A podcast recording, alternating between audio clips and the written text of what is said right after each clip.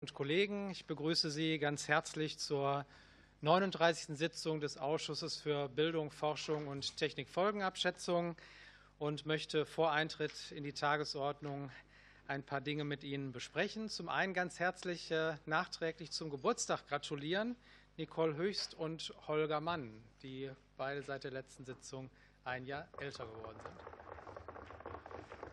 Herzlichen Glückwunsch nachträglich. Vor Eintritt in die Tagesordnung auch noch die Mitteilung, dass es äh, in der CDU-CSU-Fraktion hier bei uns im Ausschuss einen Wechsel gegeben hat. Äh, es scheidet aus, das bisherige Mitglied Peter Bayer und Alexander Föhr wird äh, dann der neue Kollege sein, den wir sicherlich dann auch bei der nächsten Sitzung hier im Ausschuss begrüßen dürfen. Zur Strukturierung der heutigen Ausschusssitzung folgende Hinweise. Interfraktionell wurde im Vorfeld unserer Sitzung geeint, dass wir keine Tagesordnungspunkte vertagen oder absetzen, dass wir eine Reihe von Tagesordnungspunkten haben, die wir ohne Debatte zu Beginn unserer Sitzung abschließen. Das sind die Top 3, 4, 5, 7 und 8. Da werden wir dann gleich direkt abstimmen. Und wir haben eine Reihenfolge der mit Aussprache zu beratenden Tagesordnungspunkte nämlich zwei wundervolle Fachgespräche. Einmal Top 1, Expertinnen und Expertengespräch zu BNE, Bildung für nachhaltige Entwicklung. Und Top 2, Gespräch mit EFI, der Expertenkommission für Forschung und Innovation. Und wir beraten auch den Top 6, Härtefallhilfen sofort und vollständig umsetzen.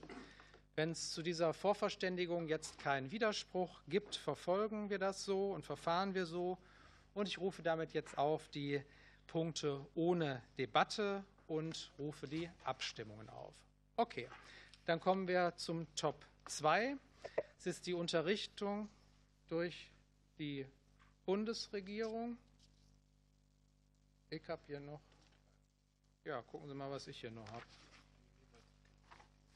Ja, genau, ich soll einmal Danke für den Hinweis, aber ich bin dazu aufgerufen, noch zu dem Gutachten zu Forschung, Innovation und technologischer Leistungsfähigkeit Deutschlands 2022 noch mal eben die zur Kenntnisnahme zu beschließen. Wir haben den zwar schon im April letzten Jahres beraten, aber da hatte er noch keine Drucksachennummer. Ist irgendjemand im Raum gegen die Kenntnisnahme dieses Gutachtens?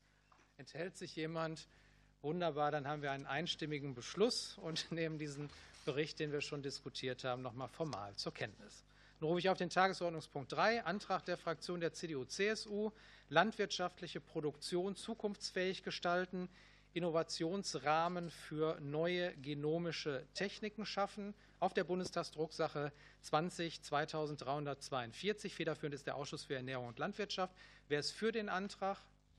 Wer stimmt dagegen? Enthält sich jemand?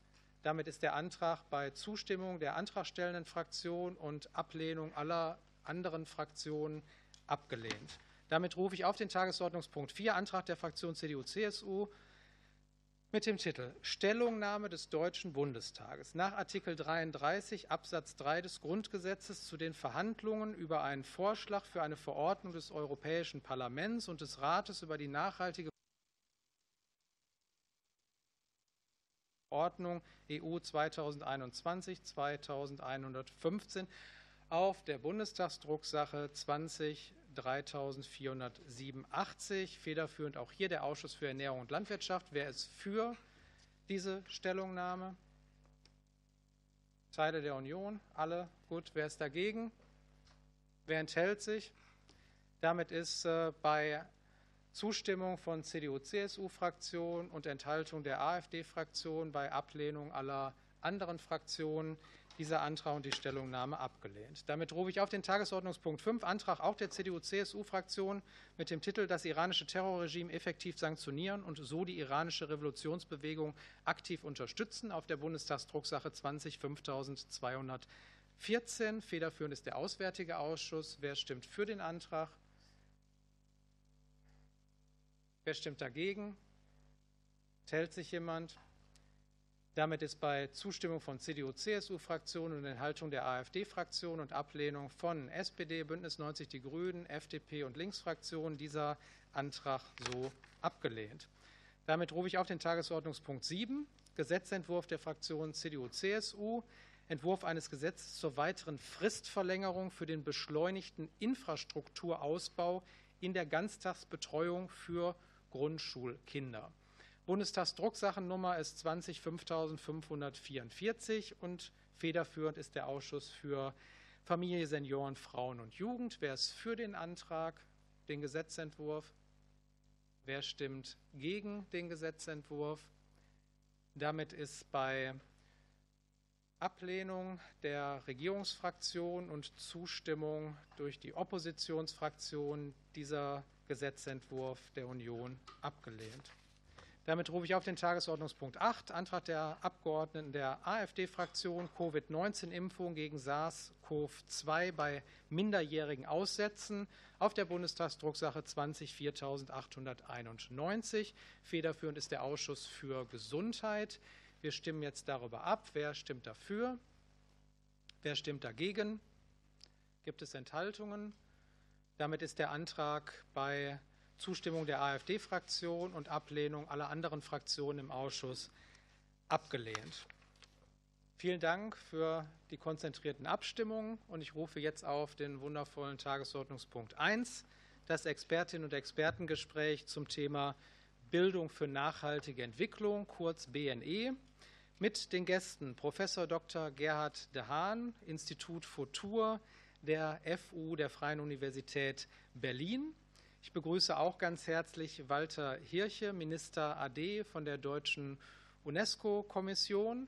Ich begrüße herzlich Lea Potrawke, äh, JUPAN, Jugendgremium der Nationalen Plattform BNE und Natascha Wegelin, Madame Moneypenny GmbH und das ist unsere Sachverständigenrunde für heute. Berichterstatterinnen und Berichterstatter aus den Fraktionen sind Kolleginnen und Kollegen Katrin Schau, Daniela Ludwig, Marlene Schönberger, Ria Schröder, Nicole Höchst und Nicole Gohlke. Zur Strukturierung des Gesprächs folgende sachdienliche Hinweise zu Beginn. Gemäß unserer interfraktionellen Gemäß unserer interfraktionellen Vereinbarung werden die Sachverständigen zu Beginn die Gelegenheit haben, ein fünfminütiges Statement abzugeben. Wir freuen uns, wenn Sie die Zeit einhalten und alles Wichtige reinpacken in die Zeit. Wir werden dann Sie in alphabetischer Reihenfolge aufrufen und die Reihenfolge der Berichterstatterinnen und Berichterstatter ergibt sich aus der Fraktionsstärke. Jeder Fraktion und dann den Sachverständigen steht das sogenannte fünf Minuten Frage-Antwort-Kontingent zur Verfügung. Das heißt, man kann fünf Minuten Fragen, aber vor allem auch dann die Antworten erhalten. Wir wollen um 11 Uhr in etwa fertig sein und unser äh, Fachgespräch wird per Wortprotokoll protokolliert. Ein paar einführende Worte für den Ausschuss. Mit Bildung für nachhaltige Entwicklung beschäftigt sich dieser wundervolle Ausschuss bereits seit 1994. Damals haben unsere Vorgängerinnen und Vorgänger gefordert, die Bundesregierung möge dem Deutschen Bundestag einmal je Legislaturperiode über ihre Bemühungen um die Umweltbildung berichten. Seit dem Jahr 2000 legt die Bundesregierung einmal pro Legislaturperiode den Bericht zur Bildung für nachhaltige Entwicklung vor. In dem aktuellen siebten Bericht werden die BNE-Aktivitäten der Bundesregierung der Länder und Länderkonferenzen sowie der Kommunen und weiterer Akteure aus dem Bereich der nachhaltigen Entwicklung von Mitte 2017 bis Mitte 2021 dargestellt. Was meint BNE? Wird man ja immer noch gefragt. BNE ermöglicht es allen Menschen, die Auswirkungen des eigenen Handelns auf die Welt zu verstehen und verantwortungsvolle, nachhaltige Entscheidungen zu treffen. BNE ist zugleich ein wichtiger Treiber für die gesamte Agenda 2030 der Vereinten Nationen. Und das unterstreicht auch die deutsche Nachhaltigkeitsstrategie, die die Förderung und Weiterentwicklung von BNE auf nationaler und internationaler Ebene betont. Ziel ist, allen Menschen zu einem zukunftsfähigen Denken und Handeln zu befähigen und damit auch die Schlüsselkompetenzen für das 21. Jahrhundert zu vermitteln. Wir freuen uns auf jeden Fall jetzt auf das Fachgespräch mit unseren vier Sachverständigen und ihre vielfältigen Perspektiven. Und als äh, erstem in der Runde rufe ich jetzt auf Professor Dr. Gerhard Dehan für das Institut Futur der FU Berlin. Ja, herzlichen Dank, Herr Vorsitzender. Danke auch für die Einladung, auch an Sie, meine Damen und Herren. Ähm, es ist schon außerordentlich wichtig, dieses Thema aufzugreifen. Sehen Sie, wir leben ja in einer, wie man sagt, Wissensgesellschaft, die von Innovationen abhängig ist. Und äh, wir haben uns auf die Fahne geschrieben, dass es um nachhaltige Entwicklung in dieser Gesellschaft gehen soll.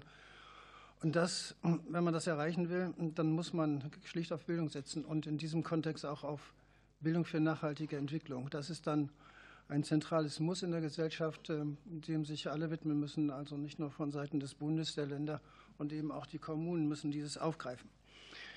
Wenn man sich nun die Entwicklung anschaut, und darüber haben wir eigentlich äh, sehr gute Sachkunde, weil wir seit 2015 ein Monitoring betreiben hier in Deutschland, was der Stand der Dinge jeweils ist, ähm, dann haben wir da inzwischen durchaus eine Entwicklung, äh, von der man sagen kann, die ist äh, an manchen Stellen sehr fortgeschritten, also in Bezug auf die ja, wichtigen ähm, Aspekten, etwa aus der, aus der Perspektive der äh, Bundesregierung, mancher Länder auch, dann kann man sagen, da ist man gar nicht so schlecht aufgestellt. Schauen wir aber genauer hin. Und das haben wir gemacht, indem wir etwa im Bildungsbereich insgesamt inzwischen 11.000 Dokumente durchgeschaut haben. Dann sieht die Situation etwas anders aus. Also auf der einen Seite kann man sagen, geht man mal die Bildungsbereiche durch. Im frühkindlichen Bereich haben wir durchaus äh, Entwicklungen, von denen man sagen kann, die ja, äh, sozusagen die äh, Bildungsanlässe, die da formuliert worden sind und die Bildungspläne weisen das mehr und mehr auf. In den Jüngeren ist das gut verankert. Im schulischen Bereich äh, kann man sagen, dass bei allen Curriculumrevisionen inzwischen in den Ländern auch das Thema aufgegriffen wird. Allerdings das ist die deutliche Schwäche. Das hat man in Präambeln, aber nicht ohne weiteres auch in den jeweiligen Curricula. Da haben wir ganz erhebliche Defizite sozusagen im Hinblick auf die, die Umsetzung. Das äh, spiegelt sich dann auch wieder in Fragen, die wir an Lehrkräfte gestellt haben, äh, wo sie die großen Defizite sehen. Dann sagen sie in aller Regel, ja, das fehlt eigentlich in den Lehrplänen. Da ist es eben noch nicht deutlich angekommen, da fehlt es äh, ganz systematisch. Auch im Hochschulbereich kann man sagen, dass äh, da noch einiges zu tun ist. Also wenn man sich die Landeshochschulgesetze anschaut, dann findet man zwar das Nachhaltigkeitsthema häufiger inzwischen adressiert, aber nur zwei Bundesländer, und das sind Bayern und Hessen, haben tatsächlich auch BNE mit äh, ähm, aufgenommen. Auch hier haben wir eine große Lücke bezogen auf das, was die Umsetzung betrifft. Schaut man sich große Studiengänge an von der Betriebswirtschaft über Biologie oder Technikwissenschaften so fehlt es dort in aller Regel auch ähm, im Hinblick darauf, dass es dort adressiert worden wäre. Nehme ich noch die berufliche Bildung mit, so kann man sagen, dass sich momentan da deutlich etwas ändert, bezogen auf die äh, Standard-Berufspositionen, ähm, die es da gibt. Inzwischen ist das dort auf.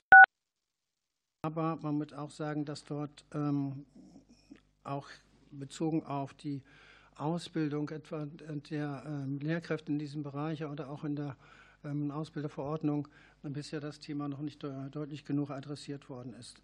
Kurz, wir haben in Bezug auf die äh, Dokumentenlage zwar an vielen Stellen inzwischen ein gewisses treibendes Moment, allerdings ist das noch viel zu wenig, was da derzeit ähm, tatsächlich dann auch umgesetzt wird. Das ist äh, schon ein größeres Problem, was wir da vergegenwärtigen müssen. Schaut man sich an, wo die großen Lücken sehen, dann stehen äh, oder zu finden sind heutzutage, dann muss man ganz deutlich sagen, die sind in Bezug auf die Ausbildung da, bezogen auf die Lehrkräfte, etwa für den schulischen Bereich. Äh, auch in der Weiterbildung ist ein großes Defizit zu sehen. Ähm, hier haben wir ähm, ganz erhebliche Lücken, die tatsächlich dann dazu führen, dass es in den Umsetzungsprozessen sehr, sehr schleppend vorangeht. Schleppen muss man deshalb sagen, weil 2007 die KMK schon mal beschlossen hat, dass Bildung für nachhaltige Entwicklung zentrales Thema sein sollte in schulischen Curricula oder auch in der Ausbildung der Lehrkräfte. Das ist ganz deutlich nicht der Fall.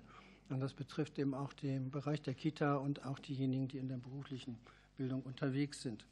Ähm, wenn man vor diesem Hintergrund einmal fragt, also wo sind äh, Anknüpfungspunkte und was wird man machen müssen in der nächsten Zeit, dann sehe ich eine große Chance darin, sich dann noch einmal der ganzen Initiativen zu, äh, zu widmen, die momentan auf der Seite des Bundes vorliegen, die Programme. Also schaut man sich etwa die qualitätsoffensive Lehrerbildung an, dann kann man da BNE viel deutlicher verankern, als es bisher der Fall ist. Oder die Exzellenzinitiative berufliche Bildung. Auch da sind erhebliche Defizite zu sehen. Oder man kann es auch in die nationale Weiterbildungsstrategie viel deutlicher verorten, als es bisher der Fall ist. Oder auch im Zukunftsvertrag Studium und Lehre. Ich will sagen, wenn man sich die hm, Papiere anschaut und Programme anschaut, die in irgendeiner Form auf Bildung setzen, dann müsste man dort ganz deutlich äh, stärker das adressieren. Wichtig ist auch, wir haben ja einen nationalen Aktionsplan äh, entwickelt in einem großen Gremium mit sehr, sehr vielen Stakeholdern, dass man diesen Aktions, nationalen Aktionsplan deutlicher stützt. Da braucht man ganz klar eine Förderlinie, muss man sagen. Da sind die Ressourcen, die dort zur Verfügung gestellt werden, deutlich, deutlich, deutlich zu, ring, zu gering momentan. Und als letzten Punkt äh, möchte ich noch einmal dafür plädieren, dass äh, der Deutsche Bundestag einen neuerlichen Beschluss äh, zur Bildung für nachhaltige Entwicklung ähm, verabschiedet. Der letzte stammt aus dem Jahr 2015 und der Szenerie wäre sehr geholfen, wenn das gelingen könnte. Damit bin ich am Ende. Dankeschön. Okay, vielen Dank, äh, Herr Dehan. Nochmal als Hinweis für alle, da oben ist äh, die Zeit eingeblendet, auch zur eigenen Orientierung. Und das gesagt, ne, käme jetzt Walter Hirche dran, Minister AD Deutsche UNESCO-Kommission. Herr Vorsitzender, meine äh, Damen und Herren, international ist überhaupt kein Zweifel daran, dass äh, Nachhaltigkeit ein immer dringlicheres Thema ist. Äh, das belegen die Entwicklungsziele 2030 und insbesondere in dem Zusammenhang das Bildungsziel 4.7. Hier gibt es eine Priorität international und das kommt darin zum Ausdruck, dass zum Beispiel der neue Global Sustainable Development Report, der im Herbst des Jahres erscheinen wird, auffordern wird, äh, die Anstrengungen im Bildungsbereich äh, zu verdoppeln. Dabei ist wichtig, dass äh, BNE neue technologische Entwicklungen, also die Digitalisierung, auch konzeptionell aufgreift und verzahnt. Die Roadmap, die die UNESCO für BNE 2030 vorgelegt hat, fordert die Chancen zu nutzen, als auch darüber zu reflektieren. Und das verdeutlicht auch ein, also das beim Thema Digitalisierung ein Positionspapier der nationalen Plattform. Wichtig ist noch einmal hier zu sagen, dass Deutschland in den internationalen Debatten äh, über BNE eine ganz wichtige Rolle spielt. Nicht ohne Grund war Berlin 2021 Austragungsort der internationalen Auftaktveranstaltung und alle Mitgliedstaaten der UNESCO haben sich die Berliner Erklärung in einer Resolution äh, zu eigen gemacht, um sicherzustellen, dass BNE ein grundlegendes Element aller Bildungssysteme äh, wird. Und äh, dabei soll mit gemeinsamem Schwerpunkt auf kognitiven Fertigkeiten einerseits und sozialen und emotionalen Lernen andererseits eine Verhaltensänderung für nachhaltige Entwicklung erreicht werden, auch für die Achtung der Menschenrechte und einen grundlegenden strukturellen und kulturellen Wandel auf Systemebene in Wirtschaft und Gesellschaft äh, fördern. Sie können sich alle äh, vorstellen, dass das in der augenblicklichen international politisch gespannten Situation ein besonders schwieriges Unterfangen ist. Insgesamt sind geeignet Betriebe, Museen, Sportvereine, Umweltungszentren oder klassische Lernorte der formalen Bildung der von der UNESCO geforderte sogenannte Whole Institution Approach, äh, der ja auch äh, in der deutschen Diskussion äh, eine wesentliche Rolle spielt, spielt eine tragende Rolle für gelebte Nachhaltigkeit vor Ort. Dazu gehört die Partizipation aller Beteiligten, Einbindung von Jugendlichen. Ich es, belasse es dabei an dieser Stelle. Die UN haben im letzten Jahr auf dem Transforming Education Summit klargemacht, dass diese Anstrengungen global erforderlich sind. Es geht also nicht nur darum, dass die Bildungseinrichtung UNESCO innerhalb der UNO äh, das macht, sondern die UN äh, selbst äh, insgesamt. Die Transformation kann nur gelingen, wenn nicht nur Zugang zu fundierten Wissen, sondern mit BNE auch für Zugang zu Handlungsorientierung und Kooperationsfähigkeit gesorgt wird. In Deutschland lässt sich aus der internationalen Sicht sagen, sind sechs Punkte festzuhalten. Die BNE ist fester Bestandteil der deutschen Nachhaltigkeitsstrategie. Die KMK hat vor, als zweites ihre Empfehlung für BNE zu aktualisieren. Es gibt nationale Auszeichnungen und den nationalen Preis BNE, den das Bundesministerium für Bildung und Forschung gemeinsam mit der Deutschen UNESCO-Kommission vergibt.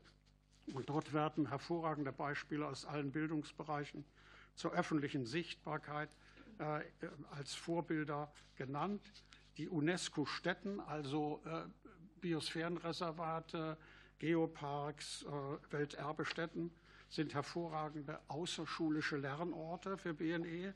Sie machen nachhaltige Entwicklung erfahrbar und schließlich zeigen die UNESCO-Projektschulen mit konkreten Praxisimpulsen, wie eine nachhaltige Schulentwicklung gelingen kann. Von Bedeutung sind dabei im Rahmen der 300 UNESCO-Projektschulen in Deutschland ca. 600 internationale Schulpartnerschaften. Aber es bedarf zusätzlicher Anstrengung. Ich will drei nennen. Um alle Menschen zu erreichen, brauchen wir starke Maßnahmen, nicht nur im formalen, sondern auch im nonformalen und informellen Bildungsbereich für BNE und eine Verzahnung mit dem formalen Bereich. Zweitens, lebenslanges Lernen ist von zentraler Bedeutung. Bei Fort- und Weiterbildung in und außerhalb des beruflichen Lebens muss BNE eine tragende Rolle spielen. Und drittens nenne ich auch die mehr internationale Zusammenarbeit. BNE beinhaltet immer auch eine globale Perspektive zu erkennen und zu verstehen. Internationale Partnerschaften sind deshalb systematisch zu fördern. Das möchte ich besonders unterstreichen, wenn an Förderprogrammen gearbeitet wird, nicht nur die Verbindung in Deutschland zu sehen, sondern auch das zu unterstützen, was die Schulen in internationale Netze stellt. Die UNESCO hat alle Weltkonferenzen in den letzten Monaten unter den Aspekt Nachhaltigkeit gestellt. Und das müssen wir aufgreifen. Und das sollte sich auch in neuen Programmen widerspiegeln. Vielen Dank, Herr Vorsitzender. Ja, danke Ihnen, Herr Hirche, und danke UNESCO für die besondere Rolle auch bei BNE. Dann rufen wir jetzt auf und freuen uns sehr auf JUPAN, das Jugendgremium der nationalen Plattform BNE. Und als Sachverständige ist hier bei uns Lea Potrawke. Dankeschön. Sehr geehrte Damen und Herren, sehr geehrter Herr Vorsitzender, ich freue mich als Vertreterin des JUPENs hier heute sprechen zu dürfen. Das JUPEN ist das Jugendgremium der nationalen Plattform BNE. Wir sind 30 junge Menschen zwischen 16 und 26 aus ganz Deutschland und ganz verschiedenen Kontexten. Uns eint die Vision, Bildung besser und zukunftsfähiger zu machen. Bildung muss Lernende allen Alters befähigen, aktiv die Zukunft zu gestalten und zu nachhaltiger Entwicklung beizutragen. Das beginnt bei der frühkindlichen Bildung und reicht über die Schule, Hochschule, Berufsausbildung bis hin zum nonformellen und informellen Lernen und dem Lernen in Kommunen. Aktuelle repräsentative Studien zeigen jedoch, dass junge Menschen weltweit aufgrund der Klimakrise und anderen globalen Problemen Zukunftsängste haben, die sich schon heute auf ihr alltägliches Leben auswirken. Sie fühlen sich von der Politik bei der Lösung dieser Probleme im Stich gelassen und vom formellen Bildungssystem nicht zur Gestaltung einer nachhaltigen Welt befähigt. Um die Ziele für nachhaltige Entwicklung bis 2030 zu erreichen, bedarf es notwendiger, bedarf es großer Veränderungen. Jede und jeder muss dabei in die Lage versetzt werden, auf individueller und struktureller Ebene Veränderungen hin zu mehr Nachhaltigkeit anzustoßen. Formelle und nonformelle Bildung muss in diesem Zusammenhang Menschen mit Wissen und Kompetenzen ausstatten, die es braucht, um Probleme zu lösen und die Welt nachhaltig zu gestalten. Gute Bildung muss an die Herausforderungen unserer Zeit und denen der Zukunft angepasst sein. Das Konzept Bildung für nachhaltige Entwicklung adressiert genau diese Ziele. Bildung für nachhaltige Entwicklung ist somit ein maßgeblicher Faktor für eine nachhaltige Entwicklung auf globaler, nationaler und lokaler Ebene. Bildung für nachhaltige Entwicklung als Schlüssel zu nachhaltigen gesellschaftlichen Veränderungen muss daher allen Menschen, jung und alt, unabhängig von ihrem sozioökonomischen Hintergrund gleichermaßen zugänglich gemacht werden. Daher fordern wir die ganzheitliche Integration von BNE in das formelle und nonformelle Bildungssystem. BNE-Themen wie Menschenrechte, Demokratie, Klimaschutz und nachhaltige Wirtschaftskonzepte müssen zentrale Bausteine in den Curricula aller Bildungsbereiche darstellen.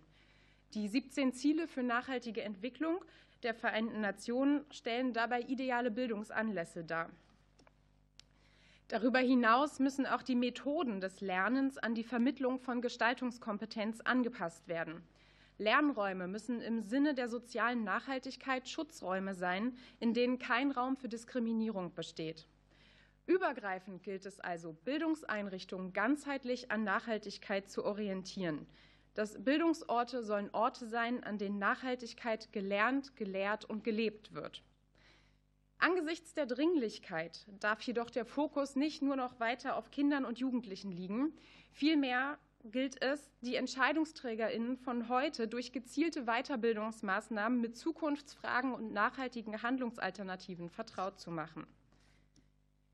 Ein weiterer wichtiger Baustein ist auch der Ausbau von Partizipationsmöglichkeiten junger Menschen Junge Menschen werden in Zukunft die Konsequenzen für heute getroffene Entscheidungen tragen. Jedoch sind sie in der Politik oft unterrepräsentiert. Wir fordern eine Stärkung von Jugendbeteiligungsmöglichkeiten. Das ist nicht nur im Sinne einer gelebten Demokratie, sondern auch gelebte BNE, da sie viele Möglichkeiten der politischen Meinungsbildung, Orientierung und Selbstwirksamkeitserfahrung bietet.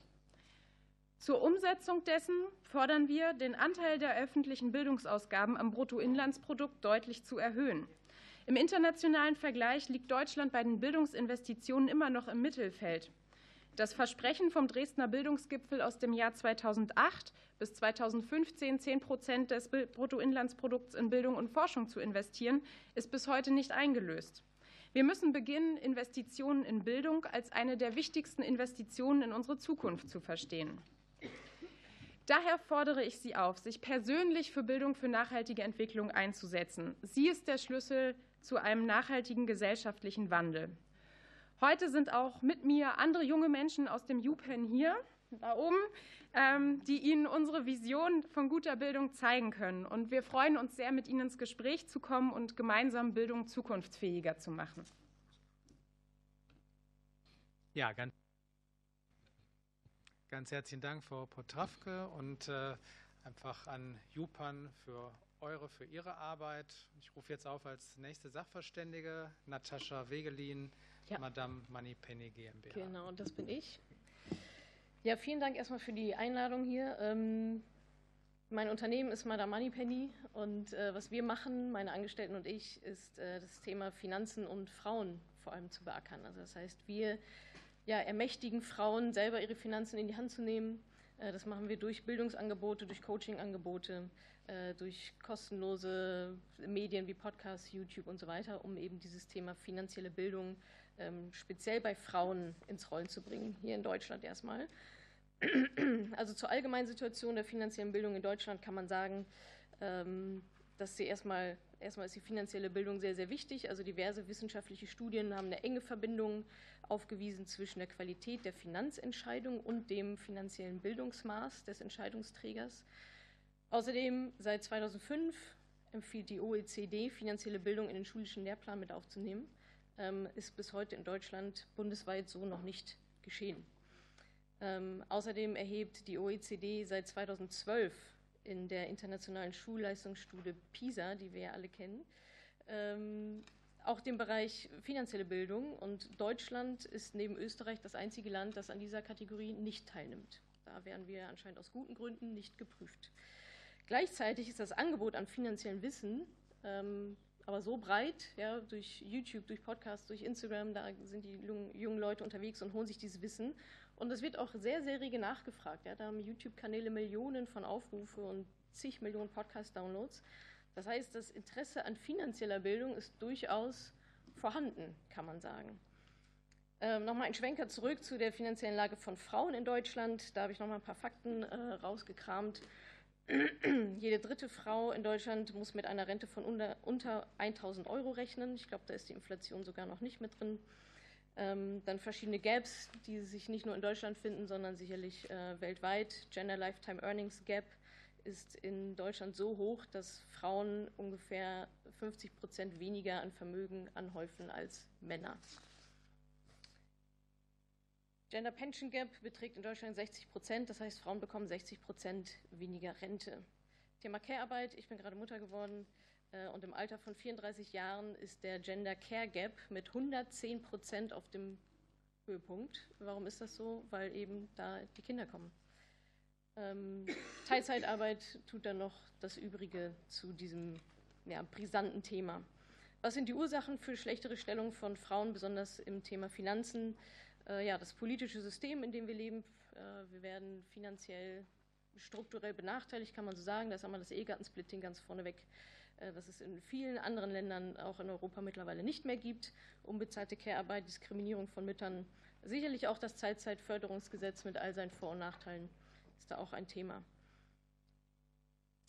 Zweite Ursache äh, ist auf jeden Fall die finanzielle Bildung von Frauen. Ich hatte schon diverse Studien äh, angesprochen. Da ist auch herausgekommen, dass Frauen in der Regel eine geringere Wahrscheinlichkeit aufweisen, die jeweiligen Fragen, anhand derer äh, die finanzielle Bildung gemessen wird, äh, korrekt zu beantworten. Das heißt, da fehlt es ganz konkret an finanzieller Bildung. Und ähm, die subjektive Selbsteinschätzung von Frauen im Bereich finanzielle Bildung ist auch schlechter. Das heißt, sie trauen sich dieses Thema nicht so richtig weit zu. Was sind die Faktoren dafür? Warum ist das so? Einmal Sozialisierung, Finanzen sind Männersache, Frauen kümmern sich um Haus, Haus und Hof. Das klingt so ein bisschen nach 50er Jahre, aber ähm, wird immer noch so gelebt. Ähm, fehlende Vorbilder, fehlende Ansprache der Industrie, ähm, natürlich auch fehlende finanzielle Bildung, die zu fehlendem Se Selbstbewusstsein auch führen, dass Frauen dieses Thema Finanzen nicht so richtig angehen und sich nicht so richtig trauen. Ja, was ist die Lösung dafür? Einmal das System, hatte ich schon angesprochen, ähm, verschiedene strukturelle Probleme, die wir da auch in Deutschland haben und eben ganz klar die finanzielle Bildung von Frauen. Also es braucht eine Aufklärung des Problems, dass Finanzen für Frauen noch mal ein bisschen was anderes sind als für Männer, äh, die aufgrund ihres Geschlechts alleine schon besser gestellt sind. Ähm, es braucht ein Problembewusstsein, es braucht eine Lösung und dann eben ja, die Umsetzung, wie die Frauen denn dann dahin kommen.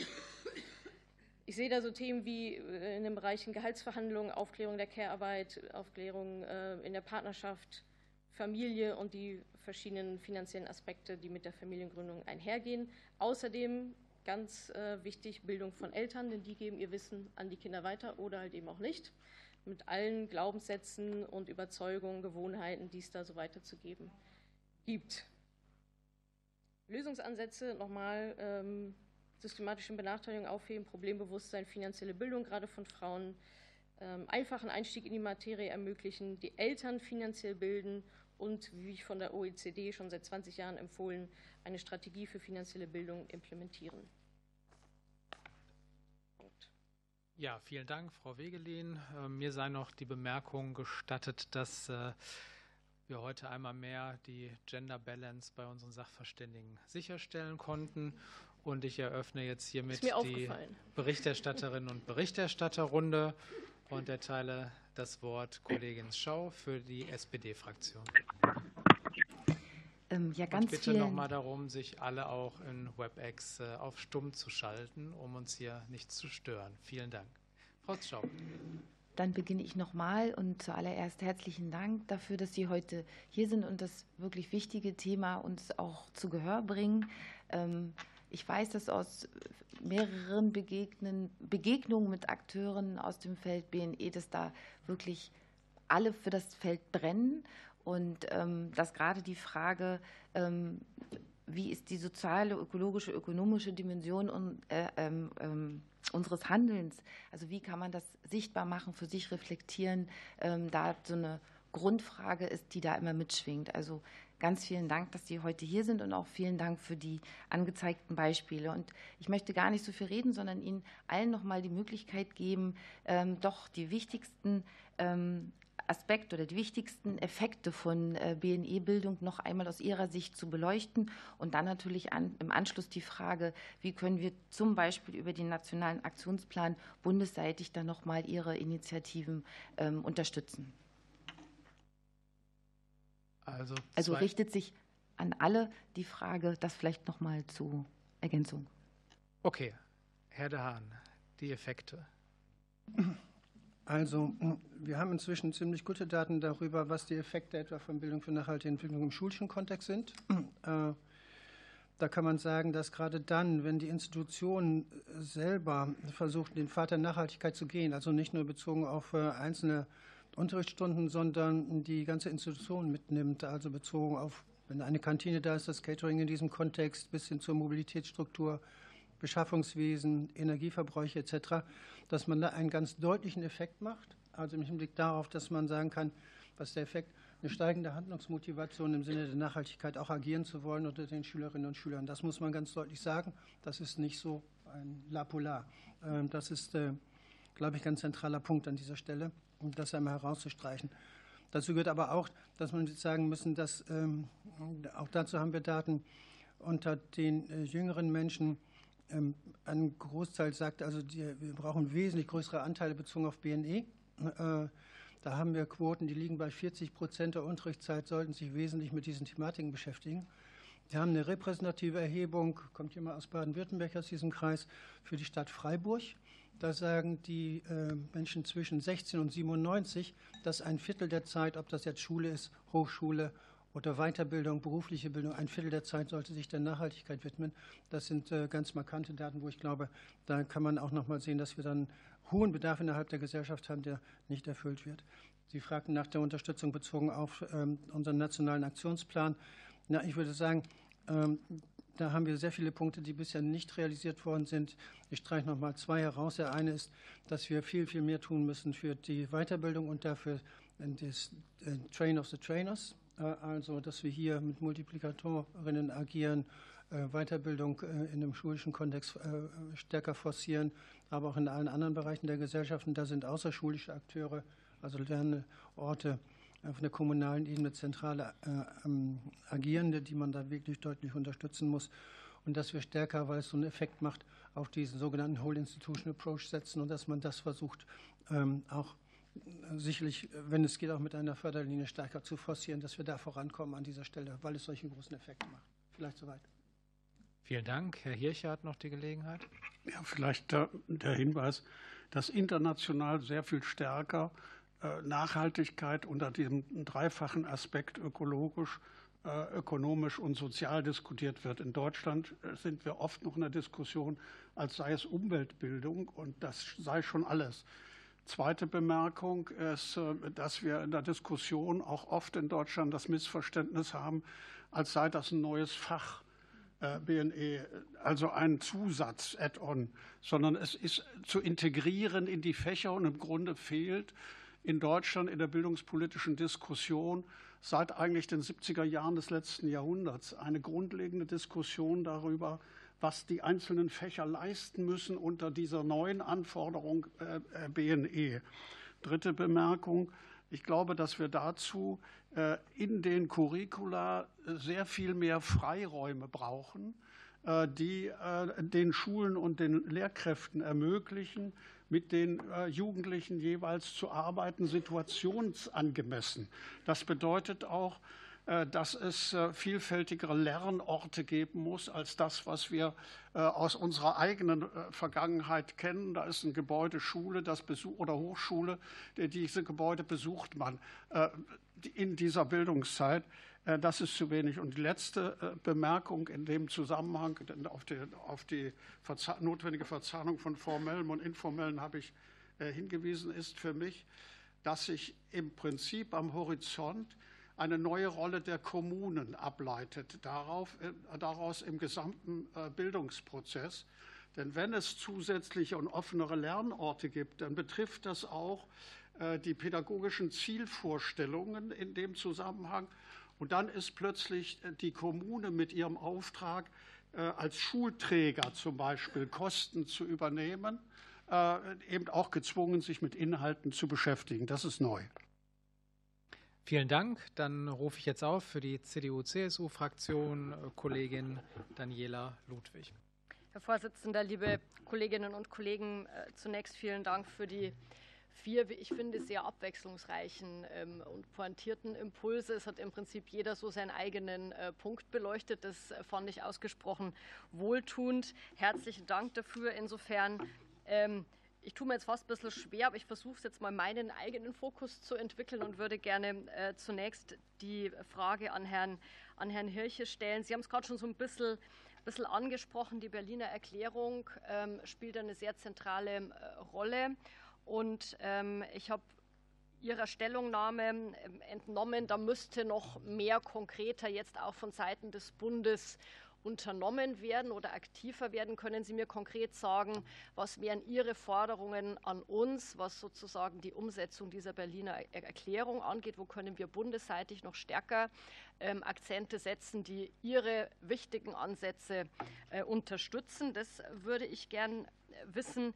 Das Zweite, Herr Vorsitzender, wenn ich, äh, wenn ich darf, ähm, die ganze Frage Internationalität.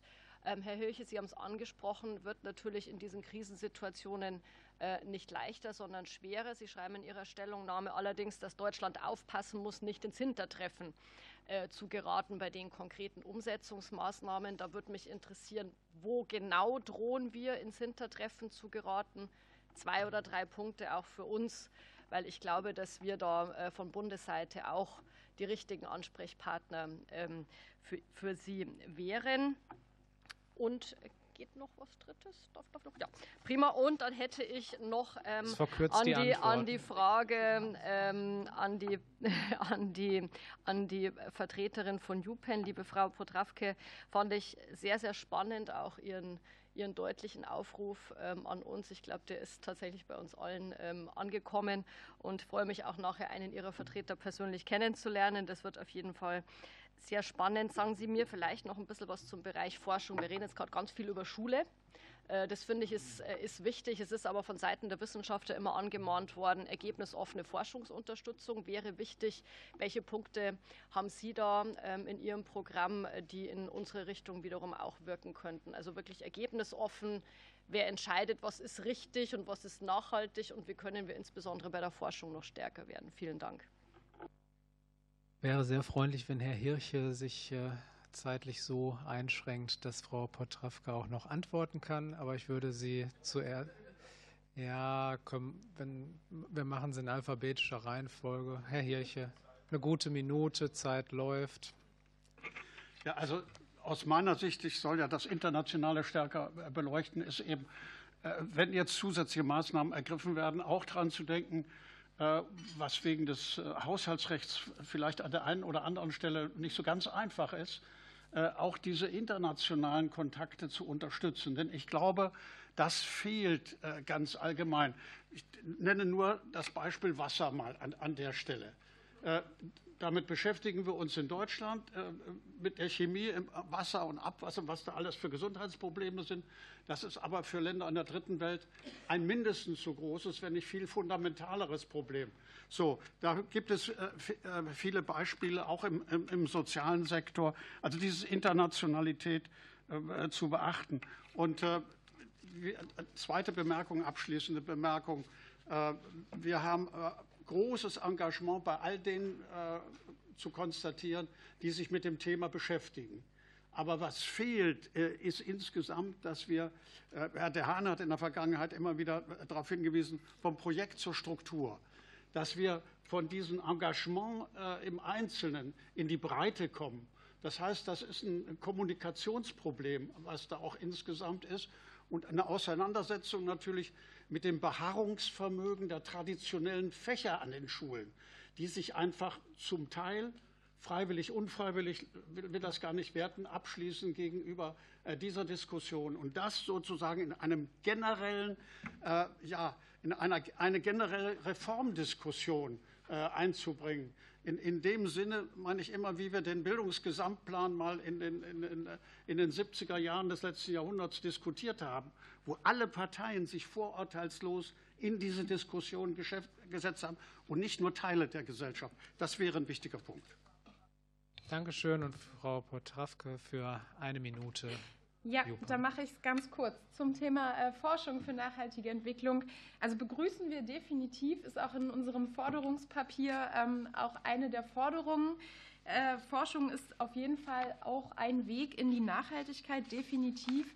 Allerdings ähm, liegt bei uns halt auch der Fokus auf der Vermittlung des Ganzen, weil es sind ja schon ganz viele Erkenntnisse da, im Sinne von pädagogischer Forschung, wie vermittle ich irgendwas oder eher auch umweltpsychologischer Forschung. Aber natürlich sind auch viele Erkenntnisse im Bereich der Nachhaltigkeit schon da.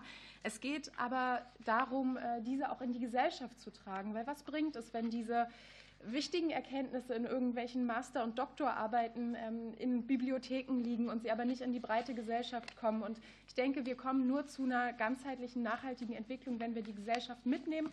Und deshalb ist eben der Fokus auf die Vermittlung und die Bildung meines Erachtens wichtig. Dankeschön. Dann rufe ich jetzt auf für Bündnis 90 Die Grünen Marlene Schönberger. Ja, vielen Dank, Herr Vorsitzender. Ähm, danke an alle Sachverständigen ähm, für Ihre wichtigen Ausführungen. Und ich freue mich total, dass wir heute über das Thema sprechen.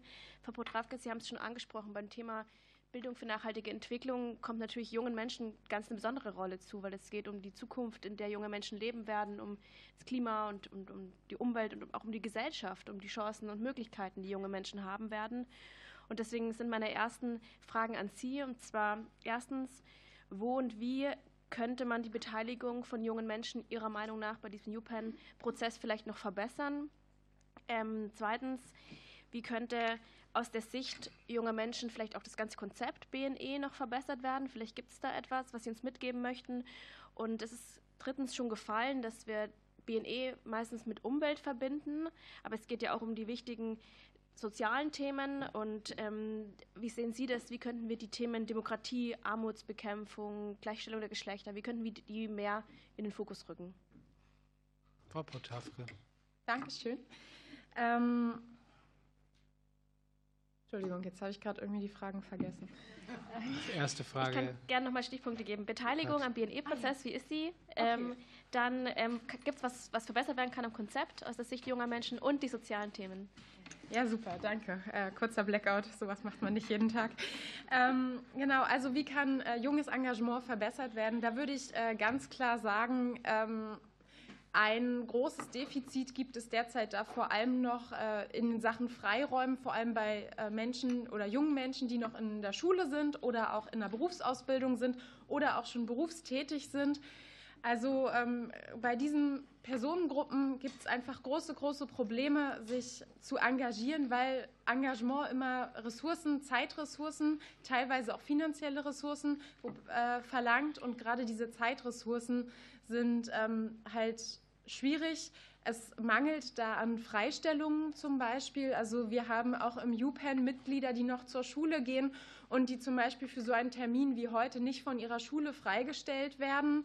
Ähm, wir haben das Problem im UPenn, dass wir keine Menschen dabei haben unter uns 30, die in der Berufsausbildung sind. Die bewerben sich auch schlichtweg nicht. Und ähm, da denke ich, ist ein super wichtiger Ansatzpunkt. Es muss, also Engagementförderung muss dadurch passieren, dass eben vielleicht auch Unternehmen dazu verpflichtet werden, junge Menschen für ihr Engagement freizustellen. Das sehe ich insbesondere halt bei Menschen in der Ausbildung oder ich selbst bin auch berufstätig und naja, Gleitzeit sei Dank, ne, kann ich mir das hier erlauben. Aber es gibt ja natürlich auch Berufe, wo man feste Arbeitszeiten hat und dadurch nicht so flexibel ist. Also ähm, würde ich tatsächlich einmal so auf diesen zeitlichen Faktor verweisen. Und ähm, dann sind es natürlich auch ähm, andere Hürden wie zum Beispiel Unterstützung. Also wir haben zum Beispiel eine sehr gute Unterstützung hauptamtlich durch die Stiftung Bildung, aber das hat nun auch nicht jedes Jugendgremium. Aber ähm, ich sage immer so gerne, kein Hauptamt, äh, kein Ehrenamt ohne Hauptamt. Es ist wichtig, dass junge Menschen begleitet werden durch ähm, auch gutes pädagogisches Personal. Und ähm, auch solche Hürden müssen abgebaut werden.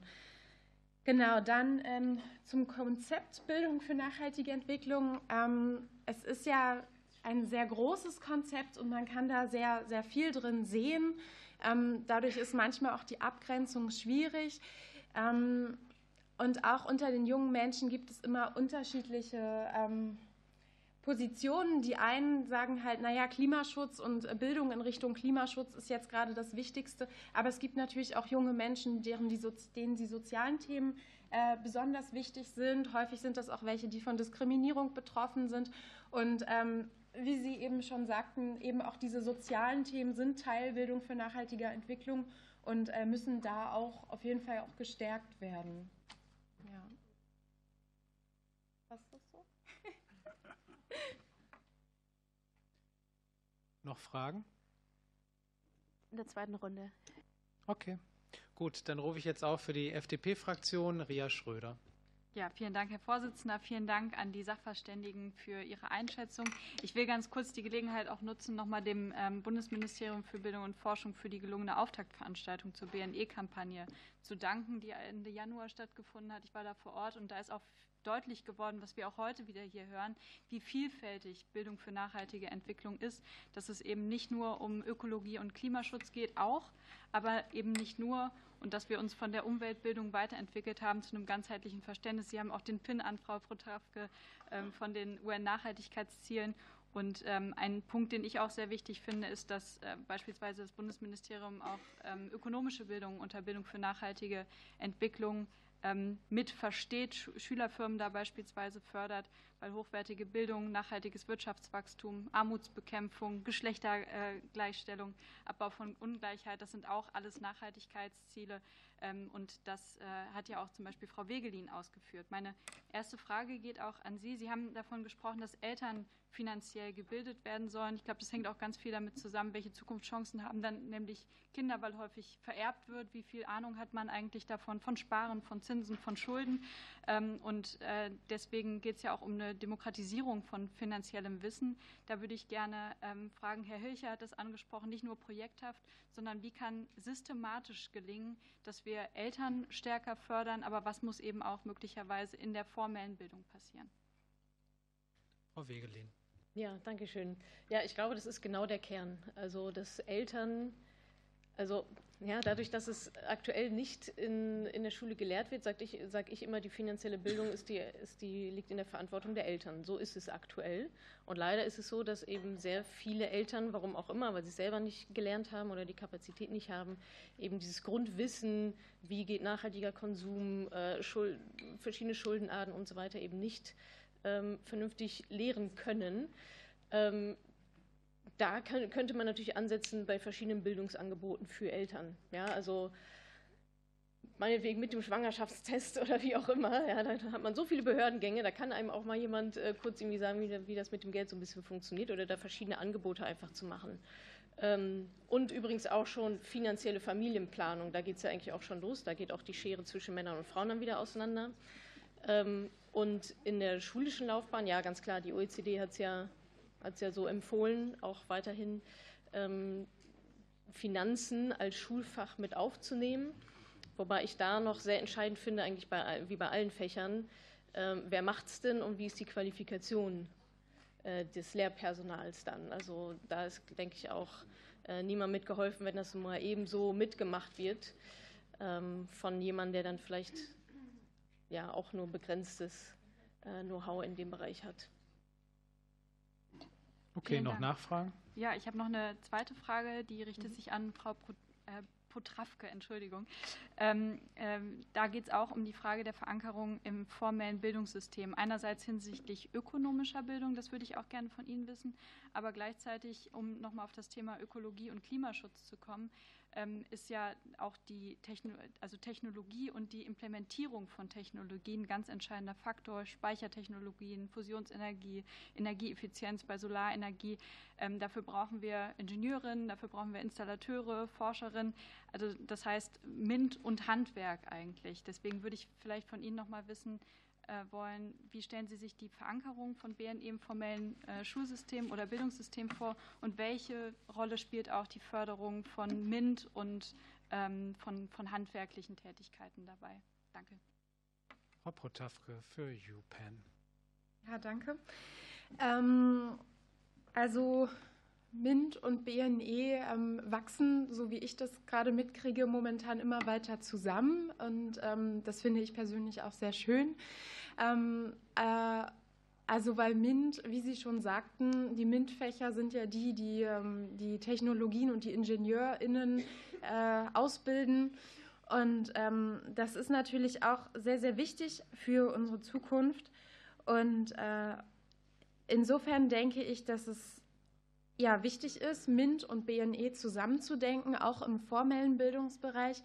Ich denke mir immer, BNE ist so ein großes Konzept, man kann letztlich zu jedem Thema BNE machen. Also ich kann ähm, in der Schule wenn wir jetzt noch in klassischen Schulfächern denken, kann ich zum Beispiel am Thema Pflanzen-BNE machen, wenn ich Biologielehrerin bin.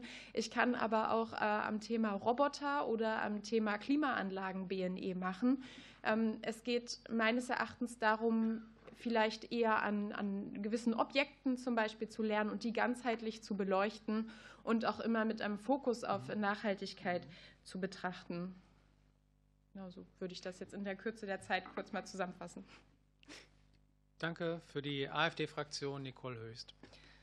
Ja, vielen Dank für das Wort. Ähm, Herr Hirche, danke, dass Sie für Ihr Lebenswerk erstmal und aus dem Sie auch heute wieder mit Berufung vorgetragen haben. Ähm, meine ersten Fragen gehen an Sie und an Herrn Professor De Haan. Ähm, hier in der ganzen Diskussion und auch bei der Lektüre äh, des, des, ganzen Konzeptes 2030 nachhaltige Entwicklung fehlt mir immer der besondere Fokus auf die Familie.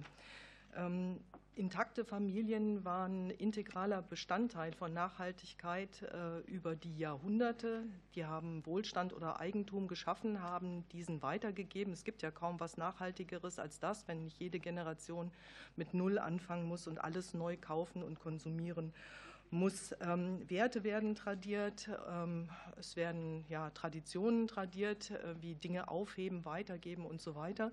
Und dennoch hat das äh, meiner Wahrnehmung nach keinen ähm, solchen Fokus in dieser Strategie, wie es das haben könnte. Meine nächste Frage geht bitte an Frau Protavke. Wir wollen doch als Konsens festhalten, dass wir alle eine gerechtere, eine saubere und eine bessere Welt wollen.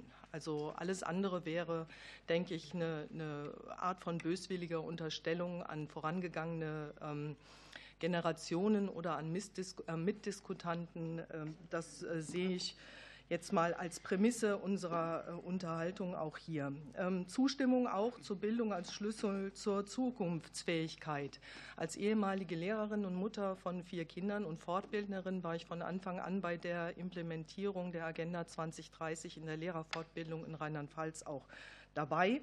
Und da haben wir festgestellt bei der Sichtung der Rahmenlehrpläne des Fächerkanons, dass wir ganz viel ja schon verankert haben in Erdkunde, in ähm, Biologie, in den MINT-Fächern, aber auch in meinen Fächern Englisch und Französisch wird das die ganze Zeit schon äh, gemacht. Ähm, natürlich muss das auch ein bisschen weg von der nur äh, ökologischen Komponente. Und gerade im Bereich Menschenrechte oder äh, Gleichstellung oder wie auch immer haben wir dort schon ganz viel vorhanden. Genauso wie das Projekt, was äh, sehr äh, teuer finanziert wird, Demokratie leben oder die Schule mit Courage und gegen Rassismus. Wie wollen Sie, haben Sie eine Strategie, wie Sie mit diesen Doppelungen umgehen wollen? Haben Sie das im Blick? Ähm, weil das ja weiterhin ein integraler Bestandteil auch von Schule sein soll. Vielen Dank. So, vier Fragen an drei Sachverständigen, zwei Minuten dreißig und es beginnt Herr Hirche. Ja, also äh, BNE soll verschiedenste Aspekte, wir haben ja das Soziale auch angesprochen, äh, mit aufnehmen. Äh, insofern äh, Toleranz und, und Menschenrechte gegenseitig, das steht im, Vordergrund. Ich sehe nicht, dass wir eine Vermittlung sozusagen eines bestimmten Gesellschaftsbildes in dem Zusammenhang haben. Aber das soll die Diskussion in Deutschland ergeben. International spielt das äh, keine zentrale Rolle. Herr De Haan. Ich weiß nicht so genau, ähm, wie Sie Familie definieren. Also wenigstens ist es so, dass man bezogen auf ähm, das Thema Zusammenhalt sagen muss, das ist eigentlich das zentrale Thema überhaupt äh, von BNE bzw. der Nachhaltigkeitsidee. Es geht ja um soziale Kohäsion, also zwischen den jetzt lebenden und den zukünftigen Generationen. Ich glaube, das ist das A und O. Ähm, in welcher Form man dieses Zusammenleben gestaltet, das muss den Menschen überlassen bleiben. Frau Potrawke. Ähm, ja, wie Sie schon gesagt haben, sind äh, Nachhaltigkeitsthemen in vielen Schulfächern durchaus schon äh, drinne. Und äh, das ist ja letztlich auch schön und das ist super. Und ähm, wir wollen auch gar nicht, dass das Rad neu erfunden wird. Ähm, wir wollen nur einfach mehr davon. Und ähm, dass äh, Nachhaltigkeitsthemen in allen Fächern, Schulfächern ankommen und äh, vor allem auch den Fokus auf die Kompetenzorientierung legen, also vor allem auch auf die Methoden legen, wie Themen vermittelt werden und äh, welche Kompetenzen dabei bei den Lernenden geschult werden. Ähm, konkret geht es immer um die Frage, ja, wie gestalte ich denn nun die Welt mit, mit diesem Wissen, was ich hier gerade in der Schule bekomme? Und ähm, Sie hatten auf den Geografieunterricht äh, verwiesen. Ähm, ja, wenn ich jetzt, da möchte ich mal das Beispiel bringen, ähm, man könnte sich jetzt Wirtschaftsströme der Welt angucken. Das macht man häufig mit so einer Atlaskarte und ähm, das ist, glaube ich, auch in der Tagesordnung in jedem Geografieunterricht. Aber es geht ja an der Stelle dann auch eben darum zu überlegen, was haben diese globalen Wirtschaftsströme denn jetzt eigentlich mit mir zu tun? Was ist gut daran? Was ist schlecht daran? Was ist nachhaltig daran? Was nicht nachhaltig daran? Und wie beeinflusst das auch mein Handeln? Wie kann ich da vielleicht auch was verändern? Ja, danke. Und diese Runde schließt ab für die Fraktion Die Linke, Nicole Gohlke. Vielen Dank, ähm, Herr Vorsitzender, und auch äh, von unserer Seite an die Sachverständigen für die Ausführungen. Ich würde auch gerne noch mal ein bisschen die soziale Dimension ähm, sozusagen in der ganzen Debatte vertiefen. BNE steht ja für den Anspruch, dass ähm, die Lernenden auch stark ihre individuellen Potenziale sozusagen für die eigene und auch die gesellschaftliche Entwicklung nutzen. Jetzt wissen wir natürlich, die sind durchaus sehr unterschiedlich vergeben und verteilt sozusagen auch durch strukturelle Diskriminierung. Also ich frage mich sozusagen, wie diskutieren Sie das oder wie adressieren Sie dieses Problem, wenn eben Nachhaltigkeitsprinzipien auch vermittelt werden, die sehr stark auch auf individuelles Verhalten abzielen und äh, sozusagen, was aber nicht gleich, also was eben nicht ähm, sozusagen ein klimaschonendes Verhalten ist ja nicht allen Menschen gleichermaßen möglich. Also wie wird das sozusagen vermittelt ähm, und äh, wie wird auch mit diesem, mit diesem sozialen Unterschied umgegangen? Und äh, meine zweite Frage wäre, wenn wir auch wissen, dass die sozialen Disparitäten im deutschen Bildungssystem besonders stark ausgeprägt sind, das wissen wir ja auch von diversen Studien, ähm, wir auch zum Beispiel von der MINT-Bildung wissen, ähm, dass da sozusagen es eine starke Konzentration auf die sogenannte höhere Schulbildung gibt, also eine starke Konzentration zum Beispiel auf Gymnasien und äh, wiederum Kinder aus benachteiligten ähm, Familien eher vernachlässigt werden. Beobachten Sie das auch für BNE und wie gehen Sie damit um oder was wären da Ihre Tipps, um das sozusagen besser machen zu können?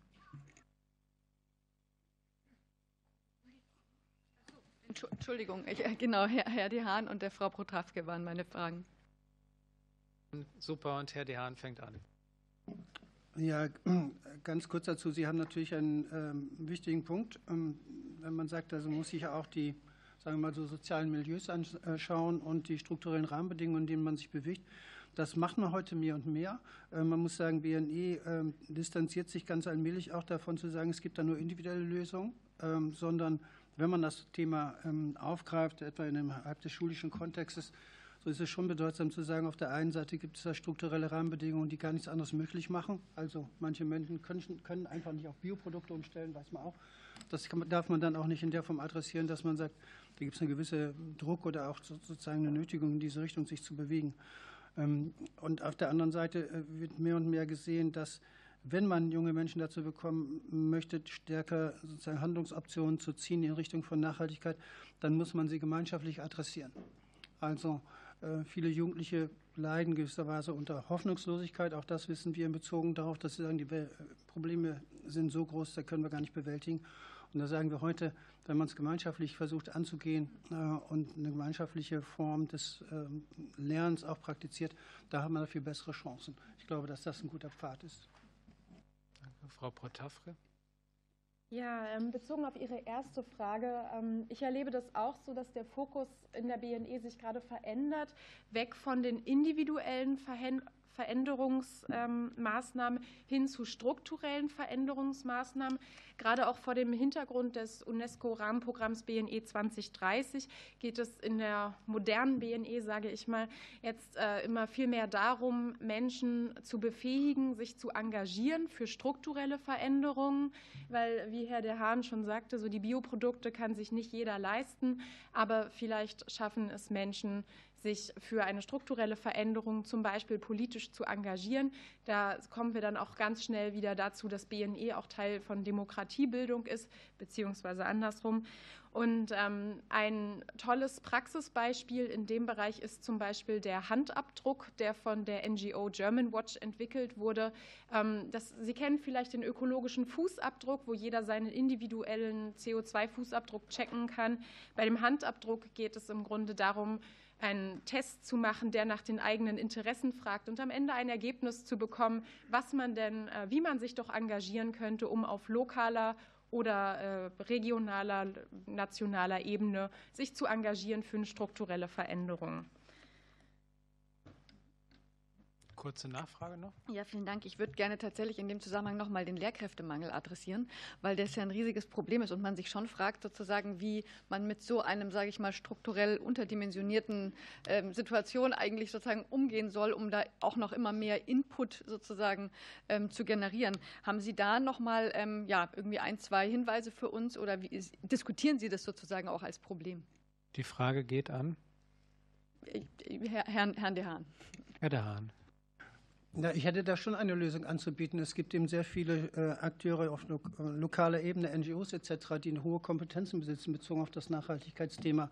Und die stärker mit einzubeziehen, halte ich für eine zentrale Aufgabe. Es gibt ja auch Kontakte zwischen solchen Umweltzentren oder solchen, die sich um äh, entwicklungspolitische Bildungsfragen kümmern.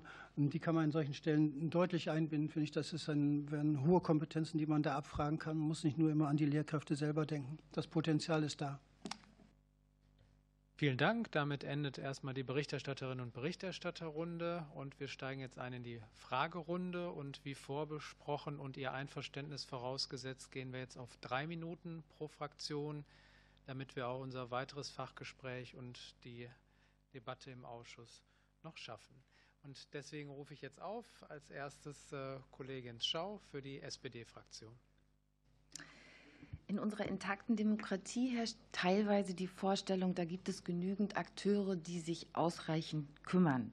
Und wir sehen aber, dass eben gerade gebraucht wird, dass es eine stärkere Koordination und eine engere Verflechtung der politischen Entscheidungsebenen gibt. Es ist mühsam und dafür Menschen zu gewinnen, die auf allen Ebenen ähm, sich engagieren, sich beteiligen, ist sehr schwer. Sie sprachen die Kommune an als zentralen Ort des Engagements und deshalb meine Frage auch an alle vier, ich hoffe, es klappt. Ähm, was ist da die Rolle von BNI oder was kann da, was, was sind die Instrumente, um das zu erreichen? Herr De Haan. Na, ich würde schon auf kommunaler Ebene ansetzen. Da gibt es sehr gute Beispiele inzwischen. Wir haben da auch ein größeres Projekt, das das BMR fördert äh, zur Bildung für nachhaltige Entwicklung in Kommunen, wo genau dieses adressiert wird, zu sagen, also man braucht eine kommunale Nachhaltigkeitsstrategie, in der das Bildungsthema zentral ist. Und da kann man eben die Akteure vor Ort gut zusammenbinden. Da gibt es einige Beispiele dafür. Das, was mir gerade im Kopf ist, ist äh, der Versuch, dieses in Freiburg umzusetzen. Gutes Vorbildkommune. Aber da klappt das ganz gut und da kann man sehr viel abschauen an der Stelle. Danke. Kirche? Vielleicht nur ein Satz. Ich äh, rege an, die guten Beispiele, die es gibt, stärker zu kommunizieren in die Öffentlichkeit, weil es auch hier wirklich, es gibt das, äh, aber es ist nicht genug bekannt. Botrafke? Ähm, genau, also ich finde es auf jeden Fall super wichtig zu betonen, dass die politischen Ebenen zusammenarbeiten sollen und müssen, denn nur so kann sich wirklich was verändern. Ich glaube, ähm, Vieles vom tatsächlichen Wandel findet auf lokaler Ebene in den Kommunen statt. Ähm, das ist ja auch ein Handlungsfeld im Bereich BNE.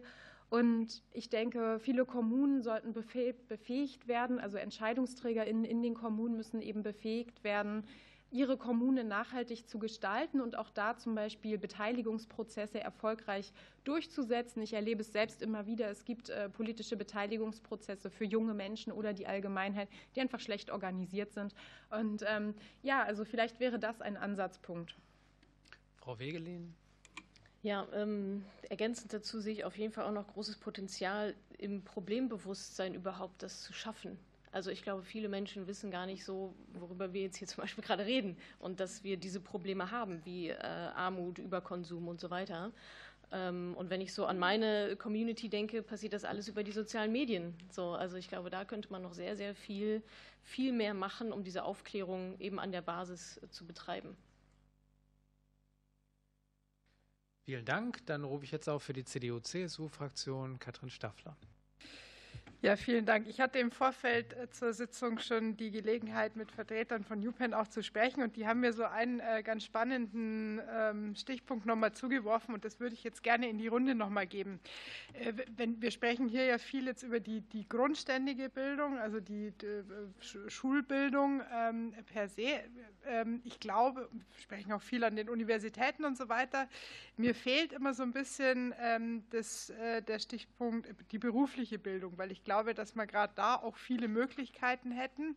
Ähm, einer von Ihnen hat es vorhin einmal als, als Stichwort ähm, mit eingeworfen. Deswegen einfach die Frage jetzt nochmal an Sie alle vier. Ähm, was für Möglichkeiten ähm, hat denn die berufliche Bildung? Wie aus Ihrer Sicht, was für eine Relevanz hätte auch die berufliche Bildung und was für Chancen können wir in der beruflichen Bildung auch ähm, in, dem, in dem Feld, über das wir sprechen, ja, erzielen? Danke. Danke. An alle vier oder? Okay, Herr De Haan. Also, man hat da ja inzwischen vorgelegt mit der Standardberufsbildposition, die das Thema Nachhaltigkeit deutlich adressiert. Und bei allen ähm, Neuüberarbeitungen von äh, solchen Berufsbildern wird das inzwischen implementiert. Ähm, das ist sozusagen schon ein guter Fortschritt, weil das eben auch einen hohen Grad an Verbindlichkeit hat. Was uns da fehlt, ist, dass in, äh, der Ausbildereignungsverordnung, dass da noch äh, nachgelegt wird, das muss man deutlich sagen, da fehlt das Thema Nachhaltigkeit bzw. BNE bisher äh, gänzlich. Zeigt eben auch, auf der einen Seite ist die Relevanz inzwischen der beruflichen Bildung erkannt und das ist auch ein wesentlicher Punkt, muss man sagen, die berufliche Bildung da zu reformieren in dieser Hinsicht. Auf der anderen Seite ist das eben noch nicht sozusagen durchgetriggert bis ans äh, Ende dessen, was man da in diesem Kontext äh, realistischerweise machen muss. Aber die Chancen sind da. Ich würde auch noch mal in diesem Zusammenhang wirklich auf Weiterbildung verweisen. Ähm, da ist noch momentan ein hohes Defizit und äh, die Weiterbildung ist ein zentrales Thema. Wenn man schnell und dynamisch vorankommen will, dann kann man nicht nur auf die Ausbildung setzen, man muss die Weiterbildung stärker adressieren. Halte ich für sehr wesentlichen Punkt, ja. Danke, Herr Hirche. Ja, Im Prinzip hat die äh, duale Ausbildung ja schon vom Wort her verschiedene Lernorte. Das heißt, Anknüpfungspunkte hier in Öffnung äh, der Dinge, die äh, auf die Betreffenden zukommen, ist vorhanden, aber bedarf da noch vieler Kernarbeit. Ich glaube, aber da läuft ein, da läuft ein Prozess, äh, der ist schon gut in Gang genommen. Ich würde mich an die letzte Bemerkung von Herrn De Haan äh, anschließen. Im Bereich Weiterbildung äh, und Erwachsenenbildung, also dort auch, wo gar keine Bildung bis jetzt oder keine ausreichende formale Bildung vorhanden ist, da anzusetzen, das ist der eigentliche Schwerpunkt.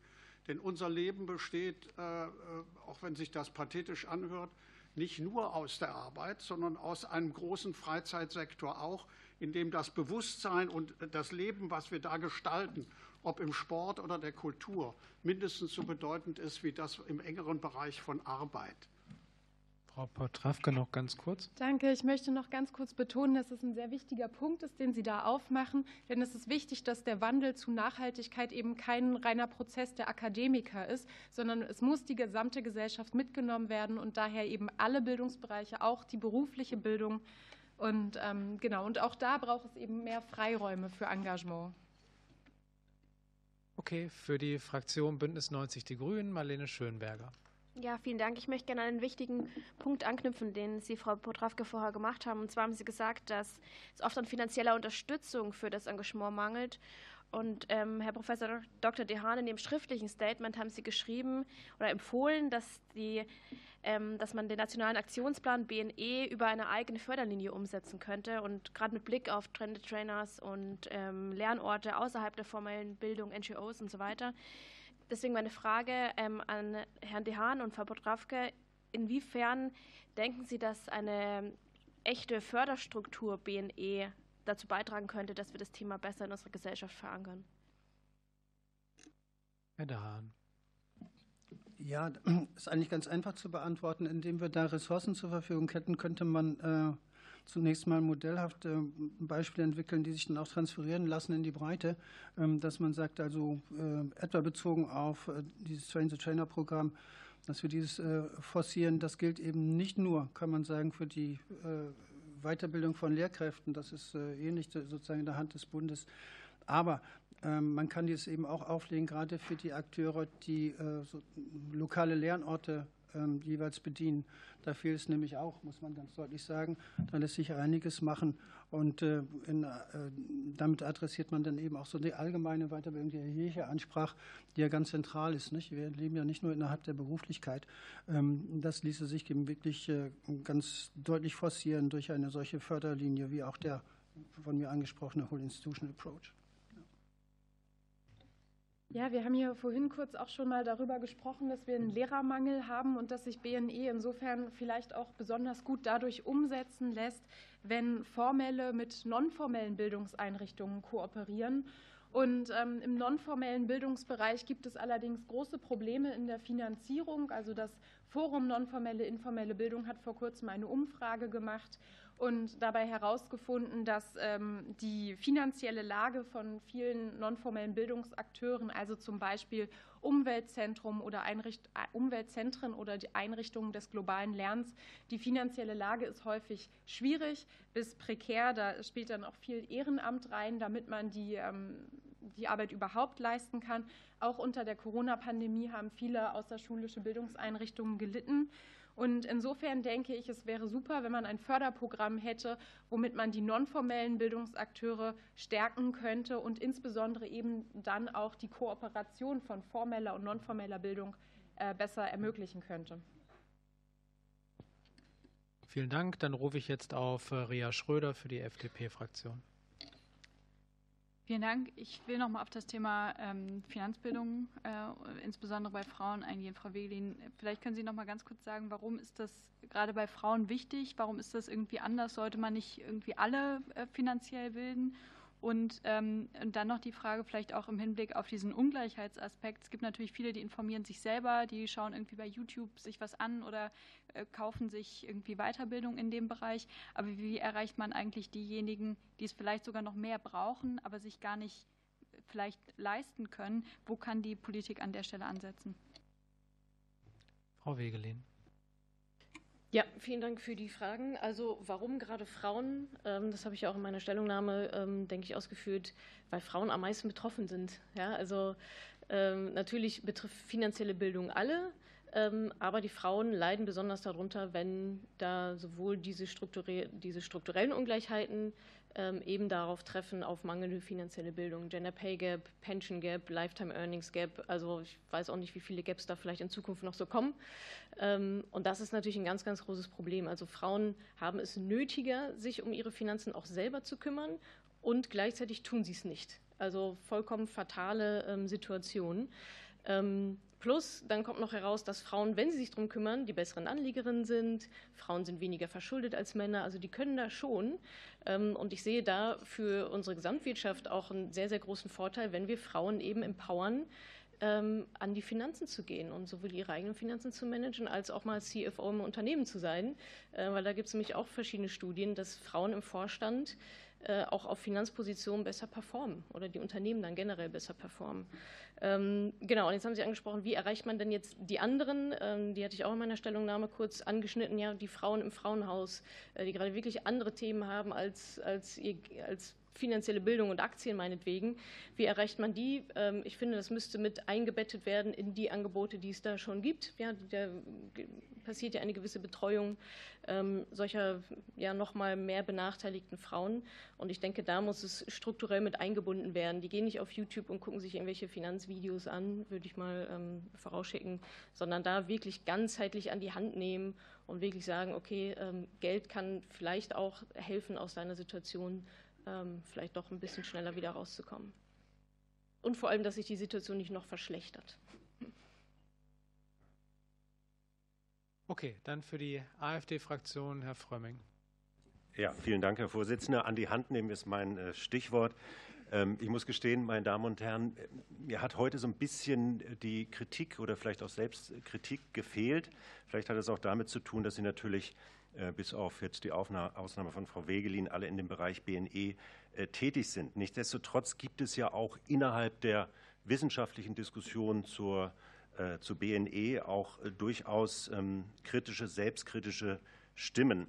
Herr Dean, ich möchte Sie fragen, was Sie sagen zu, dem, ja, zu der Feststellung Ihres Kollegen Steffen Hamburg, der an der Uni Oldenburg sich auch mit BNE beschäftigt.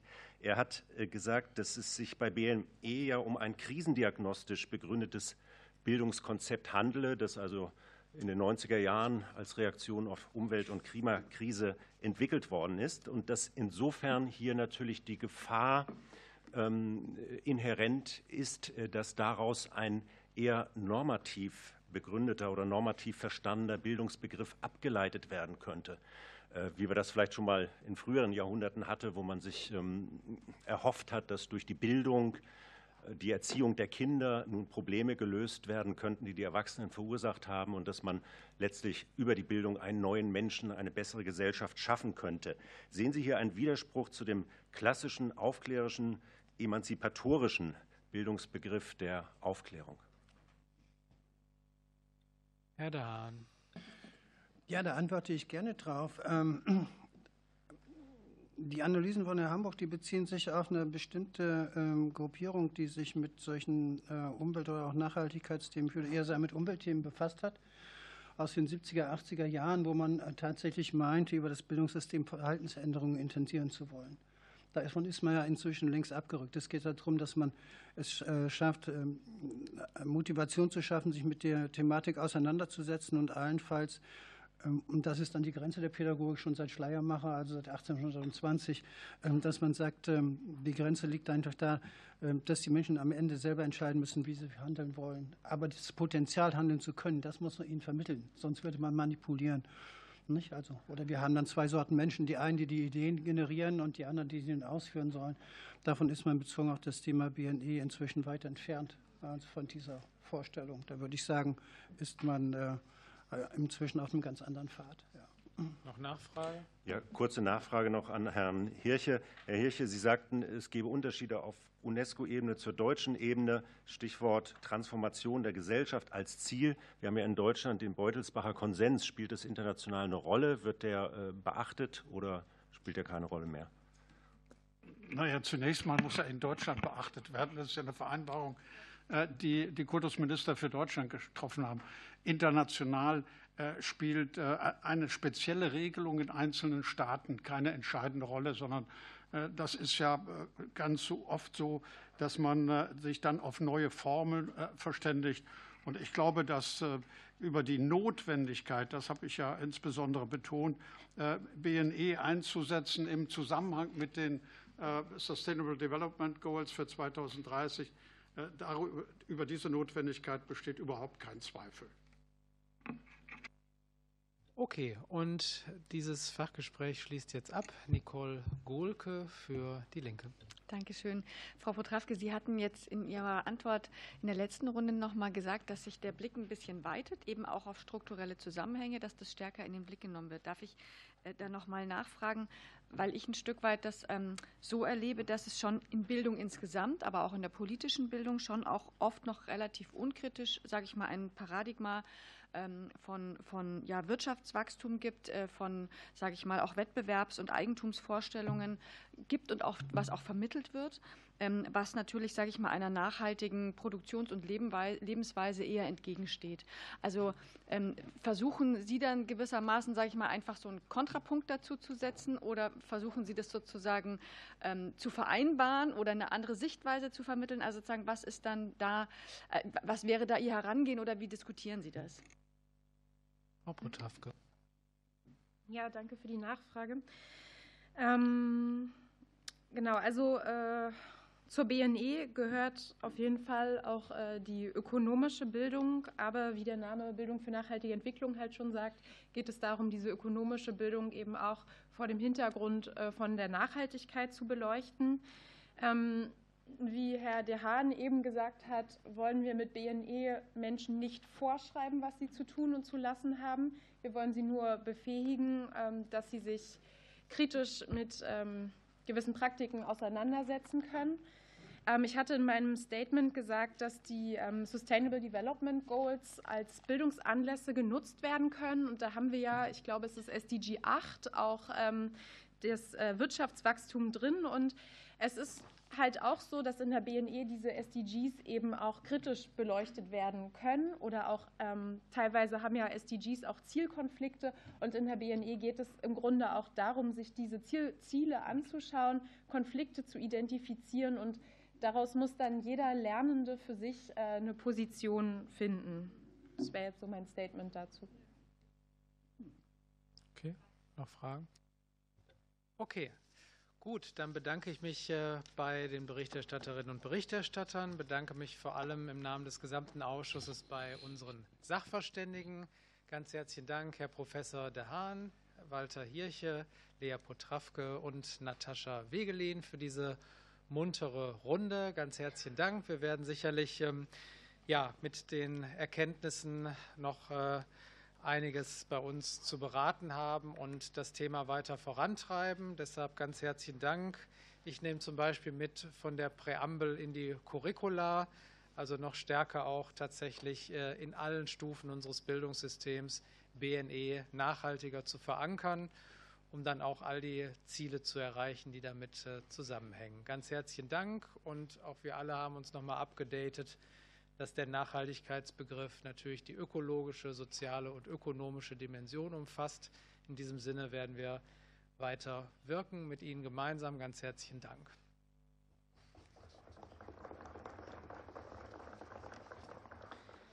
Wir haben jetzt hier eine kurze Umbaupause, aber ich möchte nicht versäumen, noch äh, jemandem zum 90. Geburtstag zu gratulieren. Ich bin gebeten worden, Jakob Maria Mierscheid noch zum 90. Geburtstag zu gratulieren. Er soll nicht nur unserem Ausschuss angehören, sondern soll auch dem Deutschen Bundestag seit 44 Jahren angehören.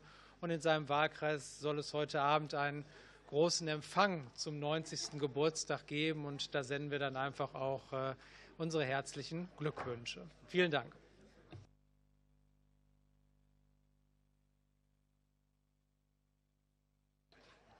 So, und wir bauen jetzt um. Die EFI-Kommission steht schon vor der Tür und wir setzen dann unsere Beratung unmittelbar fort. So, liebe Kolleginnen und Kollegen, meine sehr geehrten Damen und Herren, ich äh, rufe jetzt auf den Tagesordnungspunkt 2. Das Gespräch mit der Expertenkommission Forschung und Innovation EFI zur Vorstellung des EFI-Gutachtens 2023 unter dem Vorsitz von Herrn Prof. Dr. Uwe Kanter.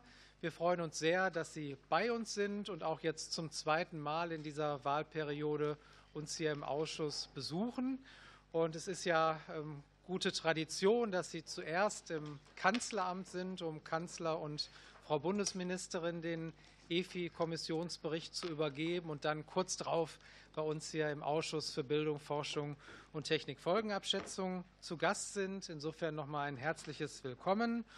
Ein paar ähm, Regieanweisungen zu Beginn des Gesprächs. Gemäß der interfraktionellen Vorvereinbarung wird Professor Kanter als Vorsitzender die Gelegenheit äh, haben, zu Beginn ein Statement für die gesamte Kommission abzuhalten. Der PowerPoint-Vortrag ist bereits eingeblendet. Wir haben dann eine Berichterstatterinnen und Berichterstatterrunde mit dem sogenannten fünf Minuten Frage-Antwort-Kontingent. Das heißt, äh, die Kolleginnen und Kollegen Abgeordneten fragen dann vier Minuten und sie können eine Minute antworten. Das war ein Scherz. Wir machen das besser. Ähm, und es können natürlich dann auch alle Mitglieder der Kommission von den Kolleginnen und Kollegen befragt werden. Die Reihenfolge richtet sich dann generell auch nach der Fraktionsstärke. Wir wollen und müssen um 12.30 Uhr in etwa fertig sein mit diesem Expertinnen- und Expertengespräch und es wird ein Wortprotokoll erstellt und während wir jetzt hier sprechen, wird ein Video aufgezeichnet und dieses Gespräch wird dann auf immer und ewig in der Mediathek des Deutschen Bundestages anzuschauen sein.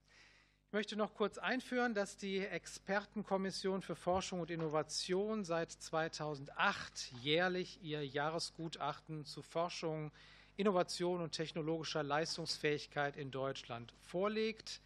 Die EFI-Kommission insgesamt aus sechs Mitgliedern besteht und EFI generell bündelt den interdisziplinären Diskurs zur Innovationsforschung nämlich die Wirtschaft, Sozial-, Ingenieur-, Naturwissenschaften, die Bildungsökonomie und die Technikvorschau. Und deshalb passen sie natürlich so hervorragend zu unserem Fachausschuss.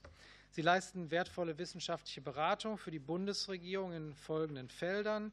Handlungsoptionen und Empfehlungen für die nationale Forschungs- und Innovationspolitik, Sie geben Darstellungen und Analysen zu Strukturen, Trends und Leistungsfähigkeit sowie Perspektiven des deutschen Forschungs- und Innovationssystems, nicht nur in der zeitlichen, sondern auch in der internationalen Dimension und im Vergleich. Und sie begutachten Schwerpunktfragen des deutschen Forschungs- und Innovationssystems. So haben Sie auch dieses Jahr uns ein Schwerpunktthema mitgebracht. Insgesamt ist auf jeden Fall Ihr Bericht immer für uns ein sehr guter Kompass für die Forschungs- und Innovations- und technologiepolitischen Debatten und Transformationsaufgaben, vor denen wir stehen. Soweit zur Einführung. Und jetzt freuen wir uns auf Ihre Einführung, Herr Professor Uwe Kanter. Sie haben das Wort.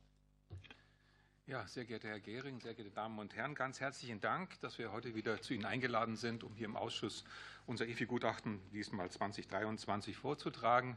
Vielen Dank auch für die freundliche Einführung. Wir merken, die Stimmung ist gut und das wird sicherlich auch so bleiben. Besser als die Lage, die Stimmung. ja, es kommt auf die Perspektive drauf an. Genau. Ähm, ich weiß nicht, ob ich die Kommissionsmitglieder vorstellen muss oder soll. die Namensschilder sind ja da. Äh, wir haben zwei neue Mitglieder seit dem letzten Jahr. Das ist Frau Kollegin Welter von der Universität in Siegen und dem Institut für Mittelstandsforschung in Bonn. Und das ist Herr Kollege Bünsdorf von der Universität Kassel. Die anderen vier Kommissionsmitglieder müssten Sie eigentlich kennen. Deswegen aus Zeitgründen würde ich verzichten, uns auch noch mal vorzustellen. Ja, das Gutachten 2023 äh, hat den üblichen Aufbau, ein A-Kapitel, drei B-Kapitel. Äh, das A-Kapitel, überschrieben mit der F&I-Politik in der Zeitenwende, beschäftigt sich im Kern damit, zu vergleichen, was die Koalitionsregierung im Koalitionsvertrag hinsichtlich der F&I-Politik aufgeschrieben hat. Das haben wir im letzten Jahr sehr gutiert fanden das gut und mit dem, was bis heute geschehen ist, was umgesetzt worden ist. Und da stellen wir an der einen oder anderen Stelle durchaus auch Defizite fest. Da hätten wir uns gewünscht, dass es weitergegangen wäre. Die Zukunftsstrategie ist gerade äh, aufgesetzt worden. Äh, sie ist gut formuliert, aber es fehlt, sage ich mal, ein bisschen was zur Governance und vielleicht ist auch das eine oder andere noch nicht ganz ausbuchstabiert. Die Dati, Sie kennen die Geschichte der Dati, das Konzept steht noch nicht, obwohl der Transfer ja so wichtig ist für Deutschland, auch für die ganzen Missionen. Die, Agentur für Sprunginnovation ist von ihren bürokratischen Fesseln noch nicht befreit. Die Datenökonomie ist noch nicht vollständig erstellt. Wir haben immer noch das Problem zwischen Datenschutz und Datennutzung. Äh, und es gibt dann auch noch ein paar Dauerbaustellen, die schon uns jahrelang beschäftigen. Digitalisierung kommt nicht richtig voran, Fachkräfteproblematik, äh, die Rahmenbedingungen für radikale Innovationen aber auch das ganze Feld der Schlüsseltechnologien hatten wir letztes Jahr ja ein langes Kapitel dazu. Deswegen, was ist zu tun? Es ist nicht das Geld, das fehlt unserer Ansicht nach. Es ist auch nicht die mangelnde Kompetenz und Kreativität der Wissenschaftlerinnen und Wissenschaftler, der Unternehmerinnen und Unternehmer in Deutschland. Die haben auch 765 Milliarden Euro auf der Kante. Also darum, daran liegt es überhaupt nicht. Es ist auch nicht eine Frage des politischen Willens, das glaube ich mir auch nicht, sondern wir sehen sehr zentral, dass die Governance-Struktur der FI-Politik äh, anders aufgesetzt werden muss. Deswegen schlagen wir vor, einen Regierungs- oder Zukunftsausschuss für Innovation und Transformation im Kanzleramt einzurichten. Dieser Regierungsausschuss wird durch die Ministerinnen und Minister derjenigen Ressorts äh, zusammengesetzt, die für eine bestimmte Mission, nachhaltige Mobilität zum Beispiel, dafür mit verantwortlich sind. Dort werden Strategien vereinbart, verschiedene Strategien aufeinander abgestimmt und das Ganze, sage ich mal, wird kontraktiert. Da wird nicht nur mitgezeichnet, da wird unterschrieben, dass das Ganze auch umgesetzt wird.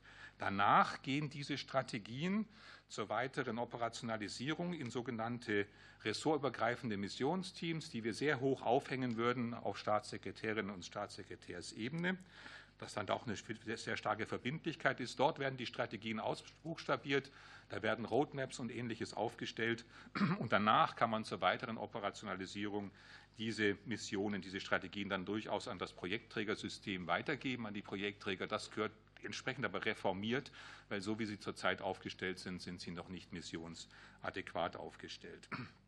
Das mit den Roadmaps auf der Folie unten hatte ich schon angesprochen.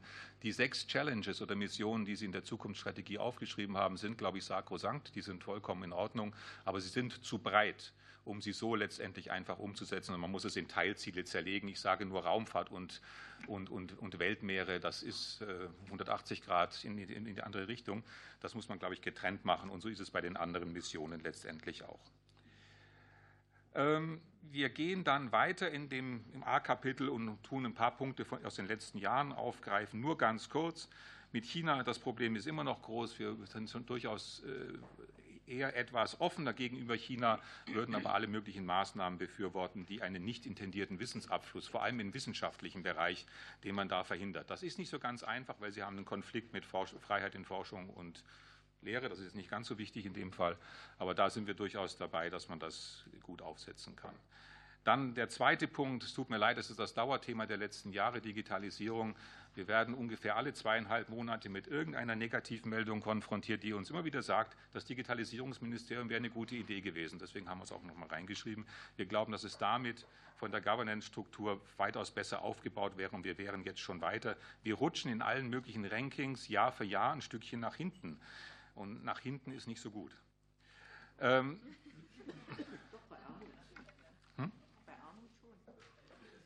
Na, jetzt müssen wir, jetzt müssen wir über die Levels reden, aber ich sage, ja, ist okay, ja, ja, ist so gut, können wir eine Diskussion noch machen. Dann haben wir, äh, hat dann doch Aufsehen erregt, haben wir, sehen wir Synergien zwischen militärischer und ziviler Forschung. Soll heißen, wir stellen fest, dass gesellschaftlich das Militär, militärische Sicherheit einen höheren Stellenwert bekommt. Das war in den letzten Jahren durchaus anders. Äh, wir sehen das und wir sehen jetzt auch, dass Budgets vergeben werden, um, das, um da auch Militärforschung aufzubauen. Und wir warnen davor, äh, Parallelstrukturen aufzubauen. In der Cybersicherheit im New Space gibt es genug äh, Forschungsbereiche, wo man zivil und militärisch zusammen sehen kann.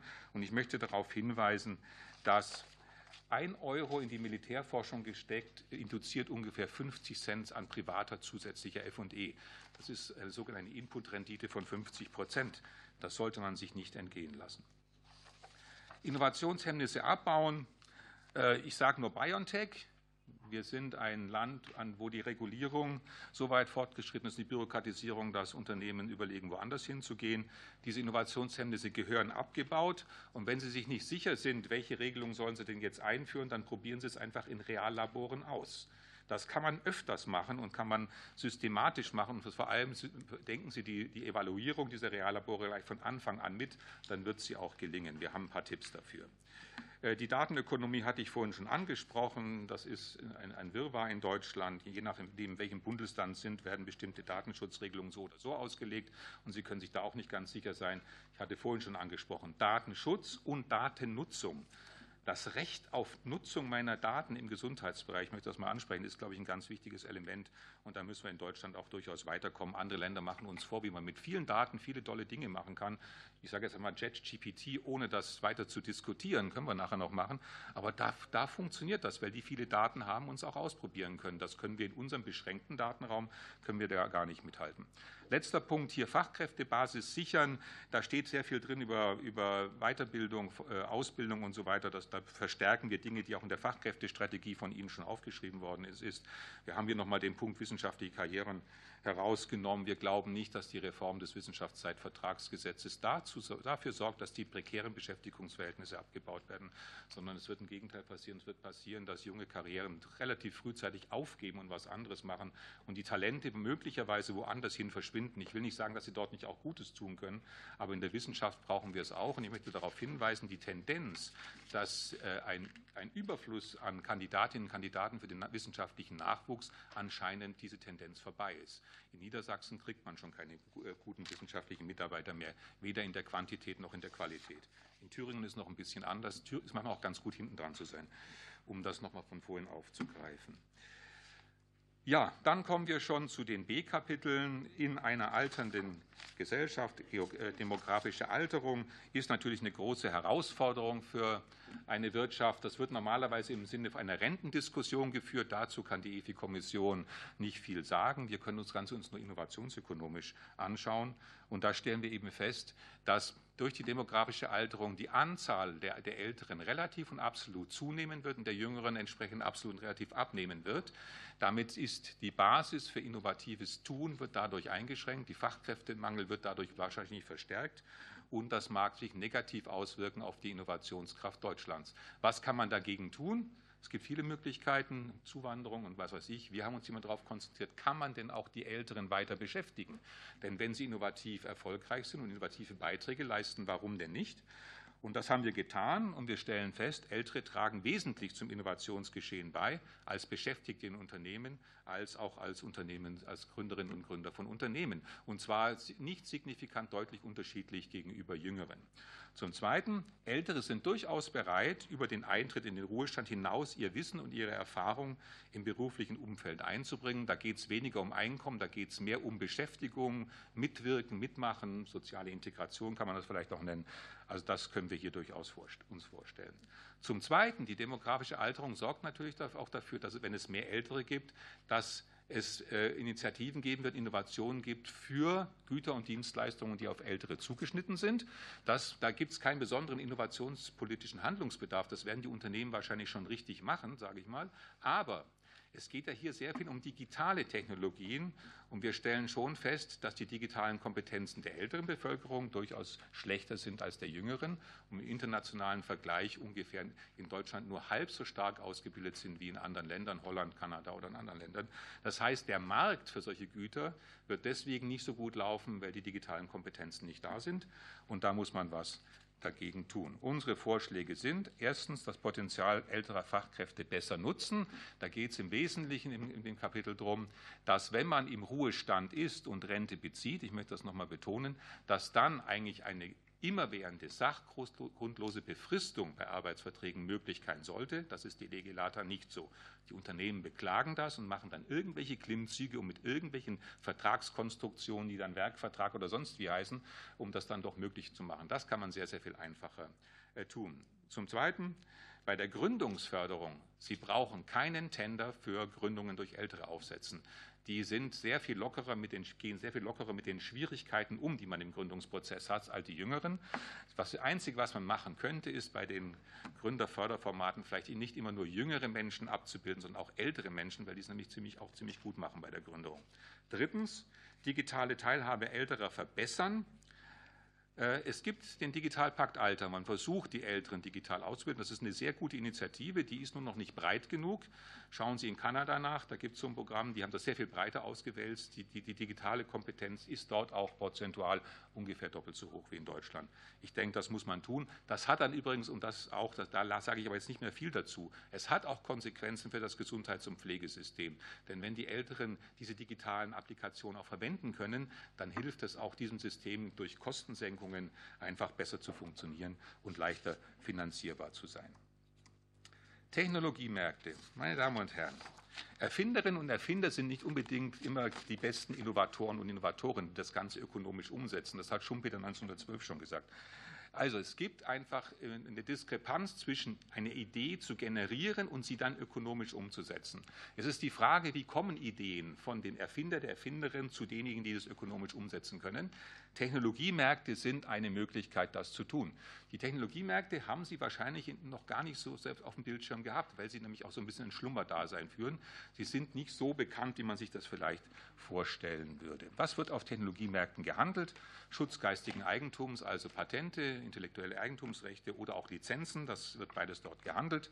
Äh, die Technologiemärkte ermöglichen eine bessere Verwertung dieser äh, intellektuellen Eigentumsrechte, weil sie an die Stelle kommen, wo sie besser ökonomisch umgesetzt werden können. Ähm, die Beteiligung deutscher Unternehmen auf den Technologiemärkten international ist eher schwach und auch eher rückläufig, wenn wir es vergleichen mit den USA zum Beispiel oder anderen Ländern wie Japan oder auch anderen europäischen Ländern. Also hier ist etwas zu tun. Wir stellen allerdings fest, steht es nicht auf der Folie, dass die Hochschulen, da komme ich nachher bei der Handlungsempfehlung nochmal drauf zu sprechen, die Hochschulen mittlerweile mehr und mehr auf den Technologiemärkten aktiv sind. Die Anzahl der Patente der Hochschulen hat sich von 2000 auf 2018 verdoppelt. Die Anzahl der Patente, die von den Hochschulen auf den Technologiemärkten gehandelt wurden, versechsfacht. Also da ist, man merkt, die Hochschulen gehen da mehr rein, was vor dem Hintergrund der Transferproblematik ein sehr, sehr gutes Zeichen ist. Die Probleme der Technologiemärkte sind, a, das sind dünne Märkte, da gibt es nicht viele Anbieter und nicht viele Nachfrager. Ein Match, einen Vertragspartner zu finden, ist nicht so einfach. Zum Zweiten, einen fairen Preis dort auszuhandeln im Sinne eines Marktwettbewerbes spielt, spielt aufgrund der, dünnen, der, der, der Dünne der Märkte, spielt da fast keine Rolle. Und die Verhandlungssituation ist sehr stark asymmetrisch. Sodass die, die potenziellen Vertragspartner möglicherweise frühzeitig ausscheiden, ein Patent verkaufen zu wollen oder eins kaufen zu wollen. Und dann kommen die Kontrakte eben nicht zustande. Und deswegen sind wahrscheinlich die Deutschen auch da relativ äh, schwach äh, fach äh, aktiv auf diesen Märkten. Was schlagen wir vor? Es gibt ja Datenbanken zu Patenten bei den Patentämtern, deren Informationsgehalt, den kann man deutlich verbessern, auch durch KI-gestützte Mechanismen. Das schlagen wir vor, dass das gemacht wird, dass man wirklich auch sehen kann, wo kann man nicht in meinen Match dann letztendlich finden. Zum Zweiten ist die Informationsbasis zu Technologiemärkten zu verbessern. Großen Unternehmen müssen Sie das nicht unbedingt beibringen, die können das, wobei sie zwar absolut mehr Patente dort handeln, aber relativ gesehen sind die Kleinen eigentlich stärker dort interessiert. Sie müssen aber besser informiert werden. Also irgendwelche äh, Beratungseinrichtungen wie Pano oder sowas könnten Sie aktivieren, um da die KMUs auch zu informieren. Drittens, und das hat mit den Hochschulen zu tun, der Technologietransfer und die Patentverwertung aus dem Forschungsbereich ist weiter zu professionalisieren und wettbewerblicher auszurichten. Letztes Kapitel, deutsche Raumfahrt zwischen Old und New Space. Der Raumfahrtsektor war bis ungefähr zum Jahr 2000 vollkommen staatlich organisiert und dominiert. Da gab es keine privaten Anbieter, äh, ein paar Ausnahmen vielleicht. Mittlerweile finden wir mehr und mehr private Aktivitäten im Raumfahrtbereich. Das Wertschöpfungspotenzial ist hoch, wird aber noch nicht richtig genutzt. Die strategische Bedeutung der Raumfahrt für die, äh, den Erhalt technologischer Souveränität ist im europäischen Bund sehr, sehr wichtig. Das ist eine kritische Infrastruktur mittlerweile, aber Sie können das nicht Deutschland alleine regeln. Sie müssen es europäisch regeln. Und die, die staatlichen Rahmenbedingungen für die Weiterentwicklung äh, der, der, Raumfahrt, äh, die halten mit der halten, die, diese Rahmenbedingungen halten mit der Entwicklung nicht wirklich Schritt. Es ist eine veraltete Raumfahrtstrategie, aber die soll ja gerade auf, neu aufgesetzt werden. Also machen Sie das. Und es fehlt auch das Weltraumgesetz. Das Weltraumgesetz, jetzt, jetzt sagt die EFI mehr Bürokratie. Darum geht es gar nicht, sondern es geht darum, mehr Sicherheit. Denn wenn ich weiß, wenn ich da hinein investiere und es passiert was, dann sagt das Weltraumgesetz, wie viel muss ich selbst haften, wann tritt der Staat ein. Also wir denken, so ein Weltraumgesetz würde auch die Investitionen etwas äh, sicherer machen. Zum Zweiten, die staatliche Nachfrage ist zu koordinieren. Anker, Staat als Ankerkunde, auch vor allem bei KMUs, würde sehr helfen, um die Entwicklung weiterzutreiben. Hier nochmal der Punkt, zivile und militärische Akteure, die Zusammenarbeit intensivieren, hatte ich vorhin schon was dazu gesagt. Und den Punkt technologische Souveränität in der Raumfahrt europäisch denken, hatte ich auch schon erwähnt. Aller, allerletzter Punkt. Sie erwarten in dem Gutachten einen C-Teil, Datenteil. Den finden Sie dort nicht mehr. Den finden Sie unter dieser URL hier, wir haben das, auf, auf, auf wir haben das äh, ins Web gestellt, das wird auch regelmäßig aktualisiert. Sie können damit auch rumspielen, das konnten Sie im Gutachten nicht, außer die Seite knicken. Jetzt können Sie auch wirklich damit rumspielen und sich bestimmte Dinge genauer anschauen. Äh, wenn Sie, Feedback von Ihrer Seite wird uns helfen, das gut weiterzuentwickeln. Ich danke Ihnen für Ihre Aufmerksamkeit. Vielen Dank, Herr Professor Kanter, als Vorsitzender der EFI-Kommission. Ähm, man kann auch ganz klassisch noch im Papierformat blättern. Und hier ist der Bericht. Äh, danke, dass Sie den so komprimiert ähm, vorgestellt haben, Ihre Analysen und Handlungsempfehlungen. Wäre ich jetzt Berichterstatter, würde ich Sie wahrscheinlich fragen nach der Governance des Zukunftsausschusses. Beim Kanzleramt. Ähm, einen Zukunftsausschuss fürs Parlament haben wir ja bereits, nämlich uns. Und in diesem Sinne würde ich jetzt die Berichterstatterinnenrunde aufrufen und starte mit Holger Mann für die SPD-Fraktion. Danke, Herr Vorsitzender, äh, und vor allen Dingen danke an die Mitglieder der EFI-Kommission für Ihren Bericht, wie Ihre Expertise. Ich freue mich, dass wir diesmal so zeitnah zusammengekommen sind hier im Ausschuss. Sie haben uns ja einen ganzen Blumenstrauß von Empfehlungen und vor allen Dingen Themen diesmal mitgegeben, auch in Differenz zum letzten. Das mag sicherlich auch nochmal an den aktuellen Entwicklungen liegen. Sie gehen ja selber auch mit Empfehlungen äh, auf die Folgen der Zeitenwende in Teilen ein die ja nicht immer ganz einfach zu handhaben sind, auch weil da widerstreitende Motive in einem schlagen im Innovationsfeld, gerade wenn man sieht, dass Sie uns Empfehlungen geben zum Thema Wissensabfluss und Schlüsseltechnologien. Das sind ja keine ganz einfachen Fragen. Nichtsdestotrotz danke dafür und auch ausgesprochenes Danke dafür, dass Sie die Missionsorientierung so betonen und auch unterstützen, wenngleich auch mit Empfehlungen beschreiben. Wir haben auch mit Interesse bis zu sagen Vergnügen gelesen, dass Sie uns Empfehlungen zur Datenökonomie machen oder zur Frage Planbarkeit von Karrierewegen in Promotions- und Postdoc-Phasen. Also wirklich spannende Berichte. Aber da die Zeit begrenzt ist und äh, mir selbst als Berichterstatter nur die eine Runde gegeben ist, will ich mit Fragen einsteigen. Äh, eine ganz kurze und ganz konkrete wurde zuletzt diskutiert, äh, ist die fehlende Technologieoffenheit, äh, ist fehlende Technologieoffenheit aus Ihrer Sicht in Deutschland ein Problem? Bitte da um eine ganz kurze, kompakte Antwort. Die zweite Frage hätte ich dann schon noch mal zur Missionsorientierung. Ein kleines Missverständnis will ich vielleicht aus dem Weg räumen. Sie haben recht, die Zukunftsfelder, wie sie beschrieben sind, sind sehr breit angelegt in der Zukunftsstrategie. Die einzelnen Missionen sollen aber daraus entwickelt werden. Es wird auch eine Aufgabe der Missionsteams sein. Und insofern, glaube ich, sind unsere Empfehlungen, das, was wir vorhaben, da auf einer Linie. Ähm, sie haben aber auch zu den Missionen empfohlen, dass dort äh, die äh, Struktur der Projektträger überdacht werden soll und äh, missionsbezogen das gebündelt werden soll. Dazu hätte ich gerne noch mal ein paar Worte von Ihnen. Sie wissen selber, wer das am besten von Ihnen beantworten kann. Und zuletzt noch eine Frage. Wie gesagt, ich habe leider nur eine Runde, wahrscheinlich an den Herrn Vorsitzenden. Ähm, Sie beschreiben ja viele Themen, Sie haben es selber erwähnt, vor allen Dingen aus ökonomischer Perspektive. Die Vielfalt in der Kommission hat gewonnen, aber äh, da sitzen, ohne Ihnen zu nahe zu treten, hauptsächlich Wirtschaftswissenschaftler. Sie haben aber vermehrt zu tun mit Themen der Demografie oder des Fachkräftemangels. Deswegen die Frage, ob Sie es auch für sinnvoll sehen, dass das Bundesforschungsministerium in Zukunft auch Expertinnen aus dem Bereich Arbeitsmarkt, äh, Ausbildungs- und Berufsforschung oder stärker soziologischer äh, Perspektive in ihren Kreis beruft. Dankeschön. Ja, danke für die Frage. Noch als Regieanweisung, wenn, Sach, äh, wenn dann Abgeordnete keine Person direkt adressieren, geht die Frage natürlich an Herrn Kanter, der wiederum dann auch an die Kolleginnen und Kollegen der Kommission weitergeben kann. Herr Kanter. Wir machen gleich eine Antwort. Alles klar, gut. Ähm, ja, Technologieoffenheit.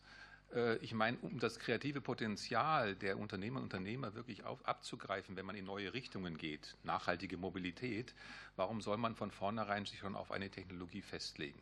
Das kann man doch sehr viel breiter machen. Da kann man doch verschiedene Möglichkeiten zulassen. Letztendlich kommt es ja nur darauf an, dass zu einem bestimmten Zeitpunkt die Mobilität CO2-neutral ist oder wie auch immer Sie es definieren.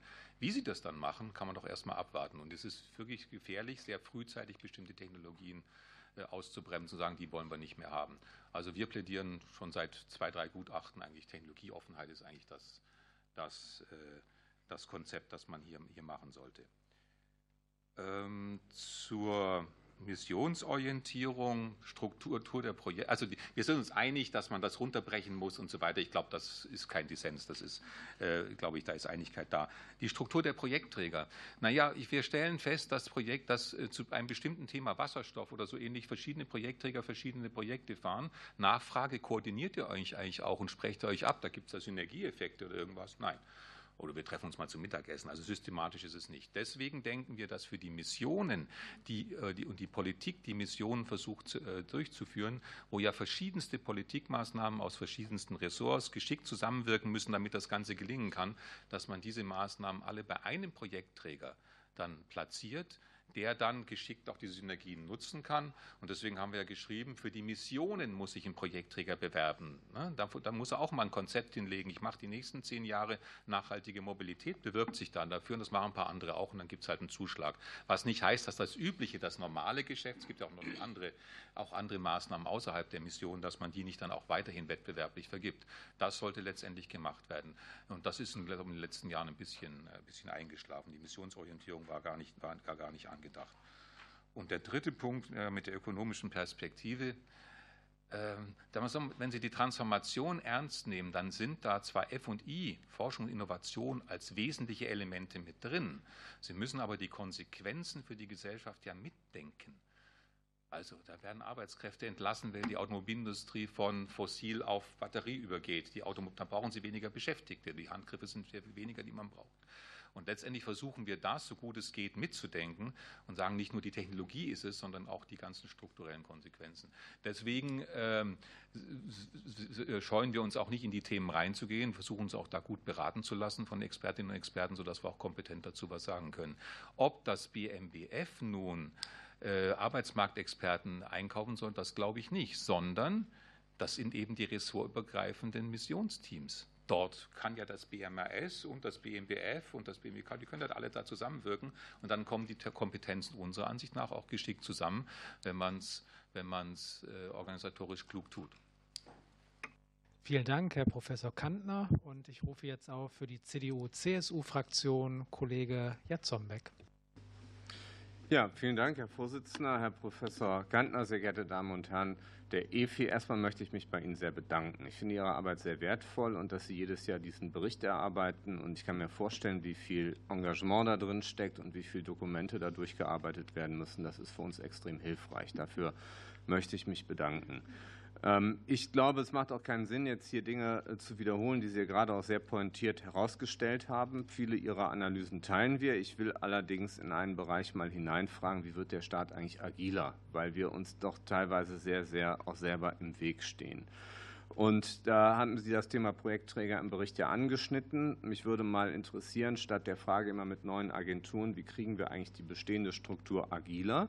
Wie kriegen wir auch die Verwaltung agiler mit all ihren Führungsebenen, die Durchlässigkeit, den Austausch mit Wirtschaft und Wissenschaft, die dann vielleicht auch mal um Digitalisierung zu machen, bräuchte man vielleicht mal Experten, die auch mal für ein Jahr oder zwei oder drei in die öffentliche Verwaltung gehen und dann noch verbunden damit, wie kriegen wir eigentlich mal Dinge außer Kraft gesetzt? Weil, wenn ich das richtig verstehe, ist dieses Deutschland-Tempo bei den LNG-Terminals im Wesentlichen ein Außerkraftsetzen von Regelungen. Ich finde, das ist eine gute Idee, mal zu überlegen, ob wir das nicht auch in anderen, in Technologie- und Forschungsbereichen machen können.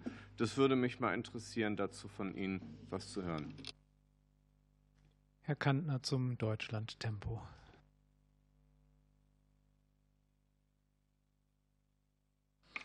Ja, äh, das Thema Agilität, das ist, agil ist ja, so, ist ja so ein Buzzword, ne? das kann man überall mal zwischendurch reinfliegen lassen, haben Sie schon vollkommen recht. Wir haben vor zwei Jahren ja was dazu geschrieben, weil, als wir die Missionsorientierung genau angeschaut haben. Und letztendlich kann man eigentlich nur empfehlen, und ich verweise mal auf das österreichische Ministerium mit den sieben Denominationen was die, die haben ja dort alle möglichen Themen, Wirtschaft, Innovation, Energie, Umwelt und vielleicht noch drei zusammengefügt. Und wir haben mit denen gesprochen, haben gefragt, was habt ihr denn gemacht, damit es zusammenwirkt? Und haben gesagt, alle Mitarbeiterinnen und Mitarbeiter haben eine Management-Schulung bekommen, ein halbes Jahr ungefähr, und haben gelernt, wie man aktiv, proaktiv, verantwortungsvoll, auch mit eigenen Entscheidungskompetenzen und Freiheiten, wie man da eigentlich agieren kann. Und das scheint zu funktionieren.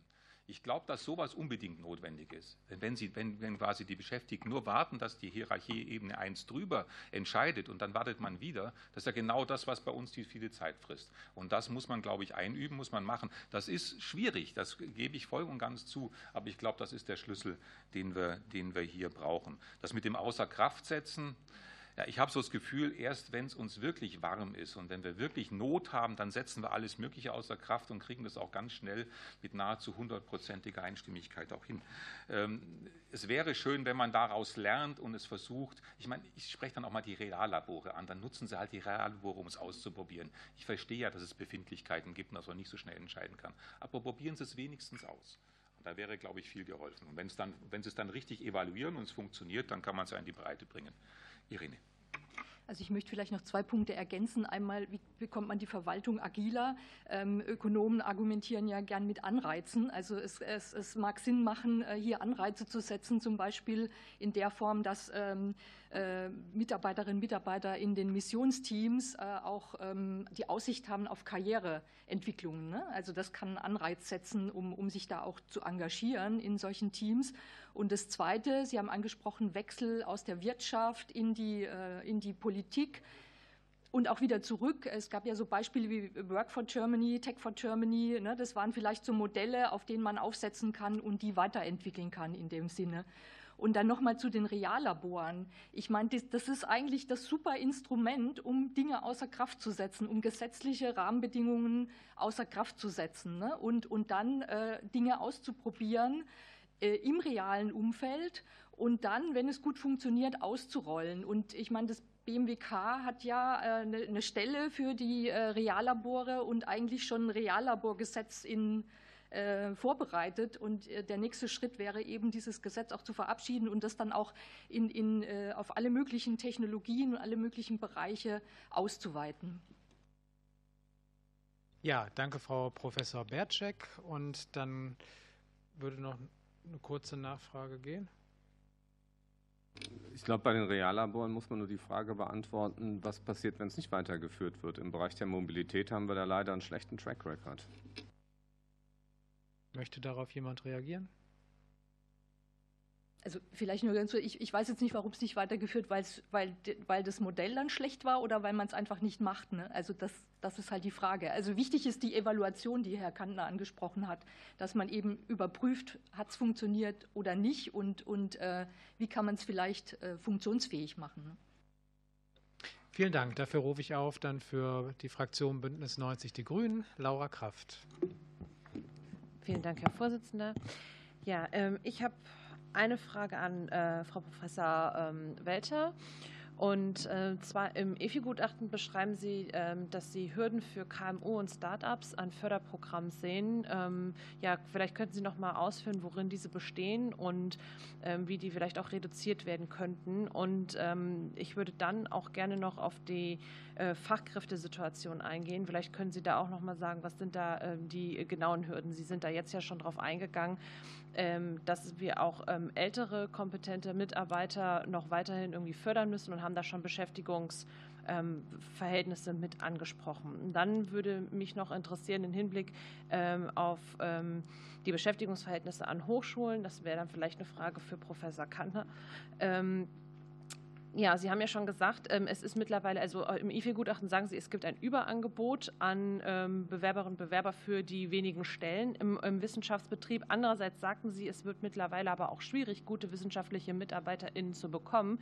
Sie haben Niedersachsen als Beispiel angefügt. Da muss ich ja fragen, was ist da vielleicht Ursache und Wirkung, möchte ich mal hier zugespitzt formulieren, ähm, weil wir müssen doch dafür sorgen, dass wir diese prekären Beschäftigungsverhältnisse eben abräumen, damit wir auch weiterhin attraktiv bleiben und eben auch kluge Köpfe ähm, anziehen, die nämlich in der Wissenschaft auch arbeiten möchten. Und da sind wir auch im internationalen Vergleich vielleicht gerade nicht mehr so attraktiv. Vielleicht könnten Sie da auch noch was zu sagen. Danke. Herr Kantner. Die Förderprogramme hatte ich mir jetzt gerade aufgeschrieben. Ja? Okay.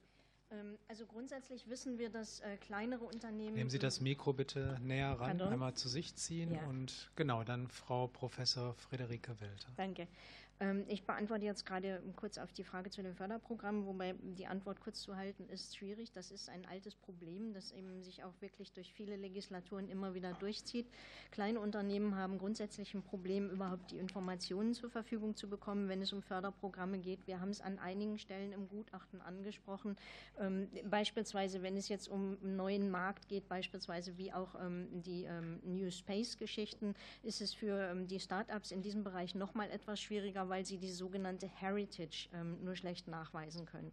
Das heißt, da müsste man überlegen, wenn man diesen Markt tatsächlich auch privatwirtschaftlich noch unterstützen möchte, wie hier eher noch Förderung ähm, ausgebreitet wird, also wie man hier noch anders fördern kann.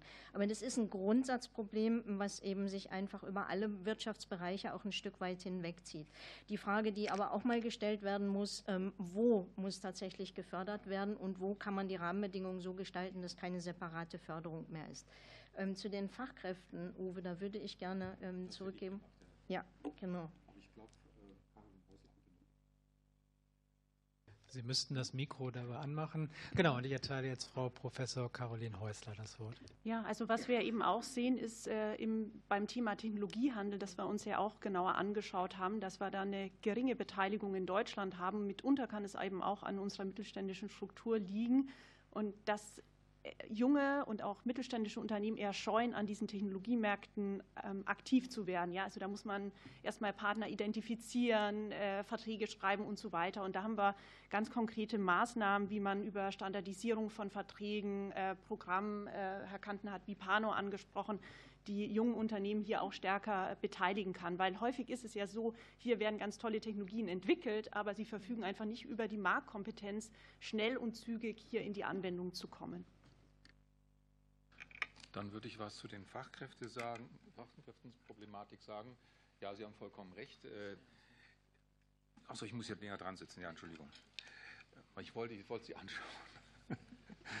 ähm, Das Problem ist, wir können das versuchen, kurzfristig zu lösen. Das, was wir jetzt gerade mit den älteren Beschäftigten vorhaben und sagen, dass sie einfach länger noch in erwerbsfähig sind, das ist etwa, wo man schnell kurzfristig versuchen kann, die Kompetenzen zu erhalten und die Innovationskraft zu erhalten.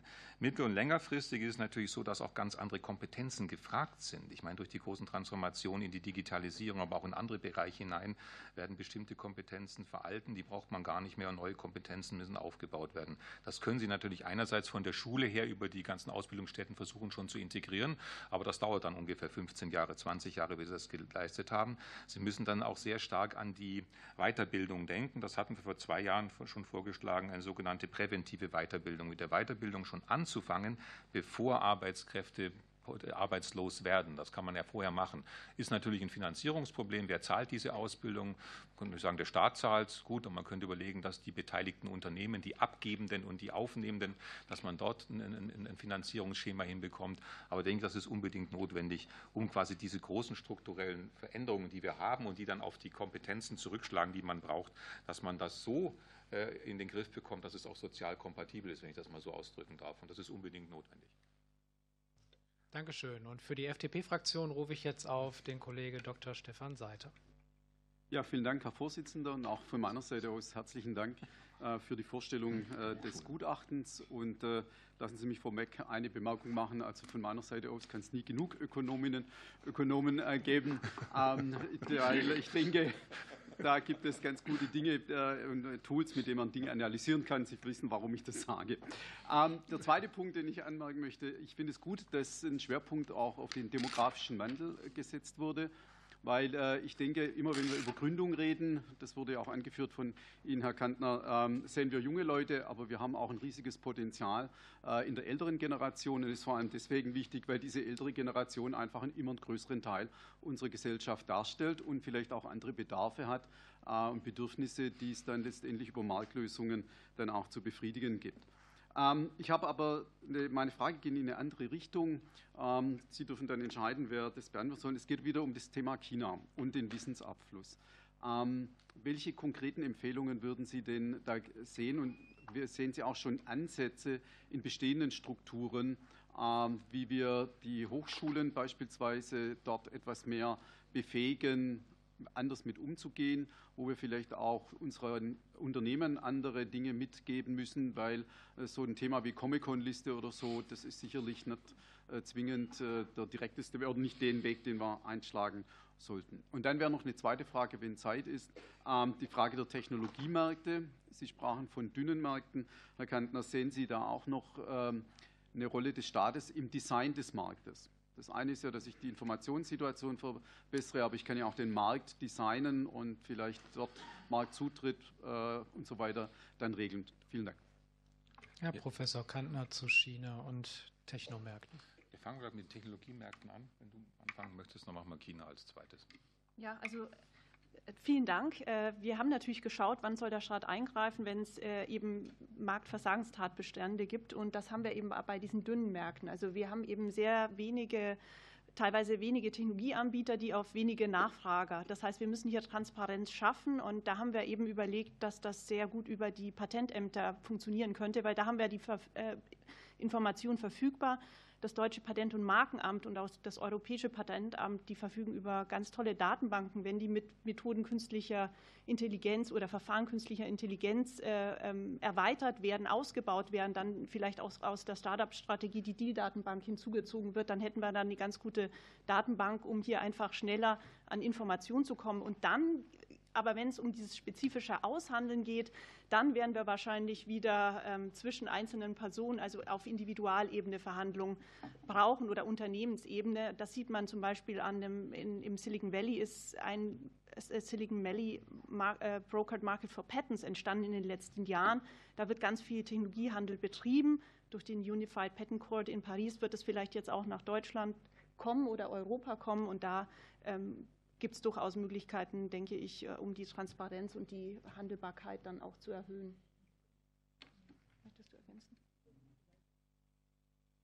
Auch da, auch ja, da Sie können, das, solange es halt nicht länger als fünf okay, Minuten dauert. Auch da gilt dieses Gerne. Argument wieder mit den Standardverträgen, was vorhin schon mal angesprochen wurde, ne? weil das eben hilft, schnell zum Ziel zu kommen. Dann vielleicht noch zu China, Herr Seiter. Die Frage war dann doch zweigespalten. Das ist der Wissenschaftsbereich und ist der wirtschaftliche, also der, der Unternehmensbereich. Ich meine, im Unternehmensbereich erstmal, wir gutieren die, die China-Strategie der Bundesregierung. Wir finden das gut, nicht auf Abgrenzung, sondern auf Diversifizierung zu setzen. Letztendlich geht es, dass man auch Bargaining-Chips in der Hand hat. Ich meine, das ist, glaube ich, das ist, glaube ich, der wesentliche Punkt, der, der hier zu sagen ist. In dem Wissenschaftsbereich ist es natürlich die Frage, wie kann, wie kann ich die Wissenschaftlerinnen und Wissenschaftler dahingehend informieren, dass sie doch vielleicht ein bisschen vorsichtiger in Projekten mit den eigenen Wissen und den Kompetenzen und den Erkenntnissen umgehen, als vielleicht, wenn ich das mit anderen Ländern mache um das mal so zu sagen. Und da haben wir uns ja vorgestellt, dass es eine zentrale Informationsstelle gibt, wo man sich beraten lassen kann. Wir würden es zentral machen, damit alle Informationen gebündelt sind und da nicht Unterschiede zwischen Norddeutschland, Süddeutschland, West- und Ostdeutschland rauskommen, sondern dass das einfach zentral gebündelt ist und dass man sich dort beraten lässt. Ich glaube, dass die Mehrheit der Kolleginnen und Kollegen durchaus sensibel sind und da schon vorsichtig genug sind. Ich glaube nicht, dass die alle tollpatschig da reinlaufen. Man muss natürlich über Dual Use aufklären, da ist sicherlich ein Aufklärungsbedarf da. Aber sagen wir mal, die Wissenschaftsfreiheit an der Stelle wirklich einzuschränken, ich glaube, der Preis wäre uns zu hoch. Ähm, Information, Schulungen und so weiter, das kann man, glaube ich, machen. Vielen Dank dafür. Ich glaube, das beschäftigt uns alle, die Awareness auf allen Ebenen in den Wissenschaftseinrichtungen diesbezüglich zu erhöhen, was den nicht intendierten Wissensabfluss angeht. Äh, mit dieser kurzen Bemerkung gebe ich dann jetzt weiter an Dr. Michael Kaufmann für die AfD-Fraktion. Ja, vielen Dank, Herr Vorsitzender. Äh, zunächst mal einen großen Dank an die äh, Kommission, die hier wieder einen sehr umfangreichen Bericht mit sehr vielen Ideen guten Ideen vorgelegt hat. Ich äh, werde ganz sicher im Laufe des jetzt folgenden Jahres äh, öfter da reinschauen, um äh, mir noch mal einige Passagen durchzulesen. Generell muss ich feststellen, nach meinem Eindruck ist im Gegensatz zum Gutachten 2022 diesmal die Kritik an der FI-Politik der Regierung deutlich schärfer formuliert. Äh, da ist von Ernüchterung, dem Fehlen eines tragfähigen Konzeptes, äh, Stichwort Dati, oder altem Wein in neuen Schläuchen, äh, Stichwort Digitalstrategie, die Rede. Eine, meine erste Frage richtet sich an Professor Kantner. Sie haben gerade jetzt hier in der Anhörung gesagt, dass Sie besonders bei, der, bei den Governance-Strukturen Defizite sehen und machen da den Vorschlag, einen Regierungsausschuss Innovation und Transformation äh, zu etablieren beim Kanzleramt. Äh, für mich klingt das ein bisschen nach Zentralisierung der ganzen Entscheidungsprozesse. Wie wollen Sie denn dann sicherstellen, dass dann noch die Freiheit von Wissenschaft und Lehre sichergestellt ist, wenn praktisch eine zentralisierte Kommission hier beim Bundeskanzleramt diese äh, diese äh, Forschungsinitiativen und Innovationsinitiativen lenkt. Äh, zweite Frage. Sie haben gerade als, also insgesamt ist es ja interessant, man muss ja, es finde ich interessant, dass Sie hier so einen Euphemismus gefunden haben, nicht intendierter Wissensabfluss nach China. Man könnte ja auch klar sagen Spionage und Technologiediebstahl. Äh, ich weiß nicht, äh, Sie haben jetzt als Lösung dafür Beratung und Schulung äh, angeregt. Muss es da nicht viel stärker, stärkere Maßnahmen bis hin zum Bundesnachrichtendienst, müssen die nicht eingesetzt werden, um da den Wissensabfluss zu verhindern? In dem Zusammenhang auch, die Sie sehen Potenzial bei der also Synergien zwischen militärischer und ziviler Forschung. Äh, das finde ich ganz in Ordnung so, aber gerade in dem Bereich ist es doch besonders sensibel. Also dort, wenn man jetzt äh, militärische und äh, zivile Forschung stärker zusammenführt, dann muss doch über dieses Sicherheitsproblem noch mal ganz besonders nachgedacht werden. Welche Vorschläge haben Sie denn dazu? Vielen Dank erstmal. Jo, und zwei Minuten Zeit für die Beantwortung. Herr Kantner. Zur Governance-Struktur. Ich glaube, wir sind uns einig, dass zur Lösung der großen äh, gesellschaftlichen Herausforderungen, nehmen wir einfach nachhaltige Mobilität einfach als Beispiel, dass dort verschiedene Ministerien verschiedene Maßnahmen ergreifen müssen, im Justizministerium, im Wirtschaftsministerium, im BMBF, und die müssen nachher zusammenwirken. Und die Vergangenheit hat gezeigt, auch bei der Hightech-Strategie 2025, dass das Zusammenwirken nicht funktioniert hat. Sonst wäre man schon weiter. Deswegen braucht man eine Lösung, wie man dieses Silo-Denken, ich will es jetzt gar nicht so despektierlich äh, betonen, aber wie man das zusammenbringt. Und unsere Idee ist die folgende. Die Ministerien, die für eine bestimmte Mission verantwortlich sind, sitzen in diesem äh, Regierungsausschuss oder Zukunftsausschuss Information und Transformation. Sie verabreden dort die Strategien. Diese Strategien, Gutachten 2021, sind technologieoffen ausgeschrieben und setzen darauf, dass die privaten Akteure in den Wissenschaftseinrichtungen, Unternehmen, dass die die Lösungen generieren. Es ist keine staatliche Produktion von Lösungen, sondern es ist eine dezentrale Organisation, natürlich mit Fördermaßnahmen. Natürlich, es muss gefördert werden. Da, da, da, da gibt es genug Marktfehler und Transformationsfehler, die man bedienen muss. Und dieser Regierungsausschuss, der legt diese Strategie fest und die Ministerien unterschreiben dafür. Und dann wird es weitergegeben in die Operationalisierung. Und das ist für uns eigentlich der, das ist für uns der, der, der, Kern dessen, wie man das umsetzen kann. Das haben wir jetzt nicht alleine erfunden. Gehen Sie nach Korea, gehen Sie nach Japan, da gibt es solche Councils. Ich würde es nicht eins zu eins übernehmen. Das ist nicht, das ist nicht Sinn und Zweck der Übung. Aber es gibt, und die sind erfolgreich und das funktioniert auch. Und deswegen glauben wir, dass das, das der richtige Schritt ist. Alternativen dazu sind gerade in der Diskussion kann ich nachher noch darauf antworten, brauchen wir jetzt nicht machen.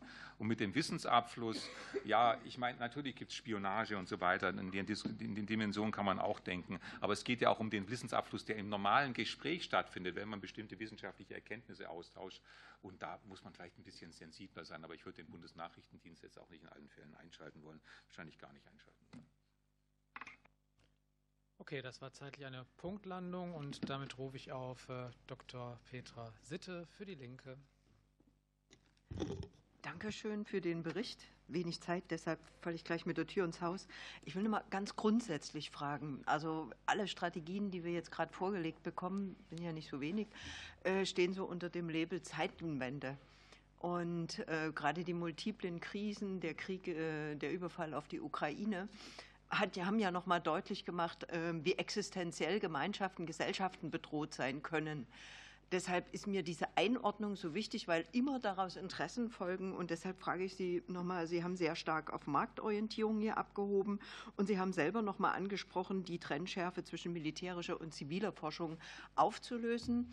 Ähm, in Ihrer Logik mag das alles richtig sein. In meiner Logik finde ich, dass dieser Gemeinwohlorientierung all das andere unter nachgeordnet sein muss. Also dass wir es unter diesem Aspekt äh, ermöglichen. Also nicht behindert, sondern ermöglichen, aber eben diese, diese unter diesem Label. Deshalb frage ich nochmal, ähm, warum haben Sie sich für diese Einordnung entschieden und nicht ausdrücklich für meine angebotene beispielsweise?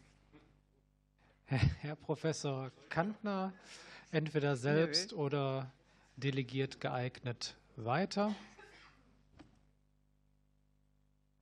Ich meine, ich, ich sehe schon, dass, dass, der Konflikt zwischen ziviler und militärischer Forschung.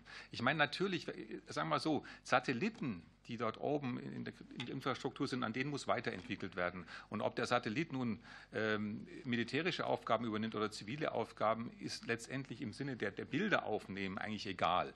Das ist ja nur die Interpretation der Bilder. Sagen wir so, da gibt es sehr viele Gemeinsamkeiten und wir können uns nicht vorstellen, dass man einen Satellit für Militärisches hat und einen zweiten Satellit für Ziviles. Die sind genau gleich aufgebaut und sind dann getrennt. Also das kann man durchaus zusammenlegen. Dass es irgendwo auf dieser diese, dieser Zusammenarbeit zwischen zivilen und militärischen irgendwo einen Punkt gibt, wo sich das scheidet, wo das Militärische dann auch geheim gehalten werden muss aus ganz bestimmten Gründen. Das diskutieren wir voll und ganz. Das, es gibt einen Punkt, wo man es trennen muss. Aber es gibt genug Bereiche, auch in der Cybersicherheit, wo man das sehr gut zusammen machen kann, weil sie würden einfach doppelte Strukturen aufbauen, die im Prinzip genau das Gleiche versuchen zu entwickeln, halt nur für unterschiedliche Anwendungsgebiete. Ähm, das ist der eine Punkt. Und das andere, die verschiedenen Strategien, Frau Sitte, ja, sehr viele Strategien sind unterwegs und die sind auch mal so, mal so aufgeschrieben, mal besser, mal schlechter. Aber die müssen, weil Sie das, das, auch das gesellschaftliche Wohl angesprochen haben, wir sind etwas enttäuscht, dass die Strategien sich zwar wechselseitig benennen, aber inhaltlich nicht korrespondieren. Das muss man enger zusammenschreiben. Also eine Start-up-Strategie muss auch bei der nachhaltigen Mobilität mit eine Rolle spielen. Eine Digitalisierungsstrategie muss überall irgendwo mitspielen. Das ist ein großes Querschnittsthema. Und quasi dieses Zusammenwirken dieser verschiedenen Strategien ist eigentlich das ist, ist, ist mit essentiell und gehört übrigens auch in diesen Regierungsausschuss rein, dass das dort äh, nahtlos quasi miteinander verstrickt wird. Und das ist eigentlich das Konzept. Ich weiß nicht, ob ich die Frage damit beantwortet habe, ich hoffe es zumindest. Ja, Herr, äh, Herr ja, Professor Guido Bünsdorf. Dankeschön. Vielleicht noch eine ganz kleine Ergänzung, weil Sie die Marktorientierung angesprochen hatten. Ähm, die Kommission befürwortet ja eine Missionsorientierung in der Forschungs- und Innovationspolitik, ähm, spricht sich dann aber dafür aus, diese Missionsorientierung in einer marktorientierten Form ähm, durchzuführen. Und da kommt, glaube ich, dieses Spannungsverhältnis von Gemeinwohl und Markt und der Kreativität der Akteure in den Märkten sehr gut zu tragen. Einerseits geht es darum, die Forschungs- und Innovationsaktivitäten an den großen gesellschaftlichen Zielen und Herausforderungen auszurichten, andererseits aber auch nicht komplett zentralistisch zu werden und eben die, ja, die Innovationskraft, die Kreativität, der, das dezentrale Wissen der Akteure aus den Augen zu verlieren. Nachfragemöglichkeit besteht? Ja, nicht dazu. Meine nächste größere Frage bringe ich in der nächsten Runde. Aber eine habe ich zu Seite 25 Fachkräftestrategie. Das haben Sie jetzt äh, quasi ähm, als Jäger und Sammler in diesem Bericht aufgeschrieben. Was mir wirklich fehlt und was auch viel zu wenig Rolle spielt, äh, wir, uns fehlen 500.000 Fachkräfte in jedem Jahr.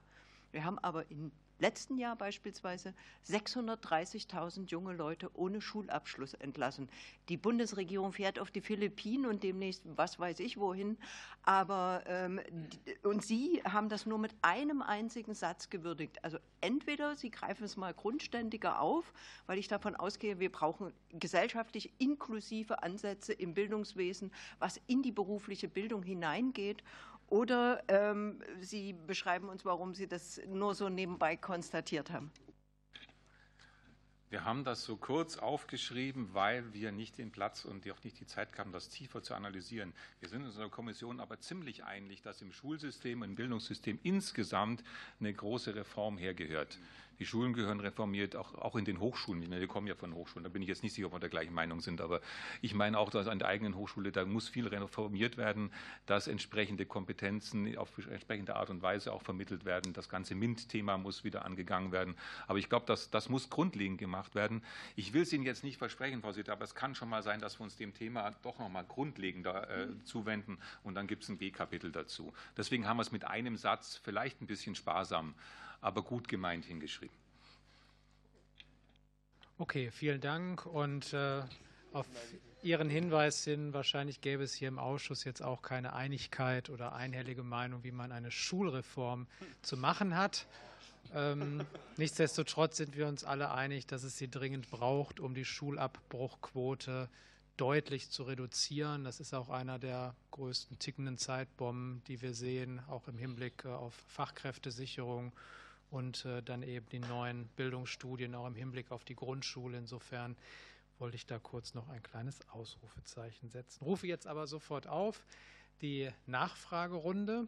Und bei der Nachfragerunde schaffen wir es durchaus auch, mit dem Fünf-Minuten-Kontingent zu arbeiten. Aber ich unterschreibe bis zu fünf Minuten. Also ist auch äh, ab, also es liegt an Ihnen, das auch zu unterschreiten, wollte ich sagen. So, und Kollege Becker beginnt für die SPD-Fraktion.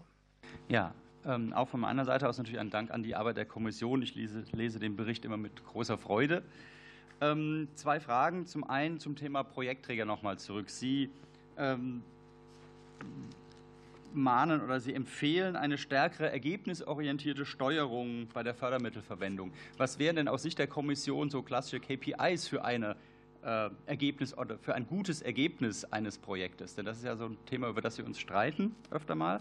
Äh, zweite Frage zum Thema Patente in, oder IP im Allgemeinen. In Ihrem Abschnitt geht es ja relativ stark um Information, gerade Richtung KMUs. Was würden Sie denn empfehlen, einen Schritt früher bei der Patententstehung bzw. Auslizenzierung gerade aus kollaborativen äh, Projekten. Also wer jemals versucht hat, mit der äh, Patentabteilung von Fraunhofer einen Lizenzvertrag zu machen, weiß, glaube ich, wovon ich rede. Das heißt also, wo sehen Sie denn Möglichkeiten, hier die Hürden von ähm, Lizenzierung oder Patenttransfer aus Hochschulen bzw. außeruniversitären Forschungseinrichtungen diese Hürde zu reduzieren? Herr Professor Kantner. Ja, zu den Projektträgern würde ich was sagen, zu den Patenten, Caroline oder, oder Guido. Äh, zu den Projektträgern, weil Sie sagten Ergebnisorientierung. momentan agieren die Projektträger in der Art und Weise, etwas vereinfacht ausgedrückt, die Gelder werden an die Zuwendungsempfänger vergeben und dann wird haarklein kontrolliert, ob man die Kostenpositionen auch erfüllt hat. Und wenn man eine Umbuchung machen möchte, dann muss man einen Riesenantrag schreiben, um diese Umbuchung auch irgendwie genehmigt zu bekommen. Das ist riesenaufwendig und fürchterlich lästig und behindert die Forschungsarbeit. Äh, viel wichtiger wäre es eigentlich, ob diese Forschungsprojekte, die man dort fördert, ob die auch zu dem Ergebnis kommen, äh, das auch erwünscht ist. Ich meine, im Rahmen der Missionsorientierung bei den Roadmaps zum Beispiel, da werden ja Meilensteine aufgeschrieben. Die kann man gröber oder feiner justieren. Und ich denke, das sind genau die Punkte, wo dann die Projektträger einzuhaken haben. Also wir würden sehr stark dafür plädieren, von einem Kostencontrolling auf ein Ergebniscontrolling zu geben und auch bei der Vergabe der, der, der, der, der Förderbeträge äh, ein Globalbudget zu geben. Geben Sie es denen doch einfach in die Hand, sagt, macht es verantwortungsvoll und am Schluss schauen wir nach, was hinten rauskommt und dann sehen wir weiter. Das, glaube ich, würde das ganze System sehr viel ähm, flexibler machen und besser machen. Ich glaube, dass die Ergebnisse auch am Schluss äh, besser sein würden. Zu den Patenten. Ich weiß nicht, wer von euch anfangen möchte. Frau Professor Häusler. Genau, fange ich mal an. Ja, also wir sehen natürlich an den Universitäten entsteht ganz viel, vieles vielleicht schon zu Beginn in Kooperation mit dem Unternehmen, mit anderen Bereichen, dann werden die Patente schon ganz anders angemeldet. Ja, das, das ist äh, also schon mal ein wichtiger Punkt. Und dann haben wir aber den Teil der äh, sozusagen an schlummernden Patenten, also die geschrieben werden, ohne dass die tatsächlich genutzt werden, weder strategisch, dass sie gehalten werden, um andere zu blockieren, oder dass sie lizenziert oder in eigenen Produkten verwendet werden. Das sind ungefähr 13 Prozent in Deutschland und die versuchen wir halt über Technologiehandel zu, ähm, ja, ins Laufen zu bringen. Und ich denke, da brauchen wir ganz, ganz einfache Strukturen und auch Strukturen, die eben äh, Rechnung tragen, dass wir die unterschiedlichsten Erfahrungen bei den Wissenschaftlerinnen und Wissenschaftlern haben. Wir haben welche, die müssen erst mal lernen, wie man Patente schreibt, die anderen haben das schon oft getan. Das heißt also, ich glaube, wir brauchen Vielfalt an Angebot und auch vielleicht eben wettbewerblich, dass es eben nicht immer nur an die hauseigene ähm, Transferorganisation gehen sollte. Jetzt wollte aber Guido, Guido Bünsdorf noch kurz ergänzen. Gleichwohl gibt es viele Forschungseinrichtungen und Universitäten, die sehr gut professionell arbeitende Transfereinrichtungen haben, aber die arbeiten ja auch wieder in einem Anreizsystem.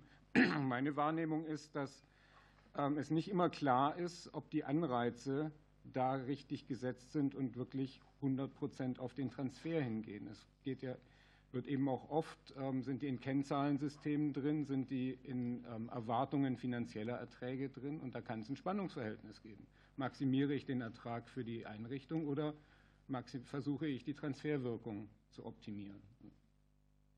Danke, Frau Professor Häusler und Herr Professor Bünsdorf. Eine ultrakurze Nachfrage wird noch gehen. Ui, ja, vielen Dank dafür. Und dann rufe ich auf für die CDU-CSU-Fraktion äh, Frau Katrin Staffler, die uns vielleicht auch Zeit spendet und neue Erkenntnisse durch die Antworten. Danke. Das schauen wir mal. Also äh, zunächst mal würde ich noch mal anknüpfen an die Fragen, die jetzt zu China schon gestellt worden sind. Ähm, was mich auch nicht weiter wundert, weil China ist ja als einziges Land so plakativ im Bericht genannt. Zwei Unterkapitel äh, behandeln eigentlich nur ähm, China.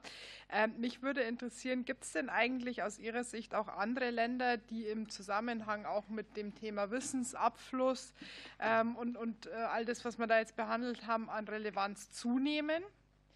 Ähm, das als eines. Das andere, Sie haben ja an, an ein paar Stellen jetzt schon ähm, die Wichtigkeit von Vipano auch herausgestellt. Uns liegt die Antwort auf eine schriftliche Einzelfrage an das BMWK vor, aus der hervorgeht, dass ähm, aus, äh, den Forschungs-, aus dem Forschungsschwerpunkt Unternehmen Patentierung künftig von bislang fünf abrechnungsfähigen Arbeitspaketen nur noch zwei ähm, bestehen bleiben werden. Das heißt, da wird es eine deutliche Reduktion geben, auch was die finanziellen Mittel anbelangt. Ist Ihnen das bekannt und äh, wie, wie ist Ihre Meinung dazu, wenn Sie sagen, dass das an sich so wichtig ist? Danke. Herr Professor Kantner. Ja, vielen Dank für die Frage nochmal zu China. Sie wollen es ein bisschen allgemeiner formuliert haben. Ich meine, wir laufen bei China, die technologische Abhängigkeit ist irgendwie so offensichtlich. Die Statistiken zeigen es ja auch. Und ich meine, da merkt man das schon auch. Wir laufen aber auch Gefahr, in anderen Technologien gegenüber anderen Ländern gegebenenfalls äh, abhängig zu werden. Ich möchte nur auf das letztjährige Schlüsseltechnologie-Kapitel verweisen, wo wir uns ja die Dynamik in 13 verschiedenen Schlüsseltechnologien angeschaut haben. Und in ungefähr dreien können wir einigermaßen mithalten, in den anderen zehn sieht es eher danach aus, als ob wir Stück für Stück zurückfallen. Und ich meine, dann ist die Frage, welche Länder sind das? Ich meine, das ist sicherlich die USA, aber es sind auch Länder wie Japan und Korea. Und wir können nicht ausschließen, dass dann noch andere Länder, wie auch teilweise dann auch in bestimmten Technologien wie Indien und so weiter aufkommen werden, wo man eben aufpassen muss. Und deswegen große Angst habe ich nicht davor, wenn man darauf vorbereitet ist. Wir hatten letztes Jahr vorgeschlagen, einen, einen Ausschuss einzurichten, der sich genau mit diesen Schlüsseltechnologien befasst der ein Monitoring durchführen lässt, also die Statistik dann dauernd fortschreiben lässt, um genau zu sehen, wo ist man, holt man auf, fällt man zurück und so weiter, wie läuft das, und dann der Bundesregierung vorschlägt, welche Strategien da dann auch einzuleiten sind. Ob die nun industriepolitischer Natur sind, das ist eine ziemlich harte Maßnahme, oder ob man von unten einfach weiterfüttert, im Wissenschaftsbereich heraus die entsprechenden Kompetenzen und dann die Innovation dann auch generiert. Also da sehen wir ein großes Potenzial äh, mit, mit, mit dieser Einrichtung und wenn man das jetzt verbinden würde mit dem Regierungsausschuss, ich sehe das nicht, dass das disjunkt ist, das kann man zusammenführen. Wenn man es clever macht, dann wäre das auch eine, Grunde, eine runde Lösung. Nachfragen noch? Ach, Entschuldigung, also Frau Professor Häusler möchte auch noch mit antworten. Bitte schön. Genau, es kam noch die Frage äh, zu Vipano. Also es, wir denken, es ist ganz wichtig, dass wir äh, für kleine und mittlere Unternehmen Niedrigschwelle Beratungs- und Unterstützungsangebote eben haben. Und eines dieser ähm, Programme ist eben Vipano, Wissens- und Technologietransfer durch Patente und Normen.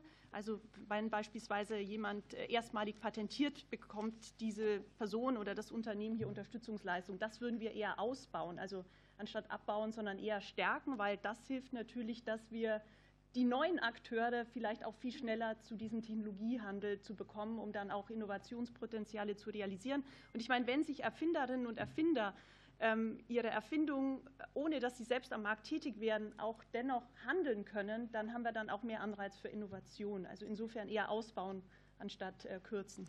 Danke. Noch Nachfragen seitens der Union? Okay, besten Dank. Und dann rufe ich auf für die Bündnisgrüne Fraktion Kollegin Anna Christmann.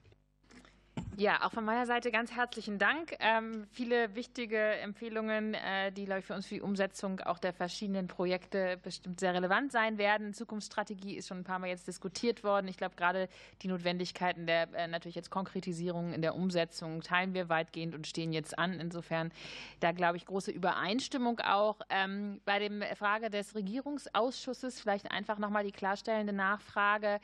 Es gibt ja so eine Art Zukunftsrat schon, schon jetzt. Das ist aber ja in der Regel sind das Gremien, die quasi mit externer Beratung stattfinden. Ihr Vorschlag ist jetzt dezidiert, dass es ein interner Regierungsausschuss ist, der tatsächlich Entscheidungen auf Ministerebene trifft im Bereich Innovation. So habe ich es richtig verstanden. Und das wäre quasi das, das Novum, was es so bisher auch nicht gibt. Herr Kantner zur Erläuterung? Ja, Sie haben es genau richtig gesagt. Es geht darum, dass die Ministerien, die für diese Transformationen durch ihre Maßnahmen mitverantwortlich sind, an einem Tisch sitzen und es vertraglich absegnen. Das machen wir jetzt. Dass Sie dann noch einen Beirat haben, wo die Gesellschaft einbezogen wird und so weiter, das ist dem gar nicht schädlich. Aber, aber Sie müssen irgendwo jemand sagen, und das machen wir jetzt. Ich will, das Beispiel in Japan hat gezeigt, wenn bei einer bestimmten, äh, beim bestimmten großen Projekt ein Ministerium ausschert, das wird Budget bestraft. Ich meine, ich will das nicht hier, ich will das jetzt hier nicht, nicht, nicht einführen, das wird auch gar nicht funktionieren, aber trotzdem, ich nur sagen, wie verbindlich man das machen kann. Ja, und ich meine, dann ist ja auch, dass dieser Ausschuss, der soll ja dann auch dem Parlament berichten, er soll dem Kabinett berichten. Also es sind schon ziemlich hohe Aufgaben und Pflichten, äh, die man da erfüllen muss und die dann auch eine hohe Verbindlichkeit der Absprachen dann darlegen. Und wir glauben, dass es an dieser Verbindlichkeit liegt. Denn bisher hatten wir eher das Gefühl, das wurde zwar gegengezeichnet, aber wenn es dann halt nicht so gelaufen ist, dann hat man es halt gesagt, naja, sind wir halt jetzt nicht dabei. Ich sage es jetzt ein bisschen flapsig, aber und das ist, glaube ich, der Punkt. Und das haben die uns in Japan ziemlich klar erklärt an einem Abend, wie das funktioniert und wie die das umsetzen. Das Ja. fanden wir beeindruckend. Nächste Nachfrage, Frau Dr. Christen. Genau, vielen Dank nochmal. Ich glaube, das ist einfach gut nochmal, dass die, Vorstellung klar ist, worum es da geht. Ich würde einen anderen Aspekt gerne noch ansprechen. Alles rund um Technologiemärkte, was Sie ja auch relativ ausführlich ausgeführt haben. Und mal ein Dilemma äh, auch formulieren, vor dem wir ja da oft stehen. Also gerade, es war ist angesprochen, diese IP-Übertragung natürlich gerade bei Transfer aus der Wissenschaft in Start-up-Unternehmen. Wie können die die IP mitnehmen? Ähm, und gerade mit Bezug dann auch auf China und ähnliche Fragen gibt es oftmals ja die Entscheidung, geht man eben über Lizenzierungen, sodass man eben die IP auch noch in der Hand hat. Auf der anderen Seite nicht sehr Start-up-freundlich, weil die wollen natürlich Investorengelder einsammeln, dafür brauchen sie die IP, ähm, die aber dann das Risiko mit sich bringt, dass diese Investoren vielleicht auch eher von wo kommen, wo uns das gar nicht so recht ist oder eben natürlich die IP auch aufgekauft wird. Und wir sehen ja auch an Ihrem Bericht, das sind jetzt nicht immer äh, deutsche oder europäische äh, Aufkäufer, die das dann sind. Haben Sie da nochmal quasi äh, auch gemeinsam diskutiert, wie geht man mit diesem Dilemma eigentlich um? Weil ich finde, wir haben im Moment oft sehr unbefriedigende Varianten. Eben, man gibt die IP dann nicht raus. Andererseits ist das nicht besonders innovationsfreundlich. Vielleicht, wenn Sie da nochmal einen Gedanken mit uns teilen wollen, ähm, was da auch ein kluger Umgang aus Ihrer Sicht sein könnte. Und das macht Frau Professor Caroline Häusler. Ja, also ganz vielen Dank für die Frage. Das ist äh, tatsächlich nicht einfach. Also wir sehen ja ganz viel Innovationspotenziale an diesen Technologiemärkten, aber natürlich auch die Gefahr des Ausverkaufs.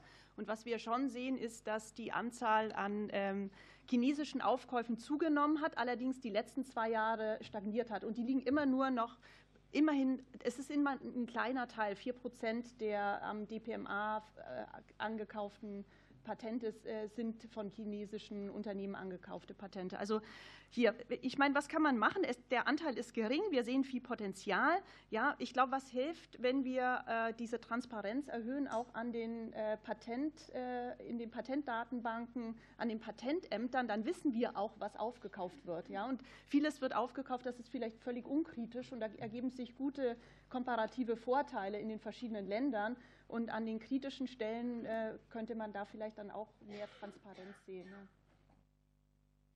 Herr Kantner noch? Ich meine, man kann durchaus auch eine Notifizierungspflicht, eine Veröffentlichungspflicht einführen im Sinne von, wenn es sich um kritische Technologien handelt, mit bestimmten Handelspartnern möglicherweise, dass man das einfach auch anzeigen muss, dass es auch klar ist. Ich meine, wie das letztendlich wie, eine, wie, wie bei einer Rüstungskontrolle und so, also kann das ja auch laufen. Das können wir uns durchaus vorstellen, dass man das versucht zu kontrollieren. Also Transparenzregel. Vielleicht noch ein kurzer Nachsatz. Ja. Der meiste Technologiehandel ist tatsächlich sehr regional. Also das ist meistens innerhalb eines gleichen Landes. Ja, 90 Prozent von Patenten, Lizenzen, die bei uns gehandelt werden, sind, werden von deutschen Unternehmen aufgekauft. Ja, das ist sehr regional. Noch. Okay, vielen Dank. Dann rufe ich jetzt auf für die FDP-Fraktion Dr. Stefan Seiter. Ja, vielen Dank. Äh, Ich hätte jetzt im Anschluss an äh, das Thema Patente und äh, Wissenstransfer noch eine Frage. Welche Rolle sehen Sie denn bei, und das ist im Gutachten eigentlich nicht enthalten, aber war ja nicht Gegenstand, ähm, aber internationale Abkommen. Wir diskutieren ja wieder mehr internationale Handelsabkommen, ähm, Handel mit Friendly Partners etc. Welche Rolle sehen Sie da, um einerseits diesen ungewollten Wissensabfluss in den Griff zu bekommen, andererseits letztendlich auch das Thema, wenn wir über Innovation reden, Standardisierung äh, zu beeinflussen. Früher sprachen wir mal von den Triaden. Ähm, welche, ob sowas zurückkehrt Ihrer Meinung nach und welche Rolle da dann ein internationales Abkommen entsprechend spielen kann. Danke. Herr Kantner? Ja. Ja, sagen wir mal so, ich meine, Freihandelsabkommen zwischen sich freundlich gegenüberstehenden Handelspartnern ist ja nichts Schlechtes und das alles abzubauen, dorthin zu kommen, ist ja letztendlich auch aus, aus ökonomischer Sicht durchaus sinnvoll. Ich meine, das geht, läuft jetzt ein bisschen kreuz zu den ganzen industriepolitischen Maßnahmen, die wir jetzt auf der ganzen Welt ja auch sehen, selbst von Ländern, wo wir es nicht erwartet haben, dass man so stark einsteigt. Und man muss versuchen, halt da auch dann irgendwo auch dann Kompromisse zu finden, denke ich mal. Wir sind jetzt nicht unbedingt Freund, dass da große Regulierungen eintreten. Das muss man schon dazu sagen. Also man sollte es, frei, glaube ich, frei, freiheitlicher handhaben. Aber es gibt eben Situationen, die haben wir vorhin auch angesprochen, wo das eben nicht so einfach möglich ist. Und dann wird man eben diese Abkommen dort nicht, nicht, nicht abschließen und muss dann eben da wahrscheinlich dann stärker industriepolitisch agieren. Vielleicht so mal etwas allgemein geantwortet.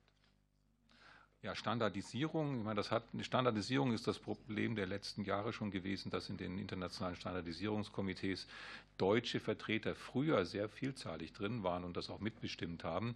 Und wir stellen fest, dass das nicht mehr der Fall ist, sondern dass es der stärker jetzt von chinesischen Vertreterinnen und Vertretern dann dominiert wird. Äh, und sagen wir so, da muss man ein bisschen mit der Souveränitätsdiskussion ein bisschen, muss man da ein bisschen äh, auf, herkommen und muss sagen, das sollte vielleicht so nicht sein. Ich meine, das ist die Frage, wie gelingt das? Wie gelingt das? Warum, warum senden die deutschen Unternehmen nicht ihre Experten in diese Gremien? An den Reisekosten kann es ja nicht liegen, oder? Also ich meine, würde ich mal sagen. Also da muss man auch sensibilisieren dafür. Aber ich habe so das Gefühl, dass an der einen oder anderen Stelle man auch ein bisschen sensibler geworden ist. Vielen Dank. Weitere Fragen? Ähm, es wäre nicht jetzt meine Nachfrage gewesen, äh, was denn der Grund Ihrer Meinung nach dafür ist, dass die Unternehmen dort niemand hinschicken oder so wenige hinschicken, weil es wäre ja auch ein Interesse, wenn man in der Standardisierung mit vorne dabei ist, dass man letztendlich auch, ich sage jetzt mal, Geschäftsmodelle absichern kann äh, und äh, Konkurrenz und Marktzutritte letztendlich damit äh, beschränken kann. Gibt's da, wissen Sie, ob es da irgendwelche Informationen darüber gibt oder ein Punkt ist sicher, dass in den neuen Technologien, wo es jetzt auf die Standardisierung ankommt, die deutschen Unternehmen vielleicht auch nicht immer vorne dran sind. Wir sind ja immer noch tendenziell ein bisschen mehr in den alten Technologien verhaftet, weil wir damit gut Geld verdient haben. Ähm, und dieser Schwenk, der scheint, glaube ich, nicht richtig zu funktionieren. Das kann ich mir vorstellen. Weitere Antworten? Frau Professor Häusler? Oder ja? Ja, ähm, vielleicht, äh, also wir hatten im letztjährigen Gutachten auch noch mal eine Empfehlung, äh, nämlich tatsächlich Kostenübernahme, weil wir haben natürlich auch viele Mittelständler und Mittelständlerinnen und für die wenn wir an Fachkräftemangel denken, ist es natürlich ein Problem, eine Person abzustellen und dann noch eine sehr wichtige Person vielleicht, ja, um dann hier äh, was zu machen. Also insofern würden wir da, hatten wir da eine ganz konkrete Empfehlung im letztjährigen Gutachten dazu auch. Noch antworten? Sonst besteht noch die Möglichkeit zu nachfragen. Also vielen Dank. Das wäre manchmal meine nächste Frage gewesen. Rolle Mittelstand und deswegen äh, gebe ich die Minute ins Zeitsparkessel. Okay, vielen Dank. Ähm, ich mache jetzt keine Witze über regionale Herkünfte, sondern äh, genau, ich kündige an, keinen Witz zu machen. Und äh, jetzt hat die AfD-Fraktion das Wort, Herr Kaufmann. Ja, vielen Dank, Herr Vorsitzender. Ich habe noch drei kurze Fragen in der Hoffnung, dass Sie mir die auch äh, kurz beantworten können. Äh, zum Thema Technologiemärkte, äh, da fällt mir, fallen mir die IHKs ein. Eigentlich haben die doch die Voraussetzungen, da mitzuwirken. Die haben die, den Zugang zu den KMUs und so weiter. Sehen Sie da die IHKs mit in, als mögliche Partner? Dann zweites Thema zum, zur Raumfahrt. Sie haben ich sehe da einen gewissen Widerspruch. Äh, Sie fordern einerseits ein nationales Raumfahrtgesetz, weil das auf europäischer Ebene nicht äh, funktionieren würde. Und äh, auf der anderen Seite sehen Sie, dass Deutschland eine oder sich einer europäischen Raumfahrtstrategie anschließen muss. Braucht man da nicht auch für die wirtschaftliche, für die wirtschaftlichen und innovativen Ansätze dann eine nationale Strategie? Und drittens zum Thema Dati. Äh, die, insbesondere die Hochschulen für angewandte Wissenschaften äh, haben die, die Besorgnis, dass die sogenannten Regionalcoaches äh, eher zu einem Strukturförderprogramm werden. Unterstützt die EFI-Kommission die Forderung der HAWs, die Konsortialführerschaft für Forschungs- und Transferzusammenarbeit bei den Hochschulen für angewandte Wissenschaft zu lassen? Danke. Antworten, Herr Kantner. Technologiemärkte macht äh, Frau Häusler, New Space oder Raumfahrt macht Herr Requate und bei der Dati springe ich dann wieder ein. Ja, ähm, ganz kurz, bei den, also diese Technologiemärkte, das ist teilweise sehr, sehr, sehr spezifische Technologie, die gehandelt wird. Ähm, insofern, ähm, die, also ich, ich sage vielleicht mal, wo es jetzt wirklich ganz gut funktioniert. Äh, es gibt einen Silicon Valley Brokered Market for Patents. Der ist in den letzten Jahren entstanden. Das sind freiberufliche Patentmakler ungefähr 130 bis 150, die auch nicht über eine digitale Plattform äh, agieren, sondern die eigentlich letztendlich äh, neue Technologien bei jungen Unternehmen, Mittelständlern identifizieren und dann versuchen zu matchen mit größeren Unternehmen, die Marktpotenzial haben. Also das ist eine Struktur, die äh, scheint ganz gut zu funktionieren. Ich meine, bei den IHKs, da müsste man halt überlegen, ob man eine Verbindung vielleicht mit Vipano schafft und hier Beratungsangebote schafft. Ja. Mehr, mehr kann ich jetzt auch nicht dazu sagen. Magst du noch ergänzen, Irene? Die, die Frage ist eben, ob an den IHKs wirklich dieses spezifische Wissen vorhanden ist, ne? dieses technologiespezifische Wissen. Insofern kann funktionieren, aber vielleicht auch nicht. Ne? Noch Fragen der AfD? Noch Antworten? Ja, zur, ja zur, Herr zur Professor Rickert.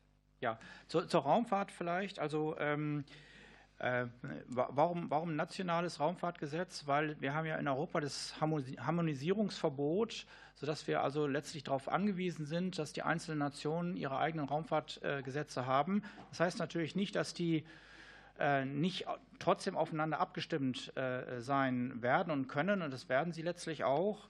Äh, aber wir haben ja festgestellt, dass wir haben auch mit der, mit der Industrie gesprochen, waren die Meinungen ein bisschen unterschiedlich. Einige fanden das vielleicht ganz gut, dass in Deutschland noch ein bisschen Wild West herrscht, aber andere sagten doch, die, die Rechtsunsicherheit ist doch ein, ein Investitionshindernis.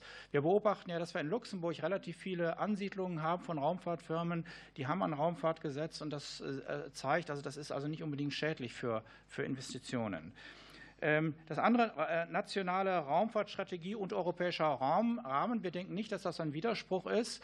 Die, die Raumfahrtstrategie kann ja daran bestehen, dass man sich also im, dass man im äh, europäischen Rahmen Satellitensysteme aufbaut und äh, auch aus, aus äh, ähm, technologischer Souveränität brauchen wir die. Und wir brauchen da auch eine gewisse Redundanz und vielleicht auch eben größere Satellitensysteme, damit wir also mit Spacelink etc. auch eine Alter, äh, oder, äh, äh, gegenüber Spacelink eine Alternative haben. Also da sehe ich eigentlich keinen Widerspruch. Vielleicht noch zu der Dati? Oder wollen Sie ja, Sie haben noch 45 Sekunden. Das kriege ich, krieg ich hin, für, zu der Dati. Ja, die Dati ist ja ein Format, wo der Transfer aus den Wissenschaften, aus der Akademie in die ökonomische Umsetzung, Anwendung gewährleistet werden soll. Dieses Problem in Deutschland ist ein flächendeckendes Problem. Wenn man es mit anderen Ländern vergleicht, sind wir überall da ein bisschen hinterher. Es, wir haben im Policy-Brief ja schon damals dokumentiert, es gibt keinen Grund, das auf eine spezielle Klientel zuzuschneiden. Es gibt auch keinen Grund, das auf spezielle Regionen zuzuschneiden, weil es überall im Vergleich noch nicht so gut ausgebildet ist. Deswegen sind, sind wir für Akteursoffenheit, wir sind für Regionenoffenheit und wir sind letztendlich auch für Technologieoffenheit. Das ist, man sollte das auch nicht spezifizieren. Und die konkrete Frage dieser Konsortialführerschaft, HAWs, also wenn man sich da zusammentut, dann würde ich immer vorschlagen, der bessere von beiden, von den dreien, führt das ganze Ding an. Warum denn nicht? Ich sehe das, ich würde das auch nicht beschränken. Warum denn? Okay, vielen Dank. Dann Frau Sitte für die Linke. Dank, Danke. Ich will noch mal zurückkommen zu der Frage des wissenschaftlichen Nachwuchses, Postdocs und äh, Promovierende. Wir haben 2021 circa 200.000 im System gehabt. Etwa je nach Definition haben wir 70.000 Postdocs.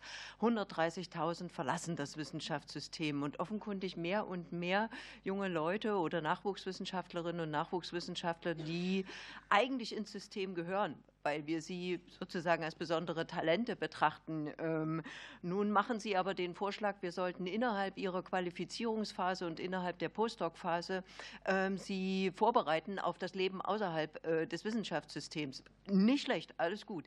Ähm, Problem ist, äh, Ihre Vorschläge zum Wissenschaftszeitvertragsgesetz bleiben aber im bisherigen Wissenschaftszeitvertragsgesetz im Wesentlichen. Das aber hat gerade die Probleme hervorgebracht. Ähm, deshalb bin, gehe ich, fremdel ich sehr mit Ihren Vorschlägen, in diesem System zu bleiben und denke, wir brauchen einen größeren Wurf, einen mutigeren Wurf äh, für Perspektiven für Nachwuchswissenschaftlerinnen und Nachwuchswissenschaftler. Herr Kantner gibt weiter an Herrn Professor Böhnsdorf. Ja, ich mache das nur also für unser Millionenpublikum an den Bildschirmen transparent, wer von Ihnen antwortet. Deshalb ja, jetzt bin Herr Böhnsdorf. Herzlichen Dank. Also Sie haben es ja angesprochen. Wir qualifizieren, wir, wir machen eigentlich in Deutschland was ganz Tolles. Wir ähm, haben eine sehr breite wissenschaftliche Qualifizierung von jungen Menschen. Und wir wissen, dass seit Jahrzehnten eigentlich immer schon viele von diesen jungen Menschen in Bereichen außerhalb des Hochschulsystems ähm, sehr wertvollen Beitrag zum Transfer des Wissens aus dem Hochschulsystem in die, in die anderen Sphären der Gesellschaft leisten. Wir haben vielleicht bei, dem Auf oder bei der Vergrößerung dieses Qualifizierungssystems tatsächlich den Verbleib im Wissenschaftssystem zu stark betont. Und ähm, deshalb bin ich, also ist die Kommission nicht unbedingt ihrer Auffassung, dass wir jetzt ähm, primär den Verbleib im Wissenschaftssystem privilegieren sollten. Gleichwohl ist das bestehende System problematisch. Wir machen ja auch Vorschläge. Wir ähm, sprechen uns ja dafür aus, das Tenure-Track-System auch für Stellen, die nicht Professorinnen oder Professorenstellen sind, anzuwenden. Wir sprechen uns insbesondere dafür aus, dass man ein Perspektivengespräch nach zwei Jahren Postdoc-Zeit hat, um auch zu klären, gemeinsam, welche Perspektiven es gibt innerhalb und außerhalb des, des Hochschulsystems. Und wir sind, glaube ich, sogar ganz bei Ihnen, dass die alleinige äh, Verkürzung der, der Befristungszeit die, die Probleme nicht fundamental verändert. Denn auch die Befristung, die wir jetzt haben, war ja nicht dafür gemacht, dass man nach zwölf Jahren nicht mehr im Wissenschaftssystem arbeiten darf, sondern die Idee war ja mal, dass es danach Dauerstellen geben sollte. Das hat sich so nicht durchgesetzt und es ist nicht offensichtlich, warum das viel anders wäre, wenn man jetzt die, die, die Befristungsdauer verkürzt. Also ich glaube, wir sind nicht überzeugt, dass die Effekte einer solchen ähm, ja, einseitigen Veränderung tatsächlich hinreichend geklärt sind. Vielen Dank. Nachfragen? Ähm, hätte ich schon, aber das kriegen wir jetzt nicht gebacken in den fünf Minuten. Wir haben ja auch dann irgendwann mal Anhörung zum Gesetz selber. Ich möchte noch zur Sprint fragen. Ähm, da haben Sie einen äh, Absatz auf Seite 23, in dem Sie sagen, die rechtlichen Rahmenbedingungen der Sprint GmbH müssen substanziell verbessert werden. Wir sehen nachher sowieso Herrn Laguna, passt zufällig gerade. Und äh, ich frage mich, die sind GmbH, die können Töchter gründen. Was bitte sollen wir rechtlich noch regeln? Die können sich genauso bewegen wie jedes Unternehmen, außer dass sie dem öffentlichen Geldgeber ab und zu mal sagen müssen, wofür sie es einsetzen. Herr Kantner.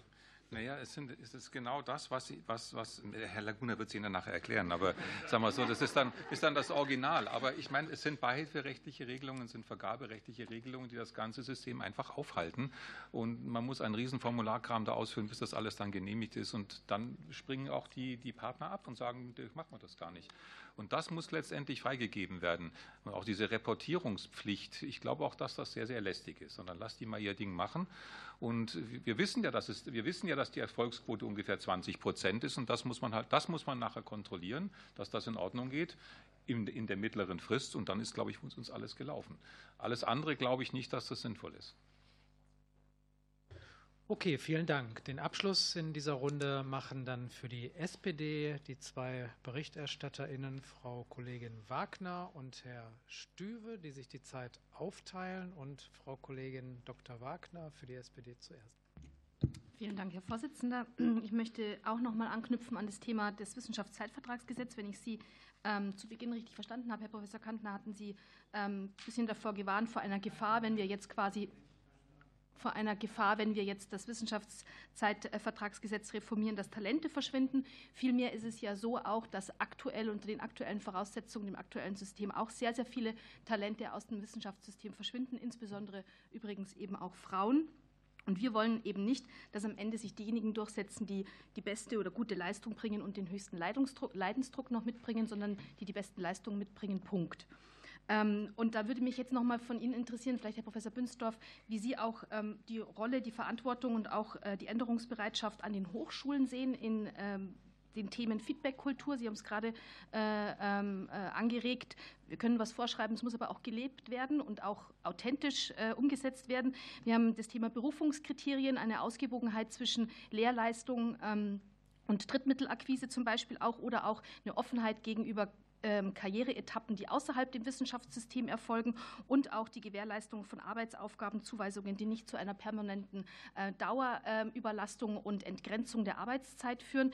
Sie hatten als Handlungsempfehlungen gerade genannt das Thema Tenure-Track-Verfahren. Ähm, so ein bisschen klingt ähm, aus der Handlungsempfehlung schon, da möchte ich mich meiner Kollegin äh, Frau Dr. Sitte anschließen, klingt es so nach wasch mich, aber mach mich nicht nass. Also es soll früher erfolgen, verlässlicher, aber bitte weiterhin mit zwölf Jahren Befristungsoptionen. Also da würde mich noch mal äh, interessieren, wie das Tenure-Track-Verfahren hier genau greift, um eben früher Verlässlichkeit zu schaffen, wenn ich trotzdem zwölf Jahre befriste. Vielen Dank. Und Rupe Stübert. Okay, dann erst die Antwort von Herrn Professor Bönsdorf. Hatte ich so verstanden, dass er adressiert Mach gewesen du, ist? Ja. ja? Okay, bitteschön. Ähm, ich finde alles richtig, was Sie an, die Kommission würde auch alles unterschreiben, was Sie, ähm, was Sie angesprochen haben. Die Frage ist, wie kriegt man das hin? Und die, wir haben ja vielleicht ganz grundlegend auch zwei Entwicklungen, die nicht so ganz zusammenpassen. Wir haben eine zunehmende Projektorientierung auf der Hochschulebene. Und da ist ja auch die Finanzierungssicherheit zurückgegangen. Das gibt es gute Gründe für, kann man darüber diskutieren, welchem Maß das angemessen ist. Gleichzeitig wünschen wir uns mehr Verlässlichkeit auf der Individualebene. Und das ist in der gelebten Praxis nicht immer leicht zusammenzubringen. Also wir können Ihnen wahrscheinlich auch, und Sie kennen sie wahrscheinlich auch, die Beispiele aus der Praxis, wo tatsächlich guter Wille da ist, mehr verlässliche Beschäftigung, längere Vertragslaufzeiten, frühere Entfristungen auch hinzubekommen, es dann aber auch an administrativen Voraussetzungen scheitert. Ich glaube, Herr Kantner wollte auch noch was sagen dazu. Weil Sie gefragt haben, wie es an den Hochschulen gelebt wird. Ich meine, ich kann das nicht für alle Hochschulen sprechen, aber ich denke, viele Hochschulen geben sich große Mühe, mit diesem Problem einigermaßen zurechtzukommen. Äh, was nicht und was, was immer zu, dem, zu diesem Thema quer liegt, ist diese Dauerstellenbeschäftigung. Ich meine, ich sehe vollkommen ein, dass man vielleicht mehr Dauerstellen braucht. Das hat auch die Uni Jena, ich kann nur mal für meine eigene Uni sprechen, haben wir es ja auch versucht zu machen, das auch adäquater umzusetzen. Aber was nicht sein kann, ist, dass jemand, der promoviert hat, das ist ja die Extremforderung, danach sofort eine Dauerstelle bekommt. Das werden Sie als Staat nicht finanzieren können. Und wenn dann alle Dauerstellen besetzt sind, dann haben die nachfolgende Generation die Kosten zu tragen, weil dann kriegen sie keinen mehr. Ausnahmen bestätigen regen das System rein. Also diese Offenheit, dass es befristete Stellen gibt, ist, ist, auch das ein, das ist auch das Eingangstor in die wissenschaftliche Karriere und das müssen sie offen halten. Was nicht heißen soll, wir können über, die, über den Prozentsatz von Dauerstellen können wir gern diskutieren. Darüber können wir gern diskutieren. Aber die Zahl 100 Prozent oder deutlich über 50 Prozent ist keine akzeptable Zahl. Weil, wie gesagt, die aktuelle Generation gewinnt 100 Prozent und die zukünftigen Generationen fallen raus. Außer die Bundesregierung setzt einen ganz großen Topf aus, wo das dauernd immer weiter hochfinanziert wird. Wenn sie das, das kann man aber nicht vorstellen. Ansonsten haben sie das System unterbrochen. Und Rupert Stüwe mit einer kurzen Frage und Antwort. Alles klar, dann äh, einmal ganz kurz zum Thema China nochmal. Ähm, Sie haben ja das sehr ökonomisch betrachtet, finde ich auch alles gut und richtig. Äh, nochmal die Frage, wo sehen Sie denn Forschungsbedarf außerhalb der ökonomischen Fragen hinaus, also zum Beispiel Klimawandel oder ähnliches? Also Sie haben sehr auf die Risiken abgestellt. Warum müssen wir denn mit China kooperieren aus wissenschaftlicher Sicht? Herr Kantner? Naja gut, Sie haben ja die Fragen angesprochen. Wenn wir uns total abschotten, von China und gar keine Kontakte mehr machen, das ist eine Extremposition, werden wir auf diesen Gebieten, Klimaschutz, äh, ökologische, ökologisches Controlling, werden wir, werden wir nicht zu Schuss kommen. Also wir, brauch, wir brauchen diese Kooperation auf diesen Ebenen, sonst werden die Transformationen nur, nur teilweise gelingen. Und deswegen müssen wir es auch offen halten, mit aller Vorsicht. Ich meine, wir, wir sind uns schon bewusst, dass es da äh, Mechanismen gibt, die wir vielleicht nicht mögen, aber man kann da versuchen, da geschickt und klug damit umzugehen, wenn ich das mal so sagen darf. Aber Sie brauchen die Kooperation.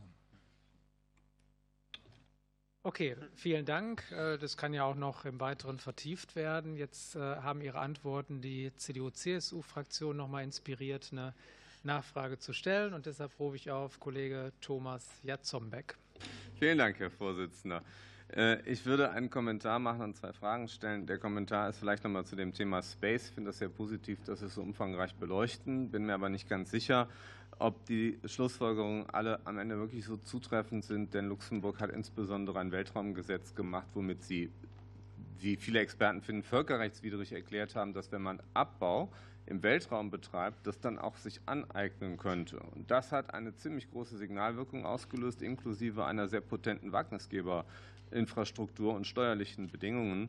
Und ähm, wir haben allerdings in der letzten Periode da heiße Diskussionen mit dem BMF gehabt, die Vorstellungen hatten von Versicherungspflichten, die, glaube ich, zumindest im kleinen mittelständischen Bereich das Thema Raumfahrt erdrückt hätten. Und deshalb war die Industrie, die keine Großunternehmen sind, auch sehr klar der Meinung, dass man besser kein Gesetz macht als ein solches von der großen neuen Behörde, die sich immer weiter aufbläht, um Dinge dann am Ende noch zu registrieren, die ohnehin schon registriert sind, will ich gar nicht noch erst reden. Das als Anmerkung. Ich würde zwei Dinge fragen wollen. Das erste ist Staat als Ankerkunde. Herr Professor Kantner, Sie hatten das ja anfangs gesagt. Vielleicht können Sie uns da noch mal einen Rat mit auf den Weg geben, wie man sowas auch besser strategischer aufsetzen kann. Haben wir ja bei Space übrigens, wenn wir dabei sind, gemacht, bei den Launchern, auch beim Quantencomputing, würde sich meiner Ansicht nach auch anbieten, das auszuweiten. Und auch nochmal das Thema auch Beitrag des BMVG und Dual Use. Ähm, denn diese Zeitenwende, Sie haben ja da auch die Rendite von 50 Cent auf einen Euro schon beschrieben. Äh, was wäre Ihr Rat für uns, um da weiter voranzugehen? Herr Kantner gibt ab an äh, Professor Till Reckert. Ähm, ja, also gut, also über die, über die Einzelheiten jetzt des luxemburgischen Raumfahrtgesetzes müssen wir uns vielleicht jetzt nicht, nicht streiten. Ähm, äh, generell ähm, äh, die, die, äh, die Ansichten in der Industrie sind da ein bisschen unterschiedlich. Natürlich ein, ein, ein, schlechtes Gesetz wollen die natürlich auch nicht, das ist, das ist klar. Ähm, die ähm, andere Frage, Entschuldigung, jetzt Staat als Ankerkunde, genau. Ähm, also ich meine, die äh, ähm, NASA hat ja eigentlich ganz gute Erfahrungen damit gemacht, klare Regeln, äh, auch ähm, klare äh, Milestones einzurichten. Und wenn die nicht erreicht werden, dann wird das, die Finanzierung auch abgebrochen. Und das, das hat sich eigentlich bewährt. Und das, das könnten wir also in, in vielen, vielen Bereichen auch äh, in, bei, der, bei, der, Rüstung ähm, äh, müssten wir das also viel stärker, solche, solche Regeln äh, durchsetzen, wie, sie, wie wir sie aus den USA eigentlich kennen. Ähm, Dual Rules, Dual, Rules nochmal, vielleicht also zivil und, und militärisch. Ähm, äh, die Bundeswehr hat ja vor circa zwei Jahren, knapp zwei Jahren, zwei Satelliten ins All geschossen, die nur für, für militärischen Zweck sind. Die äh, Italiener machen das anders. Die haben Satelliten für Dual Ruse. Und äh, wir haben mit dem Verteidigungsministerium auch darüber gesprochen. Die sind eigentlich sehr offen darüber, Daten von Satellitensystemen zu bekommen, die auch zivil genutzt werden können. Auch aus Gründen der Redundanz, wenn Satelliten ausfallen oder auch von nicht freundlichen Staaten mal abgeschossen werden, dass man also mehr, mehr Resilienz da drin hat. Und das das ist eben auch ein, ein Grund, warum, warum wir das befürworten. War das die letzte Frage oder gibt es noch eine? Bezog sich eigentlich auf das Gesamtthema, nicht nur auf die Raumfahrt, wo man statt als Ankerkunde. Da hat Herr Kantner jetzt das da kann, ich, da kann ich noch was dazu sagen. Also bei Technologie, jungen Technologien, die einen langen Entwicklungszeitraum haben, wo es eben nicht in drei Jahren entwickelt ist, sondern vielleicht in 15 Jahren, um eine lang große Zahl zu nennen. Da brauchen Sie ja, gerade bei kleinen und Mittelunternehmen, brauchen Sie eine Investitionssicherheit. Sie brauchen die Sicherheit, dass das hinterher sich ökonomisch auch rechnet. Die Geduld hat man in Deutschland nicht so wirklich. Das hat in den USA hat man da, glaube ich, mehr Geduld, hat man vielleicht auch mehr Finanzkraft dahinter an, an verschiedenen Stellen. Und deswegen schlagen wir ja vor, das hat nun mit den, kann nun die, können nun die Ankerkunden sein, das kann aber auch das ganze staatliche Beschaffungswesen sein, um es mal breiter zu sehen, gerade in diesen Bereichen es einzusetzen.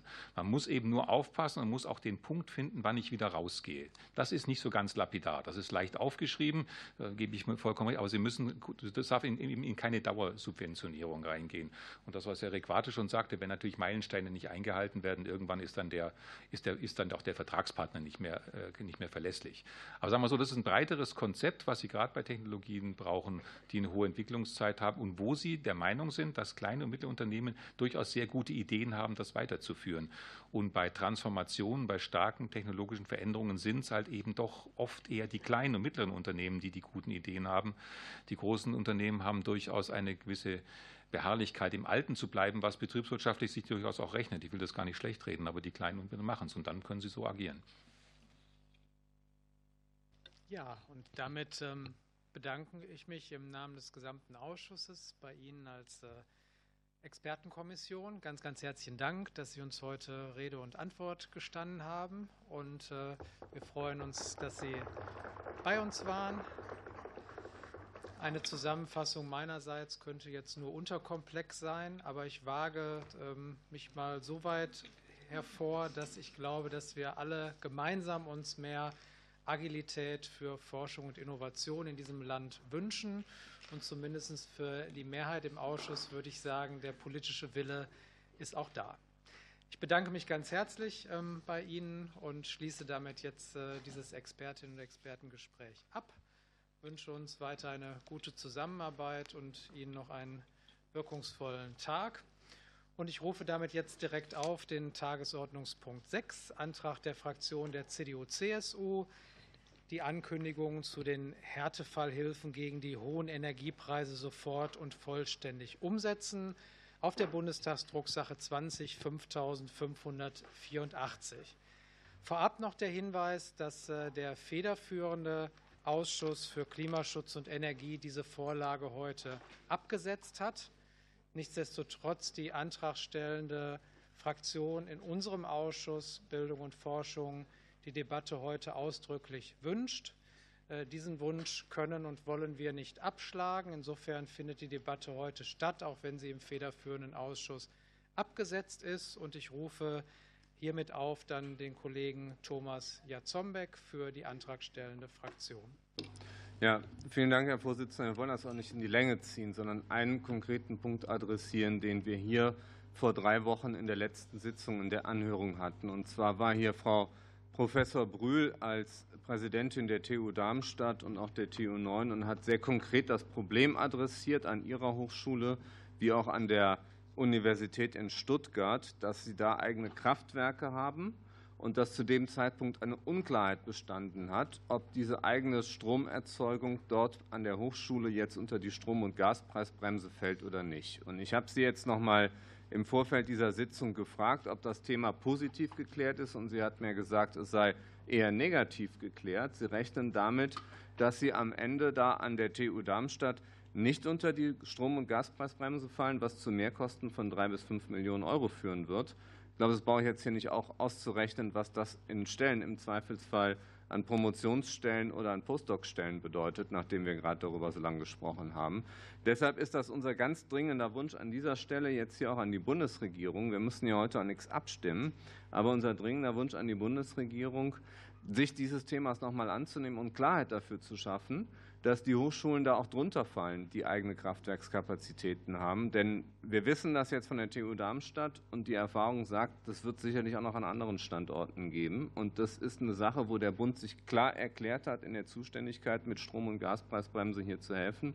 Und deshalb meine ich, ist es nie zu spät, da jetzt noch mal nachzusteuern und für Präzisierung zu sorgen, dass die mit entsprechend darunter fallen. Okay, ähm, das äh, behalten wir im Hinterkopf und ich rufe jetzt gemäß der Berichterstatterinnenrunde auf äh, Kollegen Holger Mann für die SPD-Fraktion. Tja, also wir nochmal sagen, es ist sicherlich legitim, da weiter zu reden. Und wir haben in der Corona-Krise ja die Erfahrung gemacht, dass man regelmäßig nachsteuern muss bei Hilfen. Und das äh, dürfte hier nicht anders sein. Der konkrete Gegenstand steht ja jetzt auch nicht in Ihrem Antrag, das kann ich nicht bewerten. Ich habe nur die Informationen zu verschiedenen Nothilfemaßnahmen in den Bundesländern, weiß, dass Hessen unter anderem 40 Millionen Notfallfonds aufgelegt hat und weitere Haushaltsmittel dort in den Landeshaushalt einstellt. Also verweise nochmal auf unsere Argumentation vom letzten Mal. Ansonsten auch, weil der federführende Ausschuss eben das Thema geschoben hat, weil Sie so meine, meine Kenntnis gesagt haben, uns fehlen noch Informationen, würde ich die ersten zwei Punkte nicht bewerten heute und sage, beim dritten haben wir sicherlich ähnliche Motive. Vielen Dank. Für die Grüne Fraktion rufe ich jetzt auf äh, Kollegin Laura Kraft. Ups. Ja, vielen Dank. Ich kann es auch ganz kurz machen. Also es gab ja diverse Entlastungshilfen für Bildungs- und Wissenschaftseinrichtungen. Ich glaube, das ist auch ein richtiges und wichtiges Signal in äh, der derzeitigen Krise. Ähm, ja, zu dem von Ihnen jetzt vorgetragenen Gegenstand kann ich so en Detail ähm, auch nichts sagen, aber wir sehen natürlich äh, die Not auch der Hochschulen und Forschungseinrichtungen und ähm, je nach Fall müsste man dann auch gegebenenfalls nachsteuern oder eben schauen, was ist da die konkrete Situation und ähm, wie kann man da unterstützen. Weil was richtig ist, es darf nicht passieren, dass Beschäftigte oder Studierende letzten Endes unter dieser Krise massiv äh, leiden müssten. Es wurde schon Stellenabbau etc. angesprochen. Das wollen wir natürlich auf jeden Fall verhindern und deswegen gibt es auch diverse Entlastungshilfen und ähm, die müssen dann auch entsprechend ankommen und eben auch die Strom- und Gaspreisbremse. Für die AfD-Fraktion Herr Kaufmann. Ja, vielen Dank, Herr Vorsitzender. Ja, es ist erstaunlich, die, die Bundesregierung hat äh, zahlreiche Maßnahmen angekündigt, um äh, die hohen Preissteigerungen durch Energie für verschiedene Gruppen erträglicher zu machen und äh, muss jetzt praktisch von der Opposition gedrängt werden, äh, diese Maßnahmen auch tatsächlich umzusetzen. Äh, das finde ich erstaunlich. Äh, der Antrag ist auf jeden Fall so nötig und wichtig und wir schließen uns dem an und stimmen dazu. Vielen Dank. Dann als nächstes Dr. Petra Sitte für die Linke. Ähm, wir stimmen dem Antrag auch zu. Ähm, der richtete sich ja ursprünglich an KMU, Kultureinrichtungen und private Haushalte. Das, was diesen Teil anbetrifft, glaube ich, dass der andere Ausschuss da diskutieren sollte. Ich will aber an die Frage anknüpfen von Herrn Jarzombeck. Ähm, die Hochschulen sind ja im engeren Sinne nicht in dem Härtefallfonds drin, in dem Wirtschaftsstabilisierungsfonds gelten sie aber, wenn ich mich recht erinnere, als geschützte Einrichtungen, ähm, auch die Universitätskliniken etc. Und ähm, was mich interessiert, inwieweit ist denn jetzt das Verfahren der Antragstellung äh, im Laufen? Ist das jetzt klar, wer unter welchen Kriterien was bekommt? Ähm, Hat es Abschlagszahlungen gegeben und von welchen Bewilligungszeiträumen gehen Sie dabei aus? Vielen Dank. Und äh, als letztes in der Runde Kollege Stefan Seiter für die FDP-Fraktion. Ja, vielen Dank. Äh, auch von meiner Seite äh, relativ kurz. Das eine ist, der andere Ausschuss hat äh, das Thema für heute vom Tisch genommen. Ich denke auch, dass dort darüber diskutiert werden sollte. Ähm, nichtsdestotrotz möchte ich das jetzt nicht unwidersprochen stehen lassen, dass nichts passiert wäre. Es sind, genug, es sind einige Maßnahmen getroffen worden und die auch wirkten. Und wir beobachten ja jetzt gleichzeitig auch noch eine, äh, eine weitere Entwicklung an den äh, Energiemärkten, die ja wieder mit sinkenden Preisen äh, unterwegs ist. Ähm, nichtsdestotrotz ist es eine dramatische Situation für viele in unserer Gesellschaft und es gilt zu helfen. Und ich denke auch, dass das, was Kollege Mann angesprochen hat, natürlich wir diese Maßnahmen auch evaluieren müssen, um auch letztendlich Schlüsse daraus zu ziehen und im Notfall wenn es nicht, also wenn es notwendig wäre, wird sicher die Diskussion darüber weitergehen. Im Hinblick auf äh, das vorgebrachte Beispiel von Kollegen Jarzombeck, ähm, also Baden-Württemberg hat meines Wissens nach auch äh, Mittel bereitgestellt und da würde zum Beispiel meines Wissens nach auch die Uni Stuttgart drunter fallen, aber dazu müsste man sich den Fall genauer anschauen. Vielen Dank. Ja, vielen Dank. Und jetzt erteile ich das Wort äh, Staatssekretär Jens Brandenburg für die Fragen aus der Runde. Ja, vielen herzlichen Dank. Ähm, es wurde gerade darauf hingewiesen, dass äh, tatsächlich ein sehr großer Teil ähm, der auch angekündigten Maßnahmen insgesamt für die Forschung und Wissenschaft stellen wir ja bis zu zwei Milliarden Euro in diesem Bereich allein bundesseitig zur Verfügung äh, bereits umgesetzt äh, oder in Umsetzung sind. Also möchte exemplarisch verweisen auf die Gas- und Wärmesoforthilfe im Dezember letzten Jahres, auch auf die Energiepreisbremsen und, und, und, vieles mehr. Jetzt haben Sie, ähm, Frau Kollegin Petra Sitte, noch mal gefragt, äh, wenn ich das richtig verstanden habe, nach dem Zeitplan Härtefallfonds. An der Stelle, wir sind da im vorgesehenen Zeitplan. Das Antragsverfahren, das soll ähm, nach Aufhebung der Haushaltssperre durch den Haushaltsausschuss noch im März, also in diesem Monat, erfolgen. Dann könnten bis zum 30. Juni diesen Jahres die einzelnen Förderbeträge äh, dann auch jeweils feststehen. Und somit hat man dann, ähm, wie angekündigt, auch eine Planungssicherheit für die Einrichtungen hinsichtlich der ähm, äh, Unterstützung, der für die zweite Jahreshälfte ähm, äh, zu erwarten ist. Also insofern, wir haben einiges, was jetzt wie, wie angekündigt in diesem Winter und das vor allen Dingen auch für, die, für den nächsten Winter, die zweite Jahreshälfte ähm, mit angekündigt. Da sind wir im Zeitplan. Jetzt hat äh, Kollege Thomas Jatzombeck eben noch mal äh, ausdrücklich nach äh, Einzelfall, also es ist kein flächendeckendes Phänomen, sondern wir haben an der TU Darmstadt eine auch rechtlich sehr spezielle Situation. Es ist so, darauf hatte ich in der ähm, Anhörung hier im Ausschuss ja auch damals hingewiesen, genau eine Woche vor der Anhörung ähm, haben wir erstmalig, es war ein persönliches Gespräch, was ich selbst geführt habe, erstmals davon erfahren, noch am selben Tag uns das äh, äh, natürlich angeschaut. Zum Zeitpunkt der Anhörung hatten wir aber auch nur die rudimentären Informationen, die auch hier dem Ausschuss ja schriftlich ähm, äh, in wenigen Sätzen vorlagen. Ähm, wir haben aber von Beginn an, und daran arbeiten wir auch weiterhin, zugesagt, ähm, Energiepreisbremse liegt natürlich federführend in einem anderen Ressort, im BMWK, aber auch ähm, äh, zusätzlich unterstützend BMBF-seitig da zur Seite zu stehen. Das machen wir. Wir sind da äh, auch auf Referatsebene sehr, sehr eng im Austausch, möchten wir betonen, dezidiert. Wir sind ja auch mit der HLK, haben nachgefragt, kommt das häufiger vor? Nein, das ist eine sehr, sehr spezielle Situation, keineswegs flächendeckend. Und der Stand konkret zur TU äh, Darmstadt an der Stelle ist, dass seitens der TU derzeit noch Informationen ausstehen. Ähm, wir bleiben aber auch dran um dann möglichst pragmatische Lösungen äh, zu finden. Das entlässt natürlich, wie eben auch angesprochen, natürlich die, die Länder ähm, nicht aus der Verantwortung auch zusätzlich zu unterstützen. Okay, vielen Dank für die Beantwortung der Fragen an den Herrn Staatssekretär. Ich komme jetzt wie üblich zur Abstimmung über diesen Antrag. Dazu gibt es eine Wortmeldung von Herrn Jatzombeck, bitteschön. Herr Vorsitzender, wir würden vorschlagen, die Abstimmung zu schieben, entsprechend dem federführenden Ausschuss und, glaube ich, auch dem Wunsch der Bundesregierung. Ich habe den Eindruck, hier ist noch Bewegung in der ganzen Sache. Insofern sollten wir da heute noch kein Votum fassen. Das wäre jedenfalls unser Vorschlag. Ähm, und uns war es nur wichtig, jetzt diesen Punkt hier noch mal zu adressieren. Okay, das äh, sehe ich jetzt als äh, GO-Antrag ähm, und habe dazu eine weitere Wortmeldung von Kollege Oliver Kaczmarek von der SPD. Vielen Dank, Herr Vorsitzender. Wir können über das Anliegen, was geäußert worden ist, sehr gerne sprechen. Wir können Tagesordnungspunkte aufsetzen. Ähm, der Antrag ist hier heute aufgesetzt worden, äh, da der federführende Ausschuss von uns ein Votum erwartet. Und äh, die Union hat darum gebeten, dass wir eine Aussprache durchführen. Dem sind wir nachgekommen.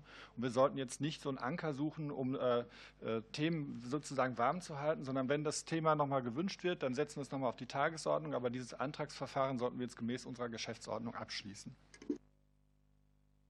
Okay, damit haben wir jetzt einmal einen GO-Antrag und die Gegenrede und ich muss jetzt über diesen GO-Antrag abstimmen. Wer ist dafür, dass wir heute über den Antrag der CDU-CSU-Fraktion, den wir explizit aufgesetzt haben, abstimmen. Wer ist dafür? Gibt es Gegenstimmen? Gibt es Enthaltungen? Damit ähm, ist das Mehrheitsverhältnis äh, sehr klar, dass wir jetzt über den Antrag abstimmen. Wer ist äh, für den Antrag der CDU-CSU-Fraktion?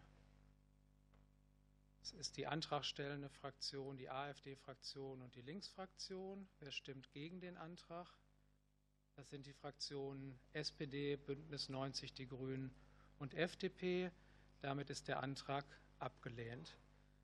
Damit bedanke ich mich für die heutige Ausschusssitzung mit den zwei Gesprächen und jetzt dieser Diskussion und schließe die heutige Ausschusssitzung und bedanke mich. Die nächste ist am 15. März und wir sehen uns gleich im Plenum. Vielen Dank.